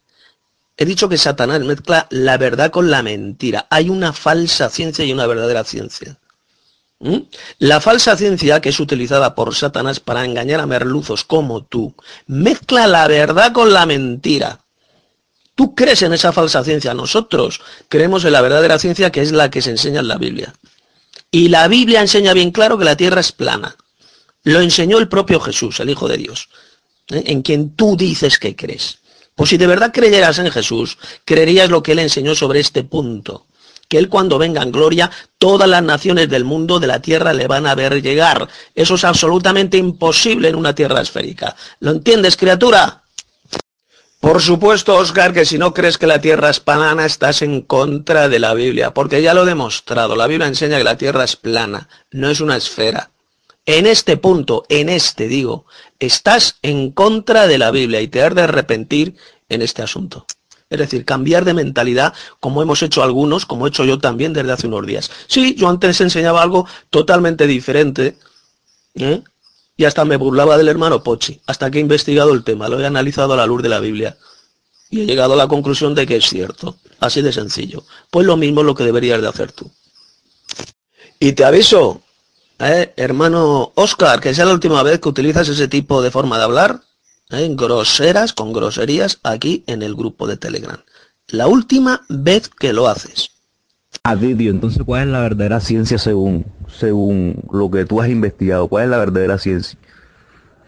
Ah, vuelvo y te digo, y te reitero, te reitero, obviamente que detrás de la ciencia hay mucho presupuesto. Eso lo entiendo yo. Pero de aquí a decir, de aquí a decir, de que la mayoría de los descubrimientos son falsos, no joda. Ya, eso sí es la tapa, viejo. Por ejemplo, Ahora este man sube un videito ahí que la gravedad no existe. Y le hago una pregunta en cuanto a la densidad y le pongo la fórmula de densidad que me la defina. Hombre, no me da una explicación. Me sale con, una, con unas incoherencias ahí. Un tipo que no sabe ni de física. ¿Ah? Un tipo que no sabe ni de física. Que ni siquiera ha visto, no sé dónde le, dónde le quedó la física que le dan en secundaria. No sé dónde le quedó. Ya. Pero yo sí estudié algo de física porque mi carrera me lo exigía. Yo no soy un científico, no soy un físico. Pero hermano, hay que estudiar bien los conceptos, hay que, hay que documentarse. ¿Cómo va a confundir la densidad con el peso? ¿Cómo va a decir ese idiota que sale ahí en ese video que el peso se da porque los cuerpos son menos densos que el aire? Cuando tú dices, el, cuando tú das el concepto de peso, de una, el que sabe la, tercera ley de Newton, el que sabe de la tercera ley de Newton de una, tiene que saber que, la, que el peso es la acción de la masa por la aceleración. Y la única aceleración que interactúa en un cuerpo, en una tierra, es la aceleración de la gravedad. Entonces ahora hay un, no solamente eso, hay unos que dicen que es que la tierra plana va va hacia arriba, es un movimiento hacia arriba. Y entonces la tierra es la que va al cuerpo, no el cuerpo a, la tierra cuando cae. Un beso que es, hermano, no, no. Ah, no, si tú me acusas a mí de grosero, entonces tú también tienes que dejar la grosería aquí. Tú también tienes que dejar la grosería aquí. Porque yo lo hago porque estoy salido de casilla, por más nada. Pero tú lo haces constantemente. Así que pon el ejemplo también. Bueno, estoy leyendo aquí en el chat, dice el hermano Ronald, dice, yo todavía no estoy de acuerdo con una tierra plana y no considero que las escrituras hayan hablado de manera certera de este asunto. Eso que dices es mentira, Ronald, es falso. La Biblia habla claramente de que la tierra es plana, aunque la palabra plana, plana o plano nunca aparece en la Biblia, lo podéis comprobar en cualquier concordancia bíblica, esa palabra nunca aparece en la Biblia, pero la Biblia enseña bien clarito que la tierra es plana. ¿Por qué lo sabemos? Por varios indicios. Primero, la Biblia, la escritura, hay una palabra, creo que es en Isaías 40, habla del círculo de la tierra. Y un círculo no es un globo, no es una esfera. Un círculo es plano. Eso en primer lugar. Y segundo lugar, las palabras de Jesús en Mateo 24, de que él cuando venga en gloria, todas las naciones del mundo, del mundo, eh, de la tierra, le van a ver llegar en las nubes del cielo con gran poder y gloria. Eso es posible solamente en una tierra plana, no en una tierra globo, no en una tierra pelota. ¿Lo entiendes, criatura? En una tierra pelota, los que vivieran al otro lado del globo, de la pelota, sería absolutamente imposible que pudieran ver llegar a Cristo acompañado por todos sus ángeles. Es imposible. Esto solamente es posible en una tierra plana. ¿Eh? Por lo tanto, los que creéis, los globalistas, que creéis que la Tierra es un globo, estáis rechazando lo que enseña la Biblia. Bueno, pregunta Oscar que cuál es la verdadera ciencia. La verdadera ciencia, Oscar, es la que está en armonía con la Biblia, con la revelación divina que encontramos en las Sagradas Escrituras. Esa es sencillamente la verdadera ciencia, el verdadero conocimiento. Y el principio de ese conocimiento, como dice la Escritura, es el temor de Dios, el temor de Yahvé. Porque el principio del conocimiento, de la sabiduría, que es lo mismo, es el temor de Yahvé. Esa es la base de todo verdadero conocimiento. Tito, te voy a decir una vaina con respecto al texto ese de Mateo 24. Yo no sé, te voy a decir una cosa. El Señor Jesús dice que todo el mundo, todo el ojo lo verá. Ahora, sea la tierra plana o sea redonda, sea con cualquier concepto que tú quieras creer, todo el mundo lo va a ver. ¿Cómo va a ser? Hombre, yo no sé cómo va a ser Dios, pero todo el mundo lo va a ver. Sea la tierra plana o sea redonda. Así que no me vengas con ese cuento de que tiene que ser plana, porque si no, no todo el mundo no lo va a ver. Tú no estás en la mente de Dios. Tú no, tú, tú no, tú no sabes la omnipotencia del Creador. Tú no sabes cómo va a ser Él para que todo el mundo lo vea. Eso no lo sabes tú ni lo sé yo. Irnos más allá sería especular. Pero vuelvo y te digo, sea la tierra plana o sea redonda, ahí dice Jesucristo que todo el mundo lo va a ver y todo el mundo lo va a ver. Eso es así. Así que no es ningún impedimento de que sea redonda, entonces nadie lo va a ver. Ahí dice que todo el mundo lo va a ver. ¿Cómo? No sé. Pero que que lo vamos a ver, lo vamos a ver. Así que no vengas con ese cuento ahora de que porque es redonda, que es plana. No, señor, eso no tiene nada que ver ahí. No, no, a mí no me acuses en falso, Oscar, ¿eh? que es la última vez que lo haces. Yo aquí en este debate que estamos teniendo, en estas charlas, no hablo groserías. La grosería las hablas tú, como el llamarnos marica y cosas así. Que sea la última vez que utilizas esa forma de hablar en este grupo. Y no te lo voy a repetir más. No, mira, Tito, en eso sí tienes razón y eso lo comparto contigo. Obviamente. Por ejemplo, ¿qué considero yo una falsa ciencia? por ejemplo, los darwinistas, los que creen en la teoría de la evolución. Incluso hay muchos cristianos que se han dejado arrastrar por esa evolución. Los, los populares, eh, la popular evolución teísta. Eso, por ejemplo, es un, es un punto de partida. Eh, pero así como hay, imagínate, la mayoría de los descubrimientos de la ciencia, lo que dice el Pochi que, que es que marcianos que vinieron, que tal. Obviamente hay cosas ocultas, pero la mayoría de los descubrimientos del siglo, entre el siglo XIX y el siglo XX, lo dieron personas totalmente creyentes, cristianos. Isaac Newton. Isaac Newton un cristiano, una de las mentes más brillantes de, la historia. Eh, Nikola Tesla. Nikola Tesla se crió en un ambiente cristiano. Pero es que la ciencia, vuelvo y te digo, la ciencia no va con el fin. Y eso es algo que quiero que entiendan muchos hermanos aquí. La ciencia no busca, no busca dentro de su, de su método científico, no busca explicar a Dios porque no lo puede hacer. Nadie puede hacer eso. la ciencia puede decir el cómo. Hasta ahí se limita la ciencia. Que hoy en día existen mucha gente cientifista ¿Qué quiero decir con esto? Cuando son científicos, que son los populares científicos escépticos o ateos o agnósticos, que ellos dicen de que el único juez de la verdad es la ciencia y eso no es así. Porque por la ciencia tú no puedes demostrar, por ejemplo, los juicios de valor. Por ejemplo, el, los juicios de valor podrían ser eh, los juicios que usted utiliza para, para, no sé, darle un valor a, una obra de arte, por ejemplo, el juicio de lo bello. Eso no lo puede uno eh, demostrar con la ciencia, tampoco puedes demostrar eh, los valores morales objetivos. Eso no lo puedes demostrar con la ciencia. ¿Sí me entiendes?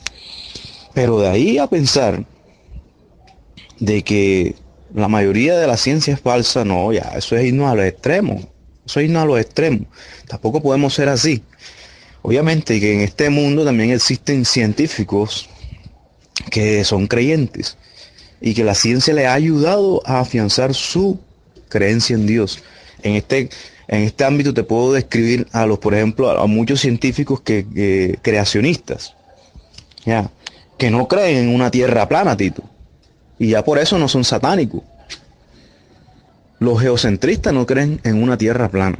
Entonces no sé qué tendrás que decirme tú con, con respecto a eso. Ya estoy un poco más calmado, discúlpame. Bueno, estoy leyendo en el chat, dice Ronald, cuando la escritura dice que todo ojo le verá, no se refiere a una tierra plana. Ah, ¿no? A ver, pues explícanos a todos, Ronald, cómo en una tierra globo, en una tierra pelota, todos los seres humanos, el mundo entero, podría ver llegar a Cristo, ver venir a Cristo desde el cielo con gran poder y gloria. Explícanos eso. Cómo todos los seres humanos en una tierra pelota podrían ver al mismo tiempo venir a Jesús. Venga, y no me vengas con la chorrada de la televisión, ¿eh? que eso ya lo refuté ayer. Explícanos a todos eso.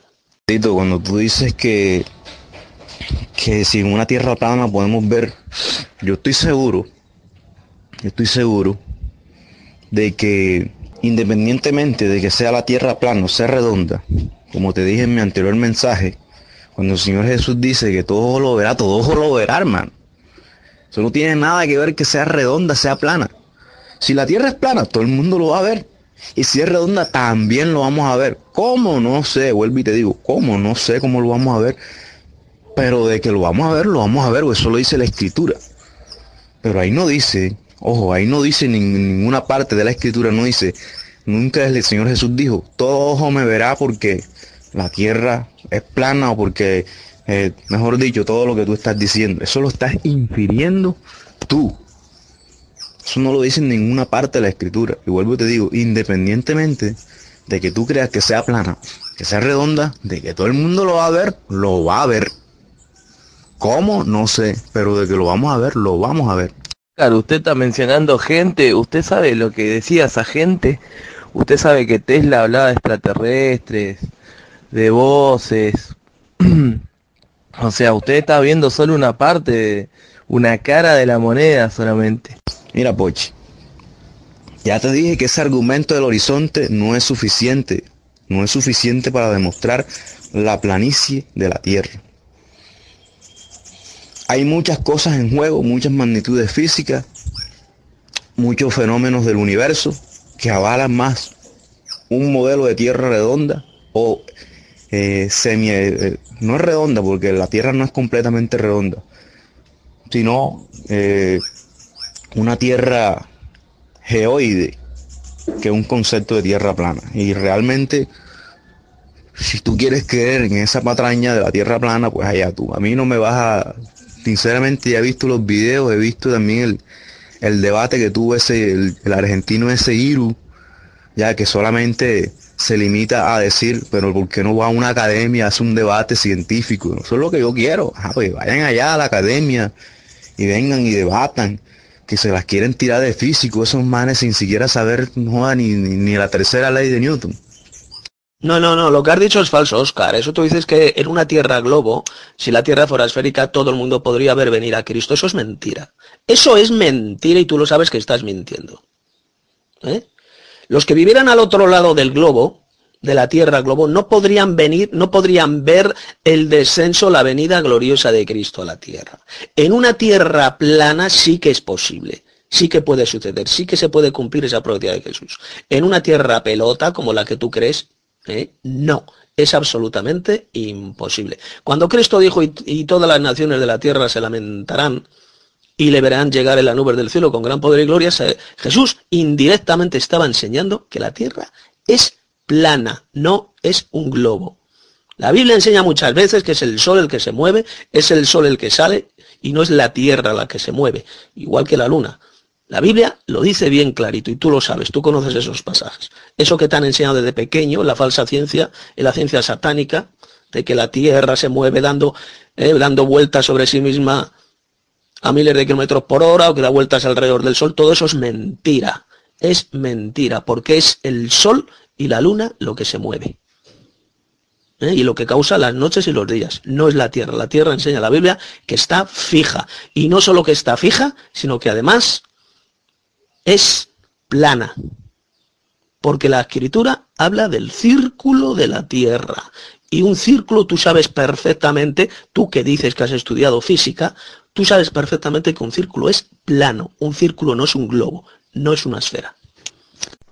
Eh, magníficos eh, aportes, hermano Tito. La verdad es que no había pensado en la paparrucha esa de los satélites. Eh, que no, no había pensado en eso de, o de las predicciones climáticas. Es que no había pensado en eso y te agradezco que lo hayas traído a colación porque es así de sencillo que un globo estratosférico a 30 kilómetros pues puede determinar. Yo quería decir, decir una cosa para, para simplemente, no quiero imponer nada a nadie, pero simplemente para incitar a la reflexión a aquellos hermanos que, dicen que la Tierra es un globo. Mira, voy a poner un ejemplo muy sencillo. ¿eh? Yo voy caminando por una calle que se ubica cerca de aquí, de donde yo me ubica. Hay unos volcanes de, artificiales que de adornos, son adornos, ¿eh? donde el agua sale, eh, volcanes de, mini volcanes de piedra, sale el agua y da hoy con una luz que la pusieron para adornar. Entonces, yo voy caminando y veo que ahí está ese volcán situado y detrás va otra persona y le preguntan, ¿qué ve usted ahí? Y pues ahí está ese volcán, ese adorno de, de eh, tal, echando el agua y con, las luces para adornar, que lo pusieron ahí, vale. Una tercera persona dice lo mismo, vino la persona número 20, lo mismo, 30, 40, 50, 100 personas dice lo mismo, 100 dice lo mismo, y de repente viene una y dice, ¿qué vea usted ahí? Ve, no, yo lo que veo es un elefante o un semáforo. Es por el efecto eh, del clima, del no sé qué, eh, de la refracción, eh, no sé qué. Hay un elefante. Mm, como que no. Pero que, ¿sabes? Que no me, no me has podido entender, Tito. Yo no he dicho de que en una tierra globo todo el mundo va a ver a, a Cristo. No, he dicho que independientemente de que sea plana o sea redonda, Independientemente de eso, el Señor Jesucristo dice claramente que todo ojo lo verá. Si es en una tierra plana, todo el mundo lo va a ver. Y si es en una tierra redonda, también lo vamos a ver. ¿Por qué? Porque el mismo Cristo dice de que todo lo va a ver.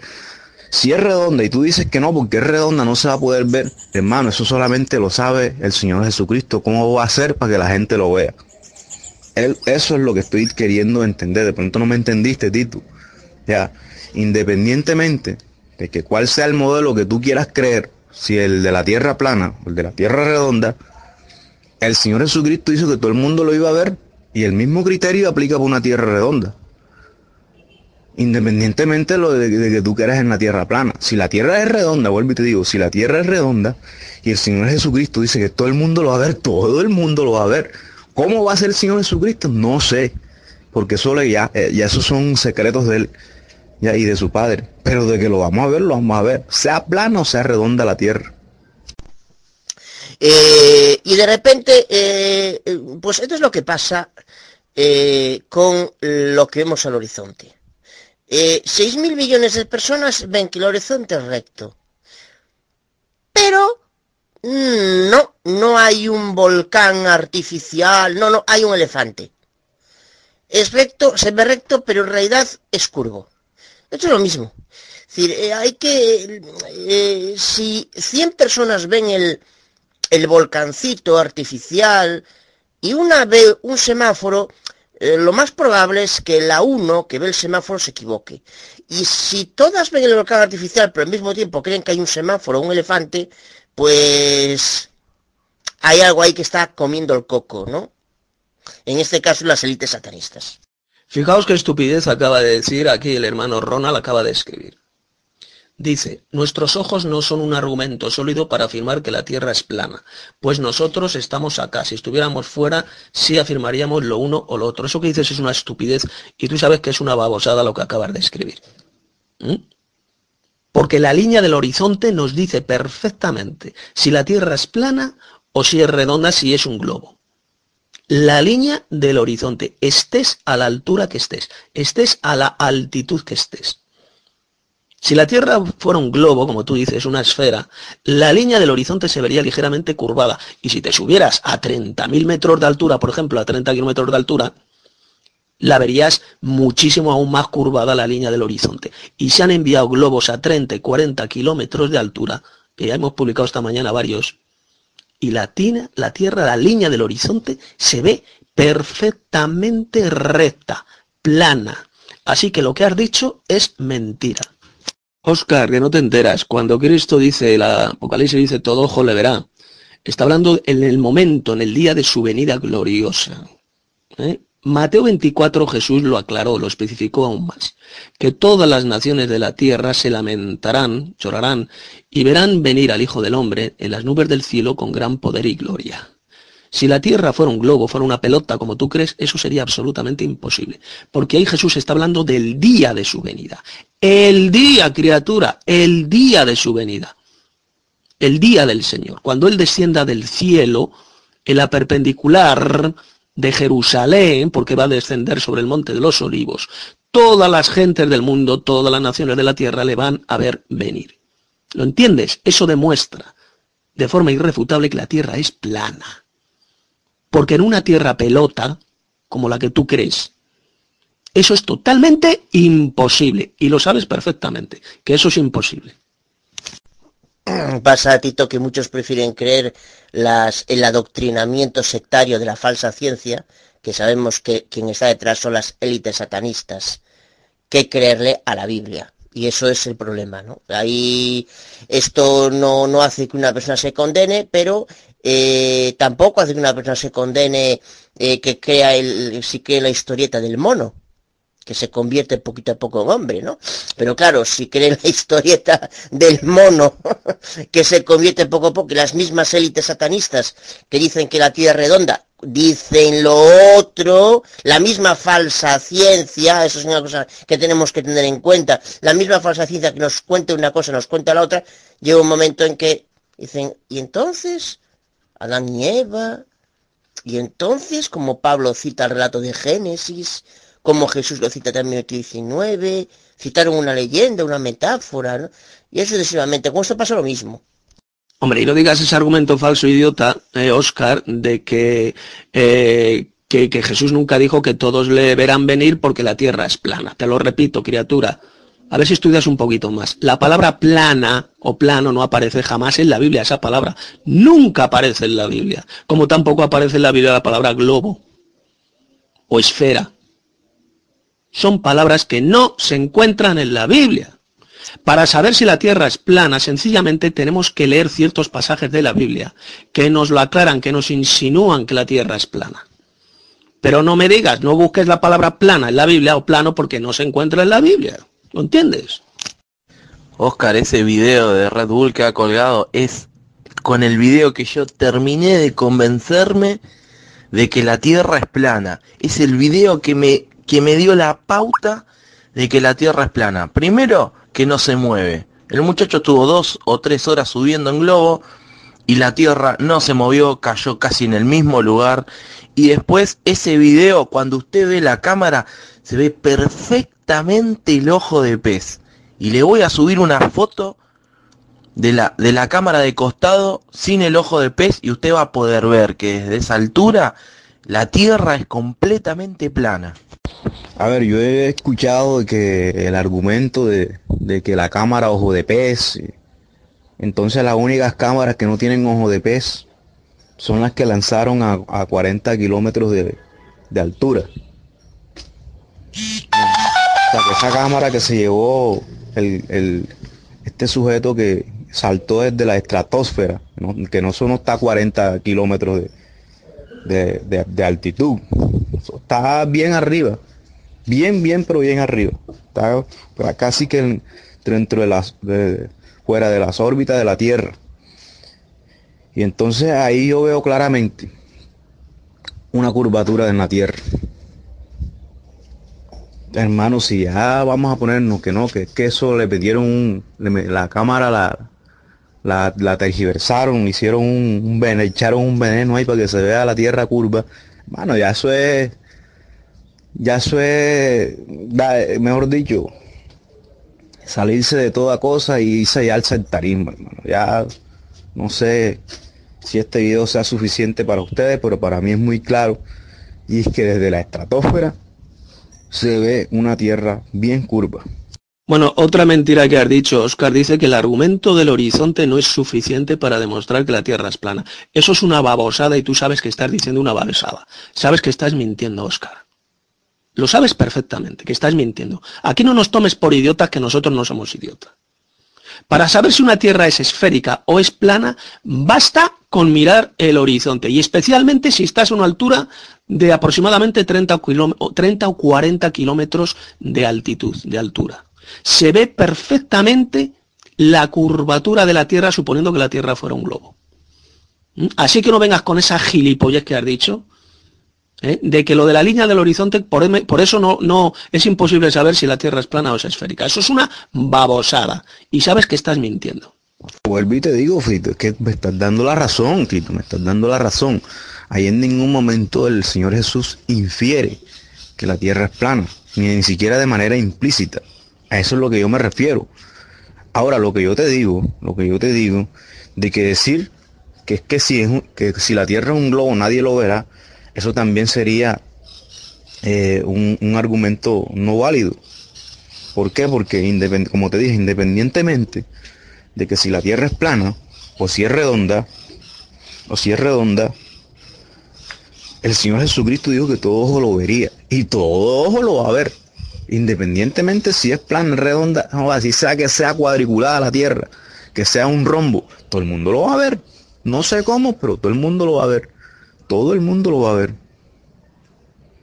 Mire y observe la primer foto que corresponde a una de las cámaras que está en, en- el salto este. Fíjese cómo se curva el horizonte y no solo el horizonte, sino también la máquina esta donde está el astronauta supuestamente. Fíjese cómo se curva la misma máquina. Y ahora mire la otra foto que yo le posteé acá en el, en el grupo. A ver, Pochi, ¿y quién me dice a mí que esa foto que tú subiste ahí con un horizonte totalmente recto no es una foto también hecha por Photoshop? Eso no me lo puedes asegurar tú.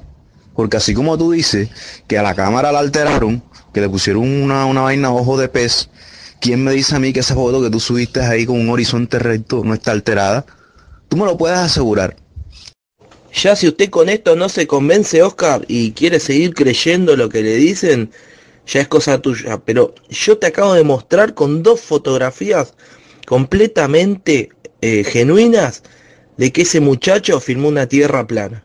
Dime tú una cosa, una cosa, Pochi. Esta pregunta es para ti. ¿De dónde sacas tú esa foto? Has tenido que sacarla de la cámara donde filmaron porque ahí no había otra cámara. ¿O sí? ¿O fue que hackearon que allá el- el- lo- los servidores de la, de la NASA para, para bajar toda esa foto? Decime porque, ajá. Tú dices que no, que todo lo han alterado, que no sé qué, del ojo de pez, pero no te das cuenta que también la vista humana dentro del... nuestro ojo también funciona casi que igual. Así que, ¿quién me garantiza a mí de que esa foto también no es alterada? Bueno, ¿y quién me dice a mí que lo que usted dice es verdad? Ahí, ahí ya se lo estoy mostrando, hermano, se lo estoy mostrando, fíjese. Mire la cúpula, fíjese, Oscar, mire la cúpula, cómo está torcida también. El, el artefacto donde va el astronauta en su foto, en la que en el video, mire cómo está curvado. Fíjese, se tiene, se nota, pero de acá la China que está curvada la máquina. Si usted puede lograr ver eso, sacarse de la cabeza lo que le dijeron, va a poder llegar a la verdad. Vuelvo y te digo, hey, tú como que no sabes nada de, de lo que es el tema de investigaciones, de cómo realizar una investigación, ¿verdad? Como que no conoces nada del método científico, ¿no? Ya. Para poder tú demostrar una cosa, tú tienes que guiarte por el método científico, no por, no solamente por, la ciencia no se hace únicamente con el sentido común, porque el sentido común te puede engañar. Ya, el sentido común te puede engañar, pues pochi.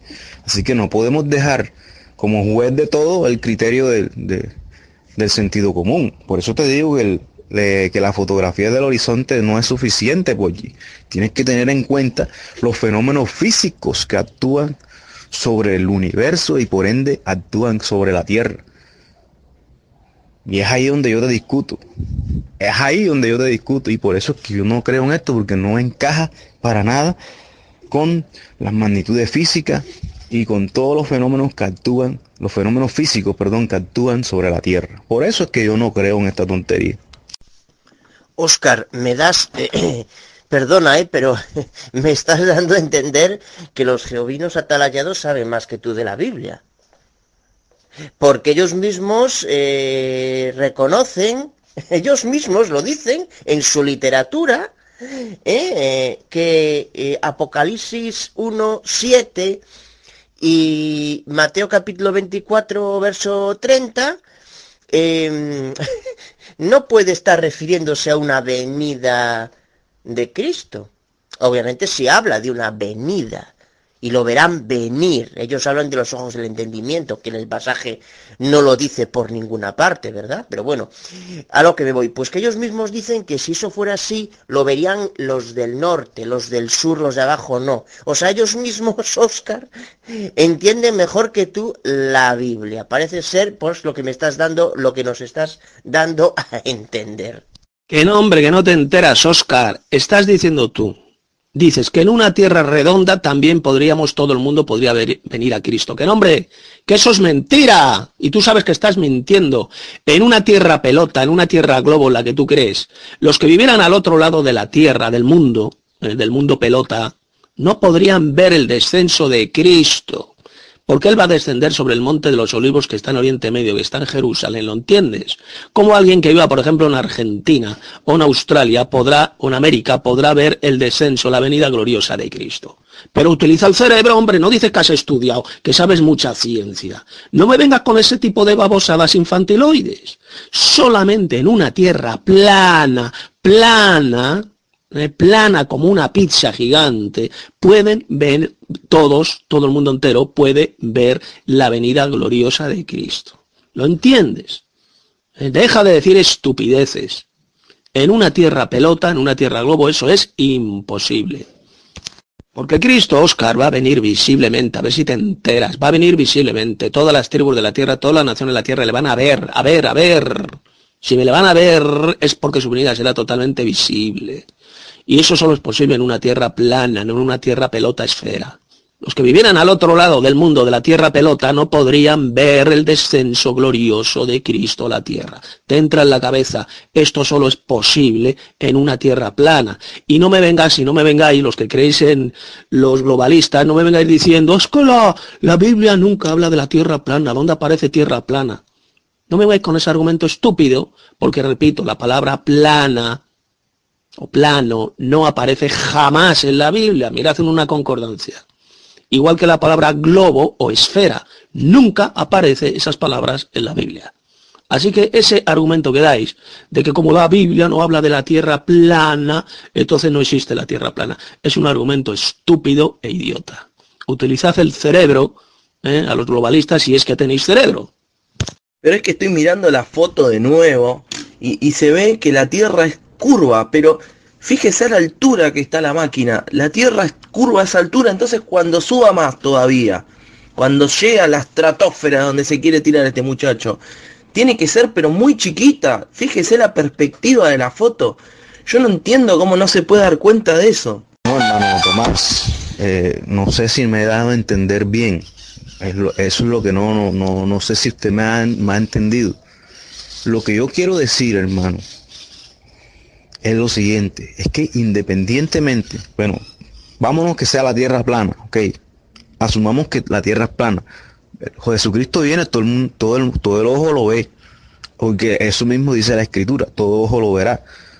Supongamos que la tierra es plana, demos por sentado que la tierra es plana, listo, todo el mundo lo va a ver, ya. Ahora, supongamos que la tierra es redonda. Ahí el Señor Jesucristo dice que todo ojo lo verá, que todo ojo lo verá. ¿Cómo va a ser si la tierra es redonda? Que no, que es que lo que yo estoy acá en la China, no lo puedo ver acá en, en América Latina o en otro en otra parte del mundo. ¿Cómo va a ser, hombre? Yo no sé. No sé. Sinceramente, ¿cómo va a ser para verlo? Pero de que lo va a ver, lo va a ver. Eso, a eso es lo que yo me refiero. Eso es lo que yo me refiero. Por eso digo de que ese texto no es suficiente para concluir de que la Tierra es plana. ¿Sí me entiende? Ya. E independientemente de lo que uno crea, si usted dice de que la Tierra es plana, vuelvo y le digo, todo el mundo lo va a ver. Que si la Tierra es redonda, todo el mundo lo va a ver porque eso lo dice la Escritura. Es más, si la Tierra es un, un triángulo, todo el mundo lo va a ver. No sé cómo, pero lo van a ver. ¿Cómo va a ser el Señor Jesucristo para que lo vean? No sé. Hasta ya no llego yo. Hasta ya no llega mi especulación porque ya eso sería especular. Pero de que lo vamos a ver, lo vamos a ver. Eso es lo que yo me refiero, en mi humilde opinión. Vamos a ver, Oscar, que yo creo que has estudiado poco a la Biblia, ¿eh? Vamos al libro de Daniel, capítulo 4. Mira, sobre la visión de Daniel, dice, versos 10 al 11. Estas fueron las visiones de mi cabeza mientras estaba en mi cama. Miré y vi en el centro de la tierra un árbol cuya altura era muy grande. El árbol había crecido y se había hecho muy fuerte y su copa llegaba hasta el cielo. Y nota, y se alcanzaba a ver desde todos los confines de la tierra. Ahí lo tienes. Esto es imposible en una tierra esférica. Ah, no, pero papi, Pochi, Pochi, mira el video, mijo, mira el video. O sea, el video no te puede engañar. Una cosa es la foto y otra cosa es el video. Mira el video, mira el video en vivo y en directo, que también alteraron la, la, ¿cómo es el? La cámara. En el video alteraron la cámara entonces. Bueno, y aquí estoy leyendo en el chat, se le ha metido en la cabeza aquí a este tal Marco Antonio que nosotros estamos enseñando que el que no crea, no crea en la tierra plana se va a condenar. A ver, criatura, ¿cuándo hemos dicho nosotros eso? Pues, hermano Tomás, eh, yo entiendo pues que usted quiera interpretar eso de esa manera, pero usted tiene que tener en cuenta también de que en la época en que fue escrito eso, tenía que ser escrito en una manera que todo el mundo lo pudiera entender. Ya, todo el mundo pudiera entender, eh, digamos, el, la interpretación de esa profecía. Usted y yo sabemos que la Biblia no es un tratado científico. Usted y yo sabemos eso. Porque si fuese un tratado científico, pues la Biblia sería mucho más específica explicando eh, los fenómenos físicos. Ya. Pero usted y yo sabemos que la Biblia no es un tratado científico. Obviamente que cuando se refiere a cuestiones científicas, la Biblia es inquebrantable en cuanto a eso. Yo eso lo sé perfectamente. Pero en cuanto al tema de decir que porque el árbol está en medio de la tierra y porque Daniel dice ahí de que se alcanza a ver todos los extremos de la tierra, ya la tierra es plana, ah no, eso es una afirmación que para mí, para mí, no es suficiente. No es suficiente, ¿por qué? Porque eso está escrito en lenguaje simbólico y no está hablando de, de manera literal, pienso yo acá. Que no, Oscar, no, no, no, no digas tonterías, hombre. En la cámara se ve claramente que tiene objetivo de ojo de pez, ¿eh? de ojo de pez. Está demostrado en ese vídeo. ¿Eh? ¿Sabes tú lo que es una cámara con la lente de ojo de pez? Hace que las cosas se curven. Es lo que aparece ahí en ese vídeo. ¿Eh? Pero luego hay una parte del vídeo donde la otra cámara, como muy bien ha dicho el hermano Pochi, la otra cámara no tiene ojo de pez. ¿eh? Su objetivo no es de ojo de pez y se ve perfectamente el horizonte recto, plano, porque esa nave o ese globo tenía varias cámaras, criatura. Varias cámaras. Una de esas cámaras es la que tiene el ojo de pez, que es la que aparentemente se ve el horizonte curvado.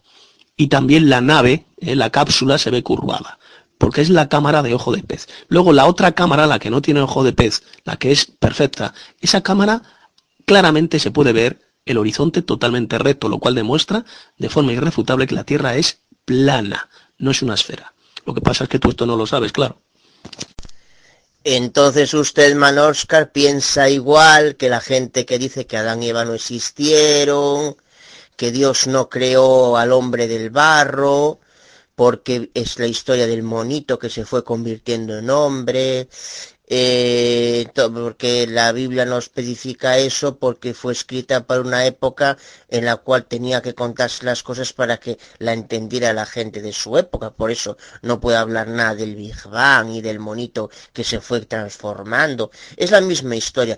Entonces, claro, si es así, si es así, entonces Jesús se equivocó o citó una leyenda en, el relato de Adán y Eva, cuando lo citó en Mateo capítulo 19, verso 5, se equivocó, ¿no? Porque ¿cómo cita una leyenda para defender la incrementabilidad de, de, la unión entre, entre un hombre y una mujer? ¿O cómo Pablo cita para hablar del hombre espiritual Génesis 2.7, si Génesis 2.7 no es otra cosa que una leyenda.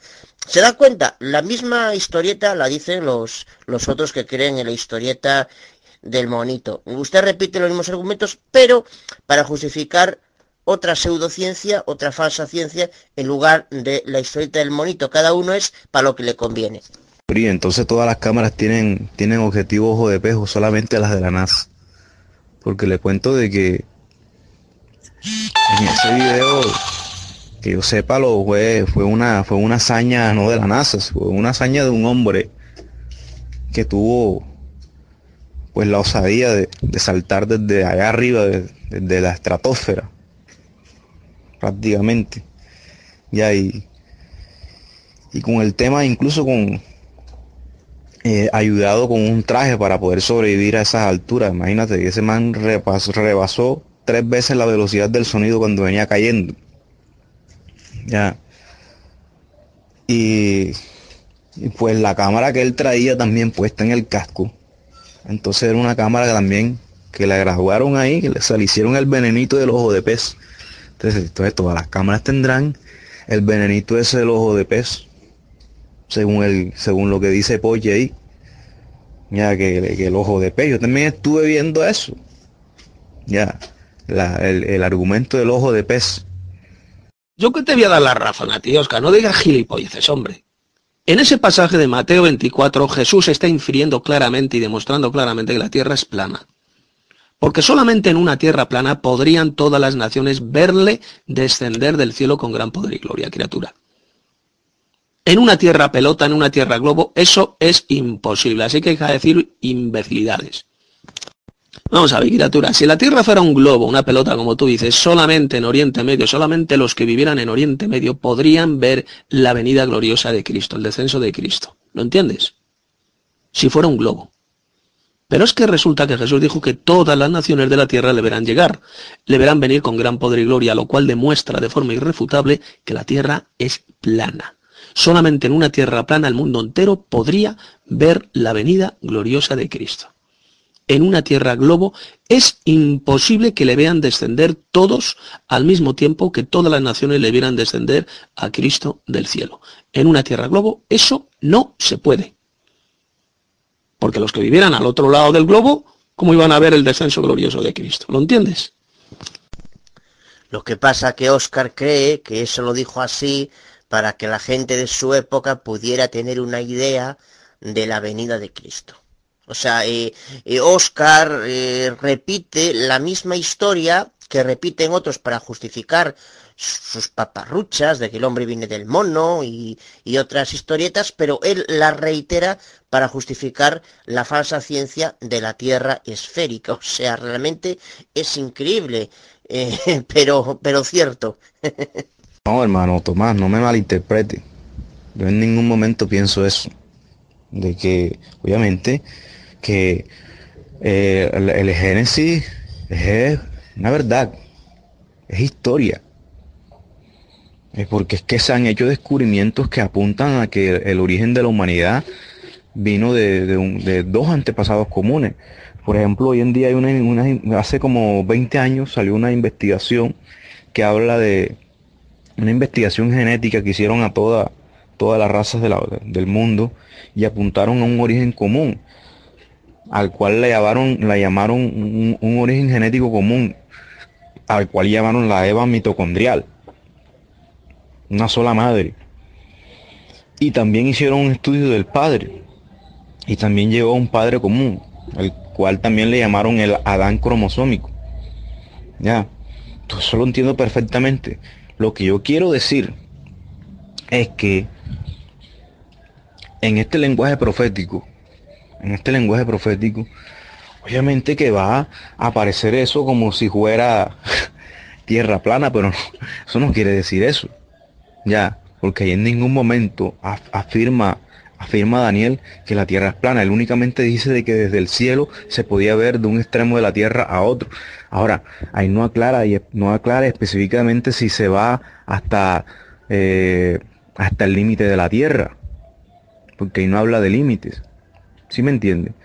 Lo que yo quiero darle a entender a usted es que la Biblia, usted sabe que la Biblia usa el lenguaje simbólico y que fue escrita en un tiempo o sea, Dios no podía escribir las cosas a una, a, una manera que la gente no lo comprendiera. Tenía que, escribirle en un lenguaje que la gente lo pudiera comprender. Por eso utilizó hombres. Y hombres de su época, que de pronto no tenían todo el conocimiento que hay ahora. Porque Daniel no tenía el conocimiento que de pronto, el conocimiento científico que hay ahora, no lo tenía. Ese texto a mí, o sea, para mí ese texto no es suficiente para decir que la Tierra es plana. Porque es que en, ningún momento de la historia, en ningún momento de la historia, la creencia de la Tierra plana vino de la Biblia. No vino de la Biblia. Esa creencia vino de Babilonia. Los babilonios pensaban en eso. Es más, los griegos también pensaban en esa cuestión de la cúpula. Ya. Efectivamente, ahí ha publicado el hermano Poche dos fotografías del salto que hizo este astronauta, el salto de paracaídas.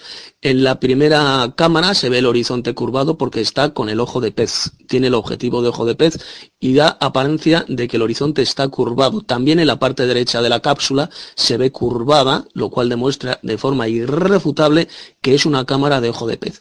En la otra fotografía, en la segunda, ahí se ve la, la otra cámara, porque repito, llevaba varias cámaras, en la otra cámara se ve el horizonte totalmente recto, a una altura, pues aproximadamente, no sé, 40 o 50 kilómetros de altura, el horizonte está totalmente recto. Esa foto impresionante demuestra de forma irrefutable que la Tierra es plana. Lo que pasa es que Oscar y el resto de globalistas como él se dejan engañar por las cámaras de ojo de pez, con los objetivos de ojo de pez que aparentemente dan la impresión de que el horizonte es curvado, de que la Tierra es un globo. Os habéis dejado engañar por eso. Lo que demuestra este salto de este paracaidista es que la Tierra es plana. Esa es la prueba absoluta e irrefutable. Bueno, eh, estoy escuchando aquí a Oscar, dice, ¿y quién me dice a mí que la segunda fotografía no está falsificada, no está manipulada con Photoshop? Pues no, criatura, porque es un vídeo. Podrás ver el vídeo el vídeo del salto de este astronauta, hay una parte del vídeo que está cogida con la cámara buena, con la que no tiene ojo de pez, y se ve exactamente esa imagen. Se ve que el horizonte es totalmente recto. ¿Mm?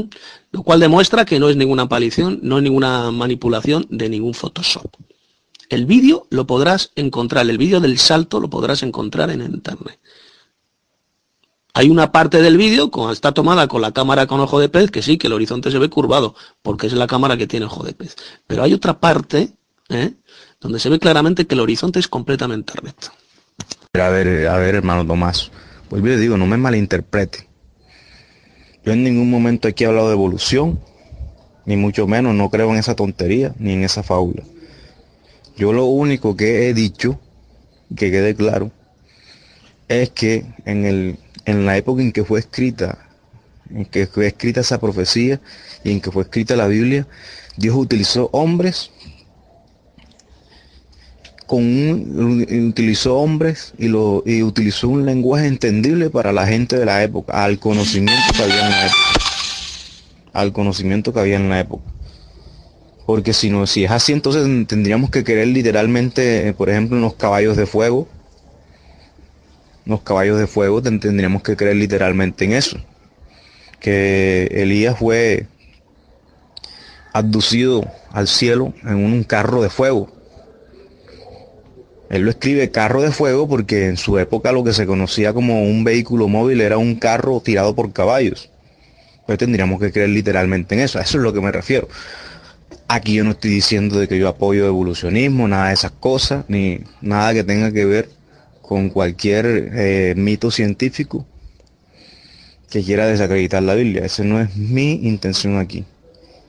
Mi intención aquí es decirle a ustedes de que eso fue escrito de una manera que pudiera ser entendido por gente de la época. Ya. Hermano Tito y hermano Pochi. Si eso fuera así el, el tema del ojo de pez, ¿quién me garantiza a mí que la fotografía que aparece ahí con el horizonte recto también no fue alterada? ¿Quién me lo puede garantizar? Bajo esa bajo ese mismo eh, bajo ese mismo juicio le pongo a usted también le tiro usted la pelotita quién me garantiza a mí quién nos garantiza a nosotros que eh, la foto donde aparece el horizonte recto no es alterada alguien me lo puede garantizar porque aquí el único que afirma eso es Pochi. No que tal que el ojo de pez que tal que mira que el horizonte está recto. Y quién me garantiza a mí de que esa foto tampoco está alterada quién me lo garantiza él es experto como para hacer, para, para dar esos juicios. Él es un experto en, en, en informática, no sé, en fotografía, que puede afirmar eso. Bueno, aquí estoy escuchando ahora, Oscar está hablando del método, que nos tenemos que guiar por el método científico. Pero serás hipócrita, Oscar. Eres tú el que no te guías por el método científico, el más científico de todos, que es la observación de nuestros propios ojos. Cuando miramos al horizonte, estés a la altura que estés, estés a ras de tierra o estés a 40 kilómetros de altura, el horizonte se ve completamente recto. Eso es el verdadero método científico, el cual tú rechazas, hipócrita. Gracias y paz para todos los hermanos por acá. Saludos, hermano Tomás Aguada, hermano Tito, hermano Oscar, Pochi. Eh, bueno, por acá haciendo presencia, hermano, después de un buen rato. Em, pues nada, solamente para aportar un poquito por aquí. Realmente, bueno, yo no, yo, no tengo estudios, hermano, eh, como lo que veo que tienen ustedes, hermano Pochi, hermano Oscar. Dice que he estudiado bastante. Hermano, eh, primera cosa, hermano Oscar, ¿por qué, ¿por qué te calientas? ¿Por qué llegas a ese grado, hermano? Y luego, ¿por qué esas palabras? No hay necesidad de ellas, hermano, acá de este lado. No hay necesidad de ellas. Otra de las cosas, hermano, eh, aquí no se pretende hacer creer por fuerza lo que acá se expone, hermano. La palabra es clara. La ciencia, la ciencia verdadera nos ayuda y punto. No pasa nada, hermano. Porque al paso, al paso, hermano, que te escucho hablar, parece que al rato, hermano, más en la tarde, no va a tardar mucho, le vas a dar crédito, hermano, a la supuesta eh, rotación de la Tierra, hermano. Creo que para allá vas. Ten cuidado. Ten cuidado, hermano. Eh, pégate un poquito más a la escritura. Yo sé que has estudiado, tú lo dices, ¿verdad? Pues dices que has estudiado y es bueno. Pero, pero hermano, creo que le estás creyendo más a la ciencia que, a la escritura. El pasaje que pone el hermano Abuada, hermano, es contundente. El pasaje de Daniel. Es contundentísimo, hermano. Pero claro, cuando se clava uno en una idea, pues lo que vas a hacer es desechar todo, todo argumento que venga, hermano, aún el de la, aún el de la escritura. Ten cuidado. Bueno, saludos para todos, hermanos. Saludos a todos. Eh, por acá me mantengo a la escucha. Y gracias y paz. Cambio. No, usted dice que yo no soy experto, no quiere creerme a mí. Tómense un avión, mira el horizonte y crean la tierra plana. Dice, no, dice Oscar, no, el vídeo no te puede engañar. Una foto sí, pero el vídeo no, ¿cómo que no? Hay cámaras de vídeo que también tienen objetivo de ojo de pez y claro que te pueden engañar, igual que una cámara de fotos que tenga ojo de pez. Pero tú sabes acaso lo que es una cámara con objetivo de ojo de pez. ¿Sabes lo que es eso? Tú que dices que te las tiras de tan sabiondo, que dices que has estudiado mucho, que has estudiado física. ¿Sabes lo que es una cámara tanto de fotos como de vídeo que tenga objetivo de ojo de pez? En ese salto, la nave, la cápsula, tenía varias cámaras, varias. Una de ellas era la de ojo de pez y otra no. En la foto la que aparece el horizonte totalmente recto es la cámara que no tenía ojo de pez. Eh, le agradezco mucho, hermano Mario, su, su intervención y créame, me disculpo con todo, pero ah, me estaba salido de casilla, cualquiera le puede pasar eso. Me disculpo de todas maneras. Eh, eh, ¿qué le digo, hermano? Obviamente de que yo hago como el apóstol Pablo, tomo lo bueno y saco lo malo. Con todo. Con la ciencia, con todo. Obviamente de que, mire, yo estoy de acuerdo, incluso hasta con, con, con los modelos geocentristas. ¿Por qué? Porque ellos aportan unas evidencias interesantes en cuanto al modelo de que la Tierra sea estacionaria. Y hay una evidencia abrumadora que apunta de que el modelo podría ser así. Es más, ahí lo que subió Eduard Serra, Eduard Serra creo que es, el hermano de Eduard Serra, eh, ese, ese estudio yo lo leí ya. Y ahí se está discutiendo es de la, de la, de la teoría heliocéntrica con la Tierra en movimiento y de la teoría geocéntrica con la Tierra estática. Ahí no se está discutiendo sobre la forma de la Tierra, porque tanto el modelo geocentrista como el modelo heliocentrista están a favor de una, de una Tierra eh, de forma geoide, porque la Tierra no es totalmente esférica, no es una esfera perfecta, tiene, es una esfera irregular, por eso se dice que es un geoide.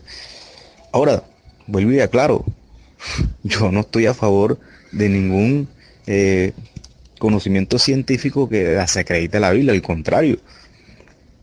Estoy a favor de los modelos creacionistas, de la creación del mundo. Eh, por ejemplo, últimamente estuve leyendo acerca del por qué la Tierra no tiene millones de años. Y hay un estudio que no ha podido ser refutado. Estoy poniendo un ejemplo, ¿no? Hay un estudio que no ha podido ser refutado, que lo hizo un adventista, un científico adventista, eh, que habla acerca de los halos de polonio. Eh, que estos, si la Tierra hubiese tenido millones de años, estos se hubieran desintegrado hace rato, pero están encapsulados o están encerrados en forma de burbujas dentro de las rocas eh, de la Tierra. Y nadie dentro de la comunidad científica ha podido refutarle su estudio. Ni los más acérrimos evolucionistas ni los más acérrimos geólogos han podido refutar el estudio de este científico creacionista. Y este científico creacionista también tiene el concepto de, un, de una tierra totalmente esférica. ¿ya? Lo único que no estoy de acuerdo es en la forma de la tierra. Lo único. Y eso, hermano, ya yo lo he estudiado como que suficiente como para determinar que no es posible, bajo este modelo, que se cumplan todas las todos los, todos los fenómenos físicos eh, descubiertos hoy en día. Y de ahí a decir que no existe gravedad, mano, ya eso es salirnos de toda la realidad. Bueno, saludos mis hermanos. Eh, yo en el video que el video que mostró el hermano Tito anteriormente, eh, se podía ver que dentro de, en, el video se mostraba un cilindro y las, las líneas del cilindro eran rectas, ¿cierto? Pero cuando se mostraba con de pez se mostraba, se podía ver la curvatura del cilindro, queriendo decir que de pez porque el cilindro estaba, estaba, estaba, estaba como recto. Soy Abuada, efectivamente, hermano, hermano, estimado hermano Mario Huerta. Además, fíjate que ya no es ese pasaje, es una combinación. O sea, lo que tenemos que hacer es una combinación. No solo ese pasaje de Daniel, de Daniel 4.10, si no es que ese pasaje de Daniel 4.10, es los que ha citado el hermano Tito, es el de Isaías 40.22 que habla de círculo, ¿no? De círculo, círculo. O sea, si hacemos una combinación de esos pasajes, solo se puede llegar a una conclusión. Pero bueno, tú has explicado muy bien qué es lo primero que debe ser. O sea, la verdad absoluta está en la Biblia y lo otro es relativo. Entonces, mm, eh, es así, no hay, no hay más. Entonces, al estar recto el cilindro, eh, pues había un ojo de pez, entonces con un programa se, se, cuadraba el, la alineación del, del, cilindro, se cuadraba la, alineación y en el momento de cuadrarse la alineación del cilindro, las líneas rectas, el horizonte también quedaba recto, queriendo decir que la Tierra era totalmente plana. Si ustedes observan bien el video se van a dar cuenta que, que es así. Bueno, en definitiva, hermanos, ya eh, doy por finalizado este debate, ya han sido varios días sobre este debate, ¿eh? sobre si la Tierra es plana o es esférica. Ha quedado demostrado con la Biblia y con la ciencia que la Tierra es plana, porque cualquier observador con sus propios ojos puede ver que la Tierra es plana, no hay curvatura de la Tierra, así que doy por zanjado este tema a discusión. Los que rechazáis que la Tierra es plana, sencillamente estáis rechazando lo que enseña la Biblia sobre este tema y estáis rechazando las palabras de Jesús en Mateo 24. Es así de sencillo y por tanto os tenéis que arrepentir. Evidentemente esto nos va a condenar, porque nadie se va a condenar por creer que la Tierra es, es, es un globo y nadie se va a salvar por creer que la Tierra es plana. Simplemente ha quedado demostrado que la Tierra es plana porque lo demuestra bien clarito nuestros propios ojos, al mirar el horizonte a la altura que estemos. Sea ras de tierra o sea a 40 kilómetros de altura, el horizonte se ve completamente plano, recto. Por lo tanto, la Tierra no es un globo. Y además, lo que es más importante, por las palabras de Jesús. Y por ejemplo, por la profecía, por las palabras que aparecen en Isaías 40, cuando habla del círculo de la Tierra, y un círculo es plano, no es un globo. Así que doy por finalizado el asunto, el tema. Los que no queráis creer que la Tierra es plana, pues allá vosotros, estéis rechazando lo que enseña la Escritura, lo que enseña la Biblia. Nosotros, los verdaderos cristianos bíblicos, creemos que la Tierra es plana, porque así lo enseña la Biblia y porque así lo podemos ver cualquier observador. Así que doy por zanjado el asunto. Ya me han pedido varios hermanos que llevamos varios días con este asunto, que cambiemos de tema y es lo que voy a hacer. El tema queda zanjado y terminado. Aclaro, Tito, para que te quede clarito en tu cabeza. Yo puedo ser globalista, pero también creo en la Biblia. Ya. Que en estos momentos no me coma el cuento de la tierra plana es muy distinto. Ya. Pero mira lo que estás escribiendo, los globalistas que siguen creyendo en la falsa ciencia. Mira lo que estás escribiendo. Después no digas que no dices las cosas. Vuelvita claro. A mí no me acuses, a mí no me acuses de cosas que no son así. Te lo aclaro. Ya. Tú tienes su temperamento y también tengo el mío. Así que en ese, en ese aspecto no choquemos porque vamos a, vamos a darnos el duro. Ya. Hermano, mejor que finalice el debate. Yo sigo creyendo en lo que creo. Ahí me va a sacar de ahí. Ya. Y si me va a sacar, tiene que demostrarme evidencias que estén a favor o, o acordes, en, en armonía con los fenómenos físicos que acontecen en el universo porque yo no creo que la Tierra va a ser la excepción de que no la afecten los mismos fenómenos físicos que el universo. Y usted sabe que pueden contar conmigo para todo lo que tiene que ver con estudios de la Biblia. Ya. Así de sencillo. Hermano Tito, gracias paz nuevamente por acá. Eh, eso es, hermano. Y no, y es que sabes de que hay, eh, hay información, hermano, hay datos, hay información, hay textos bíblicos primeramente, eh, hermano, hay cantidades industriales ya de material para que cada quien saque sus conclusiones y, cada cual, hermano, si en algún punto le queda colgando algo por ahí, pues ya es su tarea es investigar, hermano, investigar, salir adelante, pues al último, pues con sus propias conclusiones, ¿no? Eh, el tema fue lindísimo, se tardó bastante tiempo, hermano, en llegar a este, este punto y, y yo creo que es muy sano. Además, eh, como siempre has dicho, hermano, y todos lo sabemos, no es un tema que afecte nuestra salvación eterna.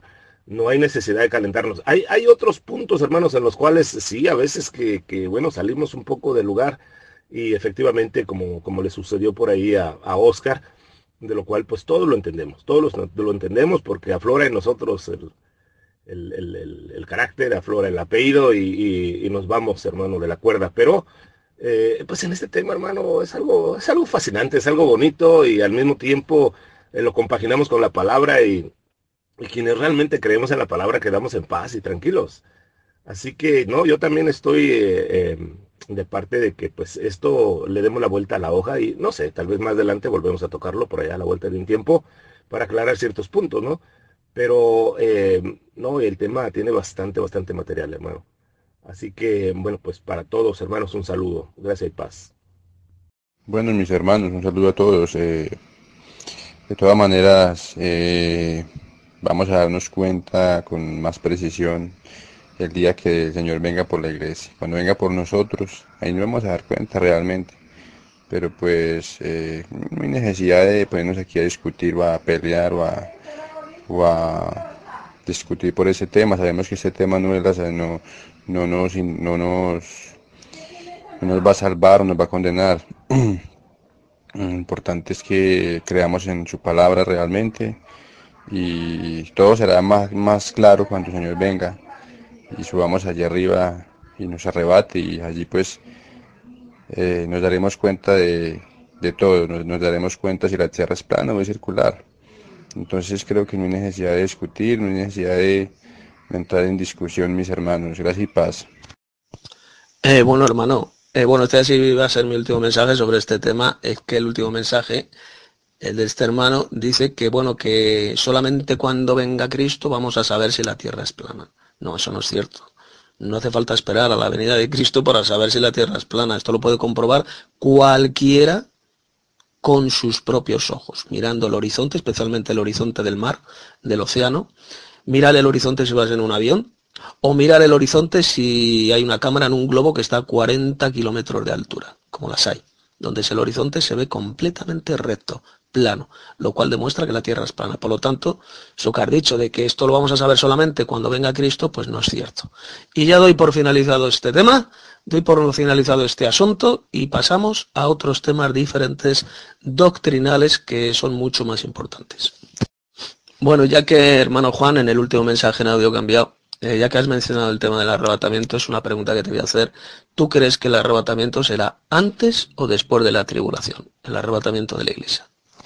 Yo agradezco mucho la intervención, magnífico mensaje que acaba de colocar aquí el hermano Mario Huerta. Mi estimado Mario, sepa que como hermano lo aprecio, así como aprecio a todos los hermanos de aquí del, del, del grupo el que yo haya tenido esta diferencia no indica de que mi amor por mis hermanos vaya a cambiar para nada. Mi hermano Mario, mi hermano Tomás, mi hermano Tito, hombre, ¿cómo voy a ir a ponerme a, digamos, a, enemistarme con Tito si gracias a muchos de sus estudios, hombre, yo alcancé a conocer lo que hoy conozco?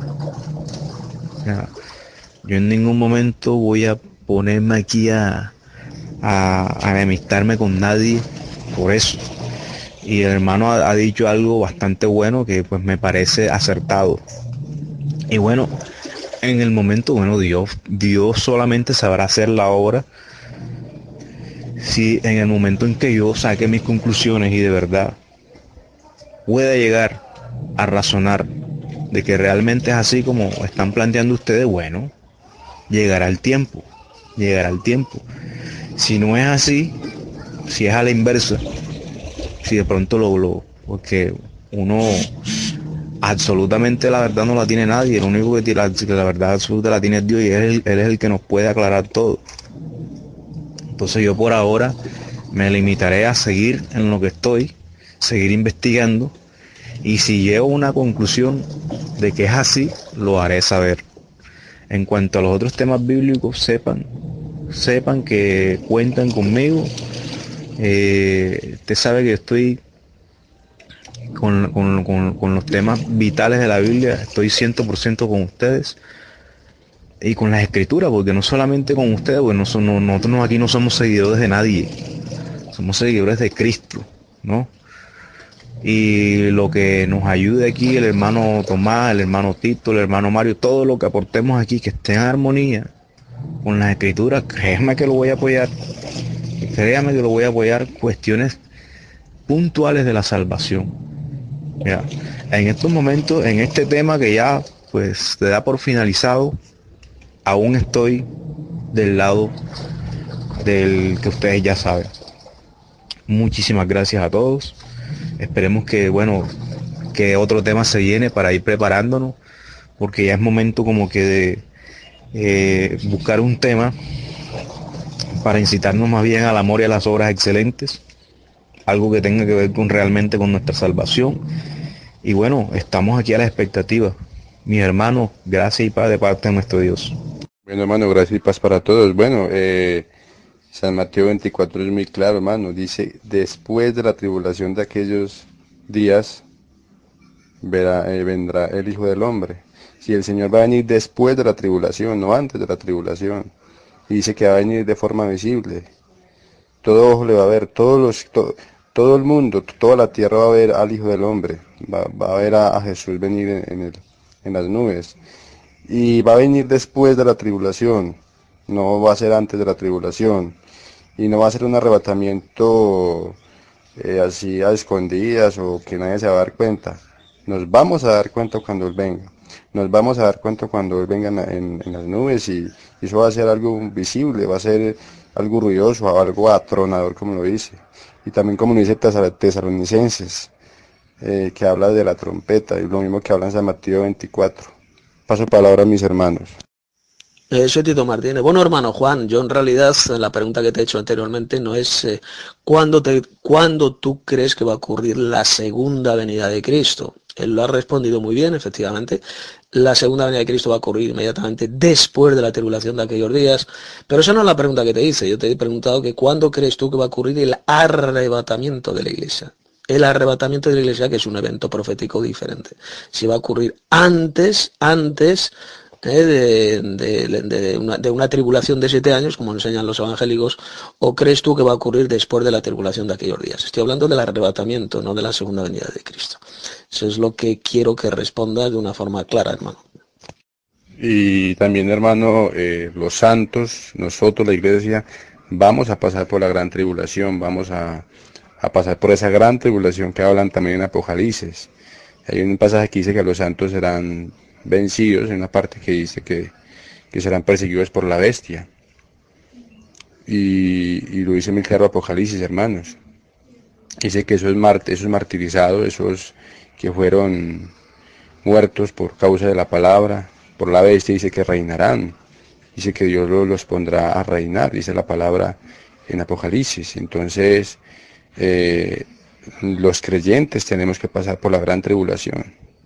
Tenemos que pasar. El Señor no va a venir antes de la tribulación, va a venir después de la tribulación. Y lo dice muy claro eh, la Biblia. Totalmente respaldado la, la palabra de Dios. Entonces, eh, el mensaje que, que dicen los pretribulacionistas en cuanto a la venida del Señor que va a ser antes de la tribu- que el Señor va a venir antes de la tribulación o que la, su venida va a ser en dos etapas, pues están totalmente equivocados. Porque la Biblia es muy clara, la Biblia es muy precisa y no podemos eh, añadirle ni quitarle, hermanos. Es muy preciso lo que dice la palabra de Dios. Entonces, eh, eh, realmente estas personas han sido engañadas, han sido totalmente engañadas por sus líderes, por sus falsos profetas que se levantaron con estos temas y que pues han sido engañados, hermanos, pero nosotros tenemos el conocimiento. Nosotros tenemos el conocimiento que es la palabra de Dios. Y allí, en base a esa palabra, a esa doctrina, pues nosotros seguimos esos reglamentos, esos parámetros. Paso palabra. No, la tribulación, eh, la, la venida, eh, el arrebatamiento de la iglesia va a ser después de la tribulación. No va a ser siete años antes, como dicen los pentecostales, sino que va a ser después de, de la tribulación, va a ser el arrebatamiento de la iglesia. Va a ser después de, de la, gran tribulación, mis hermanos. Inmediatamente, porque es la, la gran tribul- la- el arrebatamiento y la venida son, pues, son como momentos eh, que ocurren, son dos eventos diferentes, pero que ocurren en el mismo tiempo, en, el, en el mismo momento, porque en el momento que el Señor arrebata la iglesia, entonces seremos arrebatados en las nubes y descenderemos con Él a la tierra. Así es que se, se puede entender el, el pasaje bíblico, hermano. Así es. Venga, hermano Oscar, un abrazote. No, no, don't, worry, dice el, dice el, el gabacho por acá. Don't worry, no te preocupes. A todos nos pasa, eh, pero te diré como dijo el Señor, ¿no? No lo hagáis otra vez para que no te suceda algo peor. es así, hermano. Tengamos cuidado, nada más. Un abrazo, hermano. Saludos. Eh, soy Tito Martínez. Bueno, pregúntale al hermano Rudy que cuál es la señal del Hijo del Hombre que aparecerá en el cielo. Cuando dijo Jesús ahí en Mateo 24, entonces aparecerá la señal del Hijo del Hombre. Y todas las tribus de la tierra se lamentarán al verle llegar en la nube del cielo con gran poder y gloria. Bueno, ahí la palabra griega que aparece es la Shekinah. La Shekinah es la palabra...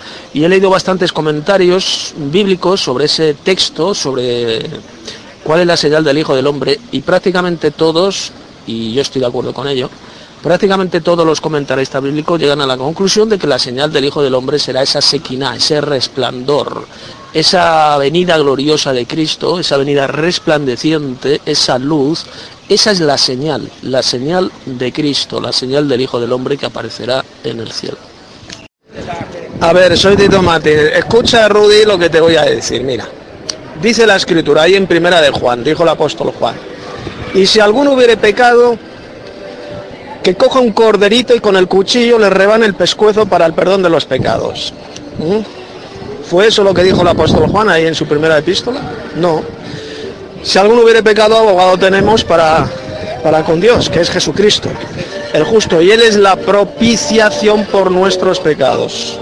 Él es la propiciación. ¿eh? No dice por ninguna parte Juan que tengamos que coger un corderito, rebanarle el pescuezo y sacarle la sangre para, para tener el perdón de los pecados. ¿Lo entiendes? Bienvenidos hermanos a nuestro grupo de Telegram Los Apartados para el Poderoso. Estamos a día 17 de abril del año 2016 y bueno, ya estamos en charla bíblica. Podéis enviar los mensajes en audio que queráis eh, antes, por ejemplo, eh, Rudy, que ha estado enviando aquí unos mensajitos, hemos estado un poco hablando sobre el tema de los sacrificios de animales. Ello, él dice porque él pertenece a una secta que hacen sacrificios que degollan a corderitos. Y dice el Rudy que lo hacen para el perdón de sus pecados. Hermanos, ¿qué opináis de eso? Así que ya podéis, eh, podéis enviar vuestros mensajes. Hola chicos, bendiciones. Con respecto al tema que, se está planteando, entiendo, aparte de que la palabra, o sea, la Biblia lo confirma, Cristo vino con una función, o sea, Jesucristo vino a la tierra con una función. Y fue para darnos la salvación, primero, pero también para lavarnos de nuestros pecados. Entiendo de que ya no es necesario utilizar un cordero, un animal, para hacerlo como sacrificio, ya que Cristo vino como un sacrificio vivo a esta tierra para otorgarnos ese regalo. Entonces ya no es necesario llover sobre mojado. En un ejemplo cotidiano, si se supone que ya, ya yo compré algo o ya yo comí, no es necesario que yo vuelva y coma si yo tengo mi estómago lleno. Porque entonces yo estoy, yo estoy haciendo nuevamente algo de que ya se cumplió. Entonces es como, como yo ignorar con mis acciones lo que Dios ya hizo por mí. Y dar a entender a los demás de que entonces lo que Cristo hizo no tiene validez. Muchas religiones o, o sectas tienen la costumbre de creer que Cristo está muerto y veneran más al Cristo de la cruz, el que murió, pero Cristo resucitó.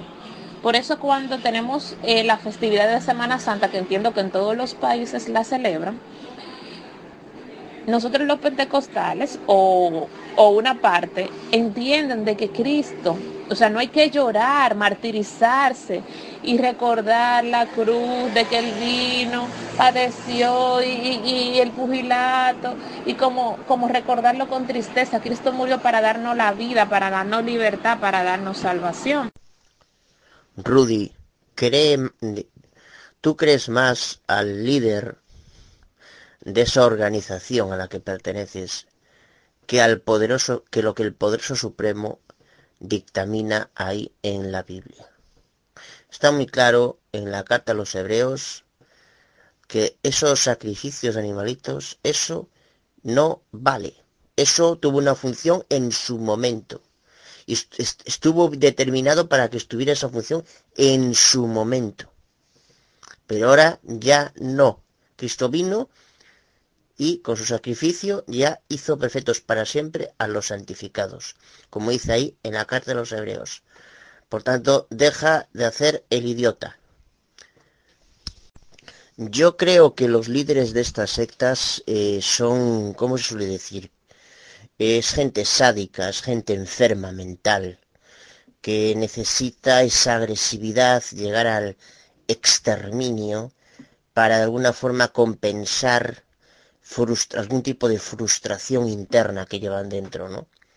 y por ende tratan de compensar esa frustración interna pues con, con la Biblia, con, eh, con, una, con un modus operandi pseudo bíblico, pseudo bíblico, evidentemente, ¿no? Eh, estaríamos hablando, a mi juicio, de una especie de psicopatía mental. Temas que la carta, bueno, distintas partes del Nuevo Testamento, ¿no? Pero la carta a los hebreos es, como decía ahí atrás el hermano Christopher, se explica a sola, se explica sola, es más clara que el agua. yo creo que ya lo he leído ahí atrás, pero bueno, voy a traer, volver a traerlo a colación. Hebreos capítulo 7 dice, verso 25 al 27, al 27. Por lo cual, puede también salvar perpetuamente a los que por él se acercan a Dios, viviendo siempre para interceder por ellos. Porque tal sumo sacerdote nos convenía, santo, inocente, sin mancha, apartado de los pecadores y hecho más sublime que los cielos, que no tiene necesidad cada día, como aquellos sumos sacerdotes, de ofrecer primero sacrificios por sus propios pecados y luego por los del pueblo. Porque esto lo hizo una vez para siempre, ofreciéndose a sí mismo.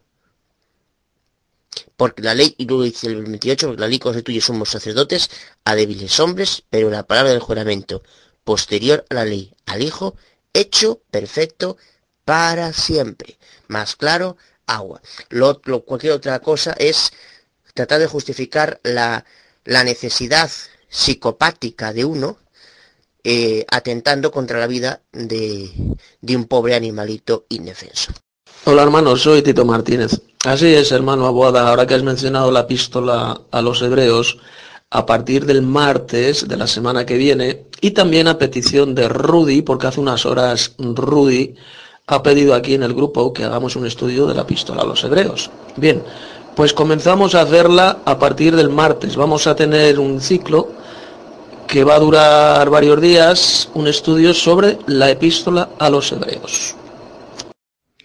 Bueno, un saludo a todos mis hermanos. Eh, no, hermano, eh, efectivamente, Garrafal, Garrafal de que este personaje está sacrificando corderos en ese tiempo.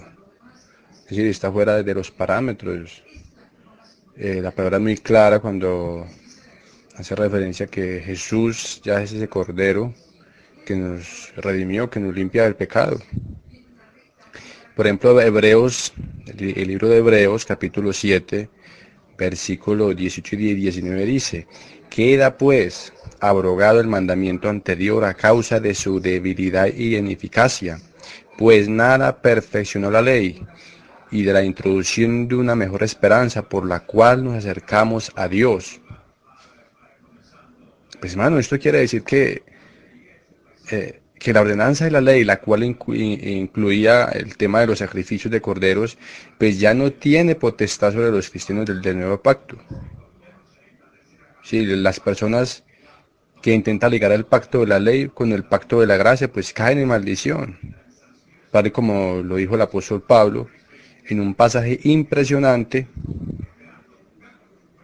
como lo habla en Galatas capítulo 3, versículo 10 al 13, que dice, Cristo nos redimió de la maldición de la ley, haciéndose maldición por nosotros, pues escrito está, maldito todo aquel que es colgado en un madero. Entonces, hermanos, eh, y también vemos, por ejemplo, eh, lo que dijo el apóstol Pablo. No estamos bajo la ley, sino bajo la gracia. Ya no estamos bajo la ley, sino que ya estamos bajo la gracia. Porque quien quiera cumplir la ley, pues solamente cumple una parte, pues es llamado maldito, es llamado anatema. Entonces, eh, yo a esta persona, Rudy, yo digo que en, qué lugar está, ¿en qué tiempo está él? ¿O es que él no es cristiano? ¿O, es que él sigue otra religión diferente? porque los cristi- la ley de Moisés, todos esos ritos antiguos ya no tiene potestad sobre los cristianos. Eso ya quedó abrogado. Para los cristianos no es esa ley. Entonces yo le invito a que reflexione y que mire su lo que él cree y piensa y que retome su, su pensamiento y no se guíe por su pensamiento, por lo que, que- que cree, sino guíase por la palabra de Dios, por las palabras de Jesús, por las palabras de los apóstoles. Es que es muy claro, hermanos. No sé por qué eh, intentan querer meter eh, otro- eh, otros tipos de doctrinas, ot- otros evangelios diferentes. Bueno, paso palabra a mis hermanos. No, y por donde lo mire uno, hermanos, todo aquel que quiera ligar la ley de Moisés y solamente quiere, como dice el dicho, cumplir solamente un punto la ley, pues cae maldición. Y fuera eso cae maldición porque está introduciendo un falso evangelio, porque ese no es el evangelio de Jesucristo. Que está, llamando embustero a Jesús, está diciendo que Jesucristo es mentiroso. Es decir, que Jesús vino a nada. Decir, Jesús vino a la tierra a hacer nada. Sí, que en vano fue su obra. Yo, yo sí, yo sí, Rudy, le digo que, que reflexione sobre eso. Sí, está, llamando embustero al propio, al propio Jesucristo, que está diciendo que su sacrificio no, fue- válido, que e- eso no sirvió para nada. Entonces, reflexione, hermano Rudy. Yo te invito a que se arrepienta ahora que, tiene tiempo. Eso es gra- gravísimo lo que usted está diciendo, eso es gravísimo, no es grave, es gravísimo, y eso depende de su salvación. Así que lo exhorto ahora en el nombre de Jesús para que, para que retome y se arrepienta y siga la doctrina que, que- hemos aprendido, la doctrina de, de los apóstoles, la doctrina que dejó Jesús. Eh, Muy edificante la charla, hermano, muy edificante. Gracias a todos los hermanos por, por esos mensajes que edifican, hermano, y que nos, nos cimienta en la roca que es Jesucristo, hermano. Gracias y paz, hermano Tito Martínez, y que descanse bien. Saludos, mi querido hermano Aboada y a todos mis hermanos en esta santa congregación de Telegram. A decirle a los hermanos que en breve nos vamos a reunir un ratico aquí en Esquipe. Vamos a tratar un temita ah, con los hermanos que, bueno, tengo aquí eh, en la lista de, de mi Esquipe. Y nada, los que quieran participar, pues tratamos ahí un tema bien bueno esta tarde. Pues pásenla bien, mis hermanos. Hola hermanos, soy Tito Martínez, buenos días a todos, favor inmerecido y paz. Bueno, estaba viendo aquí unas cosas que habéis estado escribiendo hace unas horas y por ejemplo el hermano John William ha pegado aquí una fotografía, debe haberla tomado de alguna iglesia y dice, la Biblia, la Biblia en Isaías 40:22 dice que la tierra es redonda. Luego pone al lado, antiguamente se creía que la Tierra era plana y ahora, y luego pone al lado que la ciencia ha descubierto que la Tierra es redonda. Vamos a ver, esto ya lo hemos hablado muchas veces y ha quedado claro. Isaías 40:22 no dice por ninguna parte que la Tierra sea un globo, que la Tierra sea una esfera. Dice que es un círculo. Él habla del círculo de la Tierra. Y a ver si esto queda claro. Un círculo no es una esfera, no es un globo. ¿Eh? Un círculo es un círculo. Como si coges una hoja de papel y la cortas en forma de círculo, ¿eh? redondo. ¿eh? Sí, la Tierra dice Isaías 40, Isaías 40, 22 que es redonda.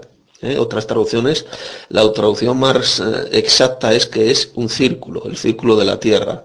Y un círculo es redondo, evidentemente, pero una cosa es un círculo redondo y otra cosa muy diferente es decir que es una esfera, un globo, que es lo que dice la falsa ciencia.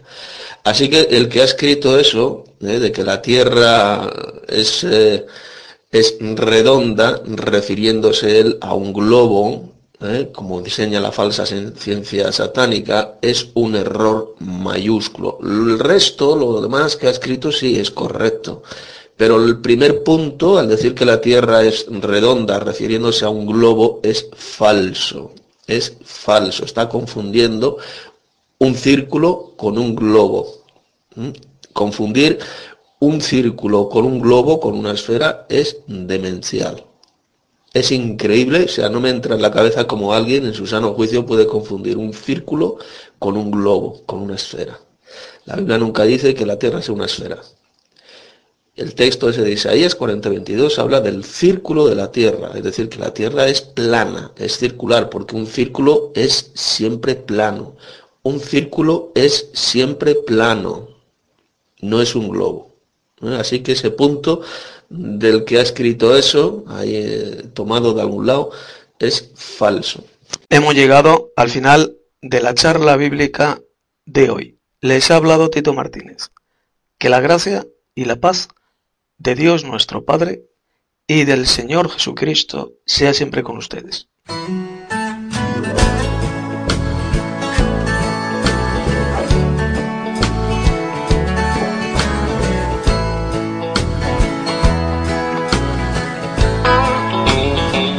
Qué paz me da tener esa certeza de que el dolor es solo un escalón para seguir andando cuesta arriba hasta acabar mi peregrinación. Hasta ese día seguiré cantando, hasta ese día feliz hasta alcanzar la tierra prometida y estar por siempre junto a ti. Nuestro dolor, nuestras preocupaciones, vistas de allí se desvanecerán y lo que en este mundo valoramos sin importancia nos parecerá. Hasta ese día seguiré cantando. Hasta ese día viviré feliz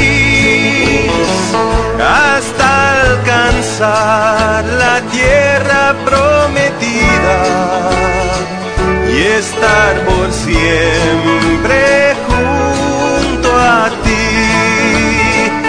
Y aunque en verdad a veces es difícil guardar la fe cuando hay tanta maldad mi corazón como ave en cautiverio espera el día de su libertad.